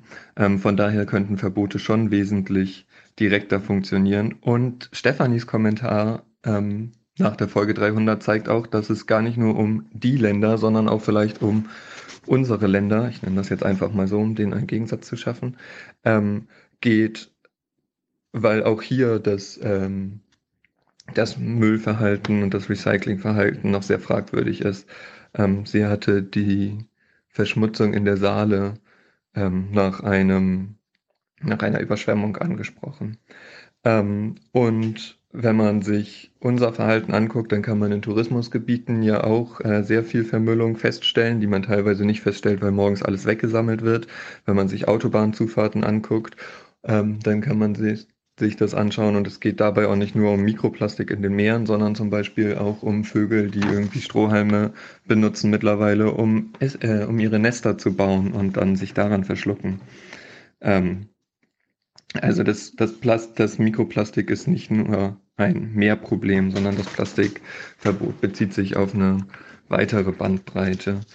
Und ähm, bezüglich der Fehlwürfe, da muss man ja sehen, dass ähm, wenn man dann sagt, die Verbrennungsanlagen erreichen ihre Heizwerte nicht mehr, dann ist es vielleicht ein Problem, ein Konstruktionsproblem der Verbrennungsanlage und man müsste an der Stelle ansetzen. Ähm, und entweder müssen sie dann halt Müll zukaufen oder man müsste über deren Konstruktion generell nachdenken. Und ähm, dann sprichst du an, dass man quasi einen gewissen Ansatz an Fehlwürfen braucht. Das ist jetzt, finde ich, sehr, sehr kritisch, weil wenn man Fehlwürfe in Biomüll betrachtet oder diejenigen, die noch Plastiktüten benutzen, um ihren Biomüll wegzubringen, dann hat man da ein genau entgegengesetztes Problem. Und zwar wird der meiste Biomüll, da wird vorher nicht sonderlich viel Plastik ähm, rausgefiltert, sondern der wird direkt geschreddert, dann wird er fermentiert und wenn dann da Plastik drin war, dann wird quasi direkt Mikroplastik äh, produziert und landet dann in der schönen neuen Bioerde, ähm, worin wir Pflanzen ansehen, dann wird ähm, das Mikroplastik direkt von den Pflanzen aufgenommen und wenn das dann die Tomate auf dem Balkon war oder so, dann ähm, wird es danach direkt von uns äh, mit der Nahrung aufgenommen. Das sehe ich also auch ein bisschen als schwierig an und würde mich daher wieder pro Restriktionen im Plastikbereich aussprechen, ob es nun Verbote sind oder ob es Steuern sind. Hallo, ich heiße Julian und wollte zum Thema Kunststoffrecycling mal was beitragen. Ich arbeite bei einer Firma, die Kunststoffe herstellt. Von daher wirklich Erfahrung mit dem Recycling habe ich jetzt nicht und man könnte mir natürlich auch vorwerfen, ich habe ja gar kein Interesse an Recycling, aber ich möchte einfach nur mal ein paar Fakten zu Kunststoffen nennen, die in meinen Augen einfach das Recycling stark erschweren. Und zwar ist es so, es gibt natürlich verschiedene Kunststoffe, die man ähm, rein chemisch gesehen einfach unterscheiden kann, indem man sagt, das ist PE, das ist PP, PS, PET und so weiter. Also man hat da einfach verschiedene Namen. Und jetzt könnte man denken, ah okay, wenn man die nur auseinandersortiert im Müll und alles in die richtige Kategorie packt, dann kann man das wunderbar recyceln. Das Problem ist aber, dass die Aufteilung noch viel, viel spezieller wird. Äh, nehmen wir als Beispiel mal das PP. Da gibt es schon mal drei grundverschiedene Typen. Man hat das ataktische, das isotaktische und das syndiotaktische. Das heißt, wir haben da schon mal drei chemisch ganz unterschiedlich aufgebaute Kunststoffe und das nur in dieser einen Gruppe. Dann ist es so, dass diese Kunststoffe, die aus dem Reaktor kommen, nach verschiedenen Rezepturen hergestellt werden. Das bedeutet also, man hat verschiedene ähm, Parameter, nach denen man einen Reaktor fährt und verschiedene Hilfsstoffe, die man beidosiert, ähm, unterschiedliche Katalysatoren, die man verwendet, unterschiedliche ähm, Copolymere. Und so kann es dann auch sein, dass eine einzige Anlage 30, 40 verschiedene Kunststoffe liefert. Und diese Kunststoffe sind nur die von dieser einen Firma, von diesem einen Standort. Das heißt, die fast baugleiche Schwesteranlage erzeugt lustigerweise andere Kunststoffe. Obwohl man eigentlich denken sollte, gleiche Anlage, gleicher Herstellungsprozess, das sollte doch eigentlich identisch sein. Nein, ist es leider nicht. Das bedeutet also, allein meine Firma liefert mehrere hundert verschiedene Typen an Kunststoffen insgesamt. Und diese Kunststoffe sind alle spezialisiert. Das heißt also, manche davon sind zum Beispiel besonders chemikalienstabil und für beispielsweise Autotanks gut geeignet. Andere sind sehr, sehr gut für Folien geeignet. Wieder andere überhaupt nicht für Folien. Dafür kann man daraus super gut Rohre herstellen, zum Beispiel für Trinkwasser. Dann hat man andere Typen, da kommen dann zum Beispiel Zusätze rein, die sind gut für Kabelisolierung und schön flexibel. Und da sind wir auch nochmal bei dem Punkt Zusätze. Da gibt es ganz unterschiedliche Sachen, die man zusetzen kann, aber eigentlich muss, um einfach die Lebensdauer von Kunststoffen zu erhöhen. Das kennt man vielleicht, wenn man jetzt ähm, so typische Weißware hat, wie Kühlschränke oder Waschmaschinen. Da hat man immer Blechteile mit ähm, Emaille. Das heißt, die sind schön weiß, wenn man sie kauft und die sehen 20 Jahre später immer noch genauso aus. Und dann hat man verschiedene Plastikbauteile, zum Beispiel irgendwelche Blenden. Und da ist es häufig so, dass die nach zwei, drei, vier Jahren anfangen, gelb oder orange-rötlich sich zu verfärben. Und das liegt einfach daran, dass das dann ein Billigkunststoff ist, wo entsprechende Zusätze häufig fehlen. Hat man dagegen jetzt eine Miele-Maschine, ist es dort häufig so, dass sie auch nach zehn Jahren quasi immer noch aussieht wie am ersten Tag, was einfach für einen sehr hochwertigen Kunststoff spricht, der auf die entsprechende Benutzung auch tatsächlich zugeschnitten ist und sich dafür auch gut eignet. Das bedeutet also, wenn man einen hochwertigen Kunststoff nimmt, dann kann der auch deutlich länger überleben und länger genutzt werden. Und damit kann man natürlich auch schon Kunststoff einsparen und muss quasi gar nicht erst ans Recycling denken, weil man nicht mehr so viel verschwendet. Dann gibt es natürlich andere Sachen, die müssen einfach mehr oder weniger als Einwegprodukt gemacht werden. Also wenn der Strohhalm aus Plastik ist, klar, dann ist es halt ein Einwegstrohhalm. Und jetzt kann man sich natürlich fragen, brauche ich denn für diesen Strohhalm irgendeinen hochspezialisierten Kunststoff oder kann ich da nicht einfach irgendeine Massenware nehmen? Die sich dann wiederum aber auch halbwegs gut wiederum als Massenware recyceln lässt? Und da ist die Antwort Jein. Es gibt Fälle, da ist das relativ gut möglich. Es gibt aber auch Fälle, da ist das nicht so gut möglich. Ähm, als Beispiel Frischhaltefolie. Nimmt man verschiedene Frischhaltefolien von verschiedenen Herstellern, wird man merken, die verhalten sich ganz unterschiedlich. Und da gibt es die eine Frischhaltefolie, die klebt am liebsten an sich selbst. Und dann gibt es die andere Frischhaltefolie, die klebt überhaupt nicht an sich selbst, lässt sich perfekt abreißen, aber klebt super, super gut an sämtlichen Dosen, Schüsseln und so weiter, die man verschließen möchte. Das heißt also, es gibt da tatsächlich große Unterschiede. Und ähm, da merkt man halt auch, dass der Kunde tatsächlich dort einen hochwertigen Kunststoff braucht. Und wenn man das Ganze am Ende versucht zu recyceln, ganz ehrlich, für eine Parkbank wird das auf jeden Fall reichen, da bin ich mir sicher. Aber wenn man daraus etwas Neues, Hochwertiges schaffen möchte, funktioniert es leider nicht. Da stören sich die ganzen Zusätze, die da drin sind. Und die Qualität wird quasi nicht besser im Sinne von, man nimmt das Beste aus jeder einzelnen Welt des Kunststoffs, sondern es wird tatsächlich eher schlechter, weil die sich eben alle stören. Ähm, sehr gut vergleichen kann man das übrigens bei Metallen. Bei Metall ist es so, es gibt einen riesigen Markt für super billigen Baustahl und so weiter. Der muss nicht besonders toll sein. Das heißt, da kann man auch tatsächlich alles Mögliche reinschmeißen in der Herstellung und kriegt einen halbwegs guten Stahl am Ende wieder raus. Aber wenn man jetzt zu den wirklich hochwertigen Stählen geht, die hochlegiert sind und zum Beispiel sehr temperaturbeständig sind oder ähm, sehr gut für Druckbehälter geeignet sind, das sind alles Spezialstähle, die kann man genauso wenig recyceln, weil auch dort ist es so, dass ganz viele Legierungselemente hineinkommen, die einfach sich, wenn man sie jetzt mit anderen Sachen wieder zusammenschmilzt, da quasi stören würden. Und dann weiß man am Ende nicht, ja, was habe ich denn jetzt eigentlich genau drin? Bin ich jetzt in meiner Spezifikation oder nicht? Und normalerweise ist es man nicht. Das heißt, da kommt einfach nur Müll hinten raus. Also auch da ist es so, man kann da was recyceln, aber es ist nicht so weit möglich, wie man sich das denkt. Bei Kunststoff ist es halt einfach so, der Markt für super billigen Billigkunststoff ist einfach nicht so wahnsinnig groß. Bei Stahl und anderen Materialien ist er tatsächlich etwas größer, hätte ich jetzt gesagt. Und dementsprechend ist das Recycling einfach wahnsinnig schwierig. Und ich schätze mal, die einzig sinnvolle Möglichkeit, die man hier hat, ist tatsächlich Kunststoffe so zu entwickeln, dass sie sich entweder zersetzen lassen, um sie quasi nicht zu recyceln, sondern abzubauen. Oder man muss irgendwelche Möglichkeiten jetzt schleunigst finden, wie man zum Beispiel über Enzyme, Bakterien oder dergleichen ähm, Kunststoffe in ihre, ihre Bestandteile oder zumindest nicht einfach nur bloß in CO2 und ein bisschen Wärme zersetzt. Denn äh, klar, Kunststoffe sind irgendwo wichtig, aber sie sind natürlich für die Natur eine Riesenkatastrophe und das nicht nur fürs Meer, sondern natürlich auch fürs Klima. So, das war jetzt ein bisschen lang. Sorry dafür und nochmal alles Gute nachträglich zur 300. Folge. Hallo, liebe Aufwachenhörer. Ich habe einen kleinen Kommentar zum Thema Fernsehnachrichten, Alter, Generationenwechsel oder wie auch immer.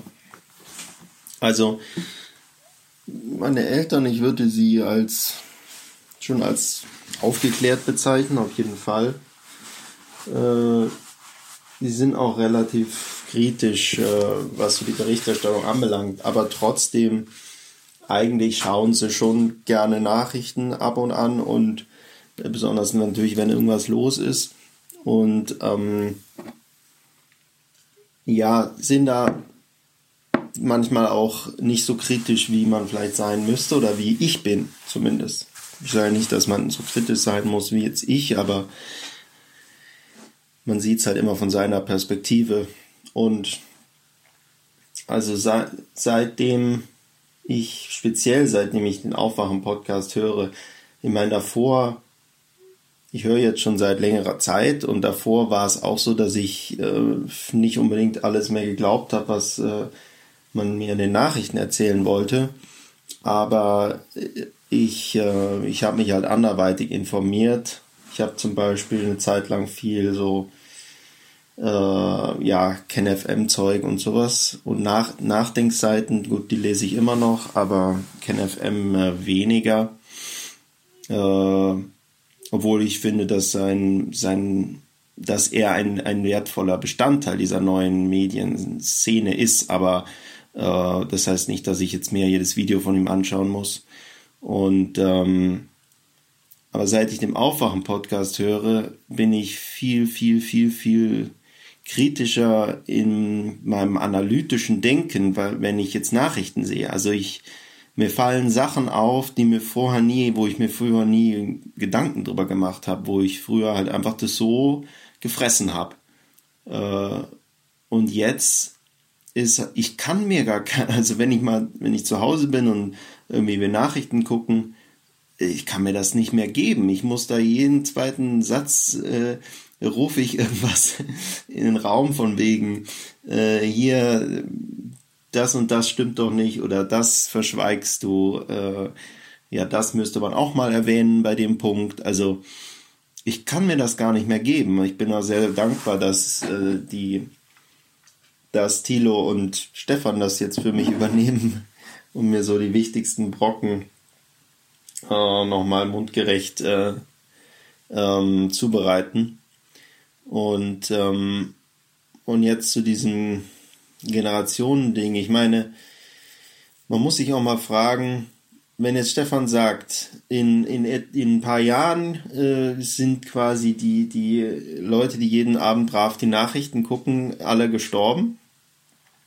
Und äh, dann, also was kommt danach, muss man sich auch mal fragen. Weil das Gute an den Nachrichten war ja immer, dass man eine gemeinsame Grundlage hatte. Also kann man jetzt gut oder schlecht sehen, aber es war, es ist zumindest so, dass die Nachrichten so, eine, so ein Fundament bilden, dass das, was, was halt jeder quasi mitbekommt, was jeder weiß und was, was sich jeder antut jeden Abend. Äh, genauso, wenn man in der Stadt ist, ähm, ist es in der Regel so, dass die meisten Leute halt dort die lokale Zeitung lesen. Das heißt, man, man weiß halt, man hat so, eine, so, eine, so einen gemeinsamen Nenner an, an Wissen und an Nachrichten, an Neuheiten.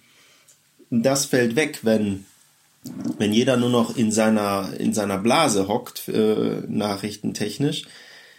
Äh, ja, ich meine, ich kann jetzt nicht, wenn ich mir jetzt irgendein Video, wenn ich mir jetzt nach, äh, hier äh, Aufwachen anhöre oder wenn ich mir irgendein Interview bei KenFM anschaue, dann kann ich nicht danach auf die Straße gehen und mit irgendjemandem darüber diskutieren. Also das kann ich schon versuchen, aber da stößt man auf auf so einen, auf so einen, äh, wie sagt man, ja, wissenstechnisch einfach auf so einen Graben, den man nicht so leicht überspringen kann. Äh, und da ist es halt ganz interessant, wenn man sich jetzt anschaut, okay, in der Zukunft schaut keiner mehr Nachrichten, es liest keiner mehr Zeitung. Äh, wo, wie kann sich dann noch irgendwie eine, eine Gesellschaft, wie, wie kann sich die Zivilgesellschaft irgendwie einheitlich oder nicht einheitlich informieren, aber zumindest es muss ja irgendeine Basis geben, auf der dann auch irgendwelche Aktionen oder, oder sei es Demonstrationen oder sonst irgendwas stattfindet. Und äh, das ist schon irgendwie schwierig, äh, wenn man sich jetzt vorstellen würde, dass das komplett wegfallen würde.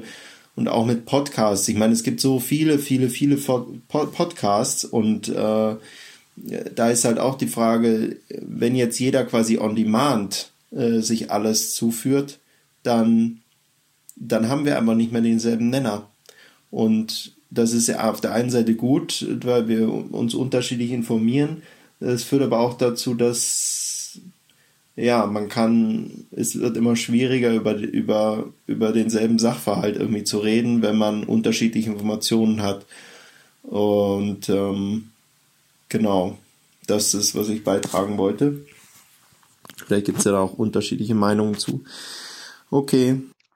Hallo, hier ist Marek. Äh, ich höre gerade Aufwachen Folge 300 und hab ein bisschen, also hab eigentlich mehr gehofft, dass so ein bisschen mehr Reaktionen in den Audiokommentaren zum linke Parteitag äh, kommen, weil ich als Genosse äh, ein bisschen auch so äh, Feedback von außen, außerhalb der Partei ähm, haben wollte und irgendwie darauf reagieren wollte und auch eventuelle Fragen aufklären wollte. Ist aber leider nur ein Audiokommentar, aber ein sehr guter Audiokommentar gekommen, der nochmal richtig analytisch aufzeigt, wieso Sarah bei total vielen Genossinnen und Genossen unten durch ist oder kurz davor ist, unten durch zu sein. Ähm und Fabian, ne, Genosse Fabian, hat auch schon, also außer Linksjugend Solid, hat auch noch, also hat eben den, Punkt rausgepflückt, äh, den großen Kritikpunkt. Ähm, und ich verstehe es eben auch nicht. Und ich äh, kann Fabians Aussage bestätigen, er ist bei Solid, beim Jugendverband, ähm, also Sarah ist beim Jugendverband quasi unten durch, findet keine Unterstützung.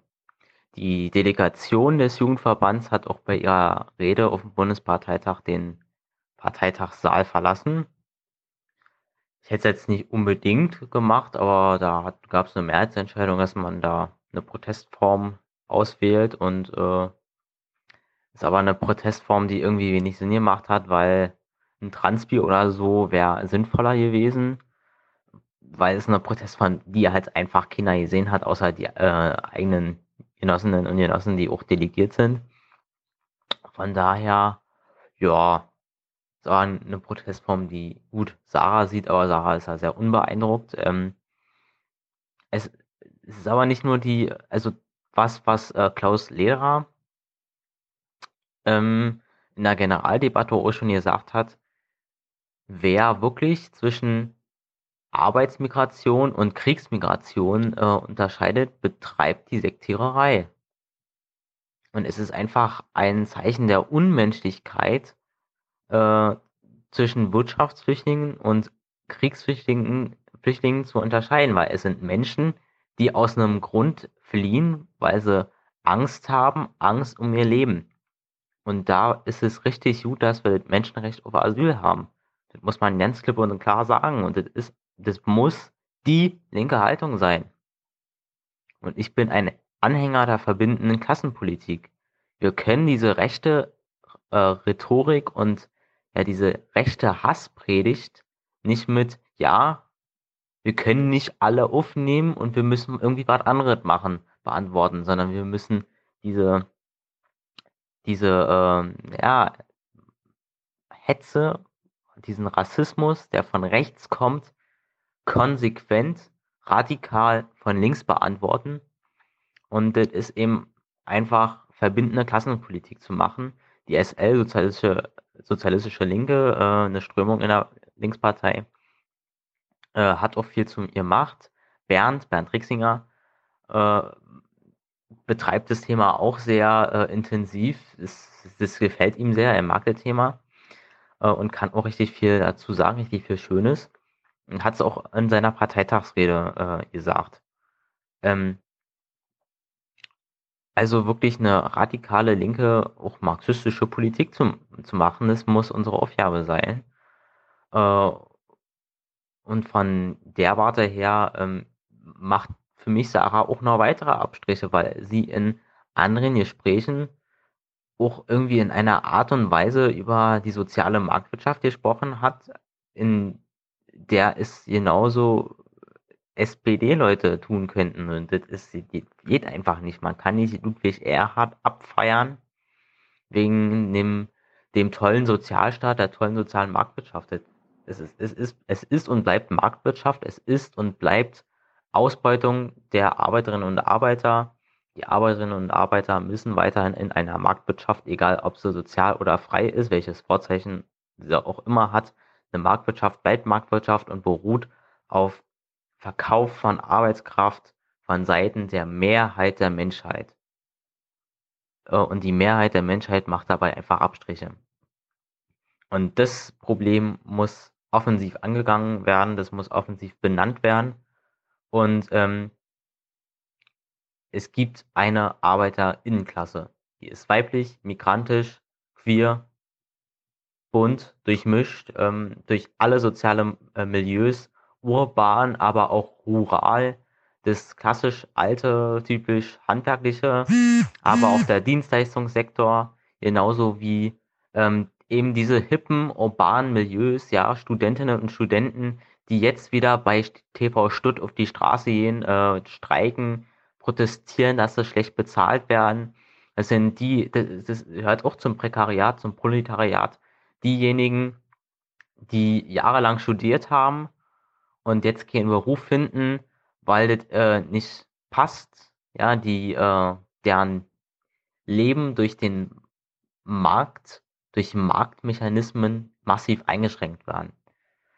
Äh, und das muss zusammengebracht werden. Und wenn wir ähm, das schaffen, wir haben auch eine Pflegekampagne, ähm, alle sozialen Milieus, die Entrechteten dieser Erde, alle Proletarier dieser Welt, die Proletarier aller Länder zusammenzubringen, dann haben wir eine Kraft, äh, demokratische Kraft, die eben diesen scheiß Kapitalismus abschafft. Und ähm, jetzt nochmal zum Parteitag. Ich, jetzt wird's wieder total lang, sieben Minuten. Ich mache es, ähm, ich versuche es jetzt in einer Minute umzureißen und höre dann auch auf mit dem Audiokommentar, weil er wird dann zu lang. Ein Parteitag, das war ein, ich habe auch mit einem Genossen geredet, äh, mit einem sehr guten Genossen, der auch delegiert war auf dem Parteitag. Kurz, äh, möchte noch mal ein bisschen ausführlicher mit ihm reden. Ähm, der auch schon länger mit bei ist und äh, Solid den Jugendverband mit hochgezogen hat. Ähm, es war ein unheimlich lebendiger und selbstbewusster Parteitag. Die Partei hat entschieden, der Parteitag hat entschieden, stellvertretend für die Mitglieder einer Partei, hat äh, mehrere Geschäftsordnungsanträge durchgebracht, hat mehrmals also die Geschäftsordnung geändert, hat mehrmals die Tagesordnung geändert und war auch so klug, sich einfach diese Debatte, der sich Sarah wochenlang entzogen hat, sie hätte auf irgendeinem Regionalforum, am besten in dem in Berlin, sein können, die im Vorfeld des Parteitags stattgefunden haben in ganz Deutschland und mal ihre Position darlegen können und begründen können. Sie hat es nicht gemacht. Sie war nicht im Gespräch mit der Basis. Nirgendwo, außer vielleicht in ihrer eigenen BO oder so. Sie war es einfach nicht. Und das ist der Vorwurf, der auch, äh, den auch Elke Breitenbach ihr gemacht hat.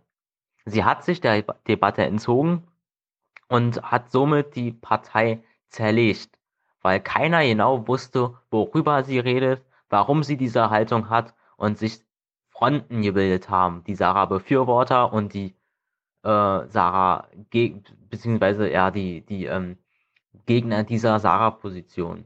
Ansonsten wieso hat Sarah überhaupt noch eine starke Stellung in der Partei und auch im Podcast? Weil sie einfach eine äh, politische Schlagkraft besitzt und eine politische Überzeugungskraft, die kaum eine andere Politikerin in diesem Land besitzt und je besessen hat. Es ist eine Ausnahmepolitikerin das, und ist auch ein Talent, das wir haben, äh, was wir nutzen müssen als Partei Die Linke. Und umso trauriger macht es mich, dass sich jetzt die Her äh, Fronten verhärtet haben, umso hoffnungsvoller blicke ich äh, in die Zukunft ähm, und hoffe, dass Sarah nicht ihr Sammlungsbewegungsding durchzieht, weil ich, ich das überhaupt nicht, hervor, äh, ja, überhaupt nicht einschätzen kann. So, jetzt ist Schluss. Tschüss. Servus, ich bin der Philipp aus dem sonnigen Leipzig und ich habe gerade die Folge 300 geguckt von euch. Erstmal einen großen Dank an das Aufwachen-Team, das uns so ein schönes Forum hier ermöglicht. Und ähm, ich wollte jetzt speziell in diesem Audiokommentar auf die Folge 300 eingehen und einen Audiokommentar von Fabian. Er hat da über die Linke und das Asylrecht generell geredet. Kleiner Disclaimer nochmal. Ich, ähm, falls ich was falsch verstanden habe, nehmt das bitte nicht übel. Ich versuche die Sachen zu verstehen und ich würde mich eher als Realist als, als äh, Wunschdenken einordnen. Jedenfalls war der erste Punkt, der, zu dem mir was eingefallen ist, diese Degradisierung des Asylrechts. Und da glaube ich der Satz, das ist eine typische Masche von Rechten und auch anderen Menschenfeinden. Kann man erstmal so stehen lassen. Ich wollte bloß auf die, den Punkt kommen, dass es äh, diese Frage, ist der, die Angst der Inländer denn völlig illegitim? Da könnte man jetzt anführen, diesen Youth Bulge in Afrika, der die männliche Bevölkerung da doch schon etwas mehr ausprägen lässt. Der andere Punkt, der mir eingefallen ist, ist äh, diese Unkonkretheit von der Frau Wagenknecht, dass ihr die nicht gefallen hat. Ähm, es ist halt so, dass gewisse Meinungen und Gefühle in der Bevölkerung aktiviert werden müssen, um Rückhalt und diese halt demokratische Legitimierung halt irgendwie hervorzurufen. Und ich finde es halt gut, dass es nicht den ganzen Rechten überlassen wird und den ganzen Europafeinden. Das hast du ja auch so gesagt. Aber wenn man das jetzt nochmal vor dem Hintergrund dieser weltweit bröckenden Linke, sage ich jetzt einfach mal, nimmt, äh, dann finde ich diese Verschiebung komplett legitim. Zumal niemand 100% mit einer Partei einverstanden sein kann. Ich finde, es ist generell ein nobler Versuch von Frau Wagenknecht, diese, diese linke Gesellschaftsbewegung wieder zu revitalisieren. Genau, äh, dann noch eine Frage, wie würdest du das machen mit den Flüchtlingen und dem Asylrecht? Das Problem ist ja, man kann sie nicht wirklich auseinanderhalten. Und wenn es schon Probleme gibt, das Alter klar zu machen, dann kann man ja nicht jetzt äh, so ohne weiteres herausfinden, warum jetzt genau diese äh, Flucht angetreten wurde. Ähm, ich sage es einfach nochmal. Absolute Positionen sind in der Demokratie Idealvorstellung nicht klug, da dann diese Schnittmengen, die halt diese demokratische Legitimierung ermöglichen, marginalisiert werden. Äh, jetzt ganz abgesehen von dem unterschiedlichen Einfluss der ganzen Gruppen, sage ich jetzt mal. Ähm, außerdem wird allein mit sicheren Fluchtwe Fluchtwegen das ganze Problem nicht gelöst. Ja, ist vielleicht ein bisschen ernüchternd. Es ist halt meine Wahrnehmung. Und um das jetzt nicht ganz auf so einem blöden Ton enden zu lassen, wollte ich euch mal auf das World Datanomic Forum hinweisen. Das ist jetzt so eine NGO, die ist in Berlin. Und wenn ich das jetzt mal ganz zusammengedampft beschreiben darf, versuchen sie halt so eine digitale, globale Demokratie von unten heraus zu ermöglichen. Das finde ich ist ein sehr schöner Ansatz und eine schöne Vorstellung, wenn man sich mal fragt, ja, warum konnte das Internet eigentlich nicht gut genutzt werden? Und ich wünsche euch noch einen schönen Tag und viel Spaß. Ciao. Hallo, hier ist der Kenny und ich würde gerne einen Kommentar zu dem Polizeigesetz in Bayern und auch zu den Polizeigesetzen, die jetzt bald in den anderen konservativ geführten Bundesländern kommen werden, kommen sollen, äh, abgeben. Ja, ich finde es furchtbar eigentlich, wie diese Polizeigesetze jetzt anders wie in Bayern, wo es noch ein bisschen medienwirksamer irgendwie durchgebracht wurde, bestimmt auch für die Landtagswahl. Äh, äh, in den anderen Bundesländern verschwindet das irgendwie so ein bisschen unter dem Radar. Jetzt auch noch Fußball-WM und es kommt in den Nachrichten irgendwie gar nicht vor. Es wird kaum thematisiert, weder von unseren Zeitungen noch den regionalen Nachrichten.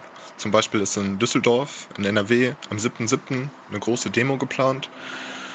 Und naja, ich habe ein bisschen Sorge, dass das nicht so großartig wird wie in Bayern, wo ja auch nur 30.000 oder was auf der Straße waren gegen dieses Polizeigesetz. Hm, ich würde mir eigentlich wünschen, dass gerade in NRW viel, viel mehr Leute dafür auf die Straße gehen, aber ich sehe das gerade leider noch nicht so kommen. Danke. Ja, hallo Stefan, hallo Thilo. Ähm, ich hätte einen Hinweis für euch, was ihr euch vielleicht mal anschauen solltet. Ich habe ähm, gerade WM geschaut, Portugal gegen Spanien und ähm, dann gab es halt noch so ein bisschen Nachberichterstattung. Ähm, Im ersten kam das Ganze und ähm, dann nach der offiziellen, also nach der eigentlichen Sportschau gab es dann so ein ja, so ein extra für die WM eingerichtetes, natürlich nur so semi-witziges ähm, Comedy-Sport, also WM-Magazin danach, äh, das, ich weiß nicht, irgendwo aus Deutschland ähm, gesendet wird. Ähm, genau, und da wird natürlich über äh, alles Mögliche geredet, eigentlich äh, nichts Relevantes, halt so ein paar Anekdoten und so. Ähm, ich habe es mir auch eigentlich nur angeschaut, weil ich irgendwie halt so ein bisschen vorm Fernseher hängen geblieben bin noch. Und dann habe ich was, also dann kam da, kam da eine Rubrik, die jetzt irgendwie auch dafür eingerichtet wurde. Da musste ich mich wirklich sehr wundern, weil da einfach ein paar Sachen, äh, ja, es ist, müsst ihr euch mal angucken. Ähm, es ist halt gerade erst vorbeigegangen und ähm, ich würde es auch gleich euch nochmal den Link schicken. Aus der ARD-Mediathek müsste es auch auftauchen. Das erstmal diese, ähm, diese Sendung hieß irgendwie WM Quartierer, also K-W-A-R-T-I-R-A. Also ich weiß nicht, ob das irgendwie eine Anlehnung ans Russische ist oder so. Und die kam zum ersten Mal und dann gab es so eine Rubrik, die hieß äh, Russian Fake News. Und ähm, da war es dann, dann gab es da irgendwie so, das war irgendwie so ein bisschen eingerichtet wie so ein Nachrichtenstudio und da ähm, gab es eine ähm, Nachrichtensprecherin, also ähm, ja, die hat dann, die hat dann quasi wie, wie, so Nachrichten, wie, wie man das halt aus den typischen Nachrichten kennt, so Nachrichten äh, vortragen wollen, hat das auf Deutsch gemacht, aber mit so einem russischen Akzent, also alles völlig klischeegeladen und so. Ähm, und auch die Anmoderation ähm, ist einfach echt, ist einfach echt schrecklich gewesen. Da hieß es äh, irgendwie bla bla bla Nachrichten. Ähm, oder ähm, ja, genau, also wir genau, es, es hieß so, ähm, ja, wir haben, das war jetzt unsere westliche Sicht auf äh, die WM oder so, weil irgendwie kam vorher ein Beitrag. Und jetzt schauen wir mal die andere Seite, die andere Seite an, nämlich die russische, die die Seite also, die mit alternativen Fakten arbeitet. Und mein erster Gedanke war natürlich, Moment mal, erstens der Name Russian Fake News, also Fake News ist ja wirklich ein Begriff, der erst unter Trump, also der Inbegriff des Westens groß geworden ist und vor allem auch die alternativen Fakten als quasi nochmal ein Fachbegriff, könnte man fast schon sagen, weil er ja von seiner damaligen, wer war das denn, Regierungssprecherin oder so, ähm, ja, mehr oder weniger erfunden wurde, äh, auch erst unter Trump groß geworden ist und eben nichts ist, was mit äh, unmittelbar mit Russland erstmal in, in, in direkten Kontakt steht, sondern eigentlich eher repräsentativ für das steht, was momentan in der westlichen Politik passiert. Ähm, ihr, ich würde sagen, also vor allem, wenn man das eigentlich sehen muss, ihr könnt euch ja überlegen, ob ihr vielleicht mal euch das anschaut. Ich, wie gesagt, ich verlinke es gleich nochmal, wenn es online ist. Ähm, und äh, ja, einfach mal so als, als nochmal so ein kleines WM-bezogenes Format. Äh, also was da die ARD sich wieder leistet, ist einfach, das ist heftig, ja. Vielen Dank und äh, ja, euch noch einen schönen Abend. Oder schönen Tag, wann auch immer ihr das hört. Ciao.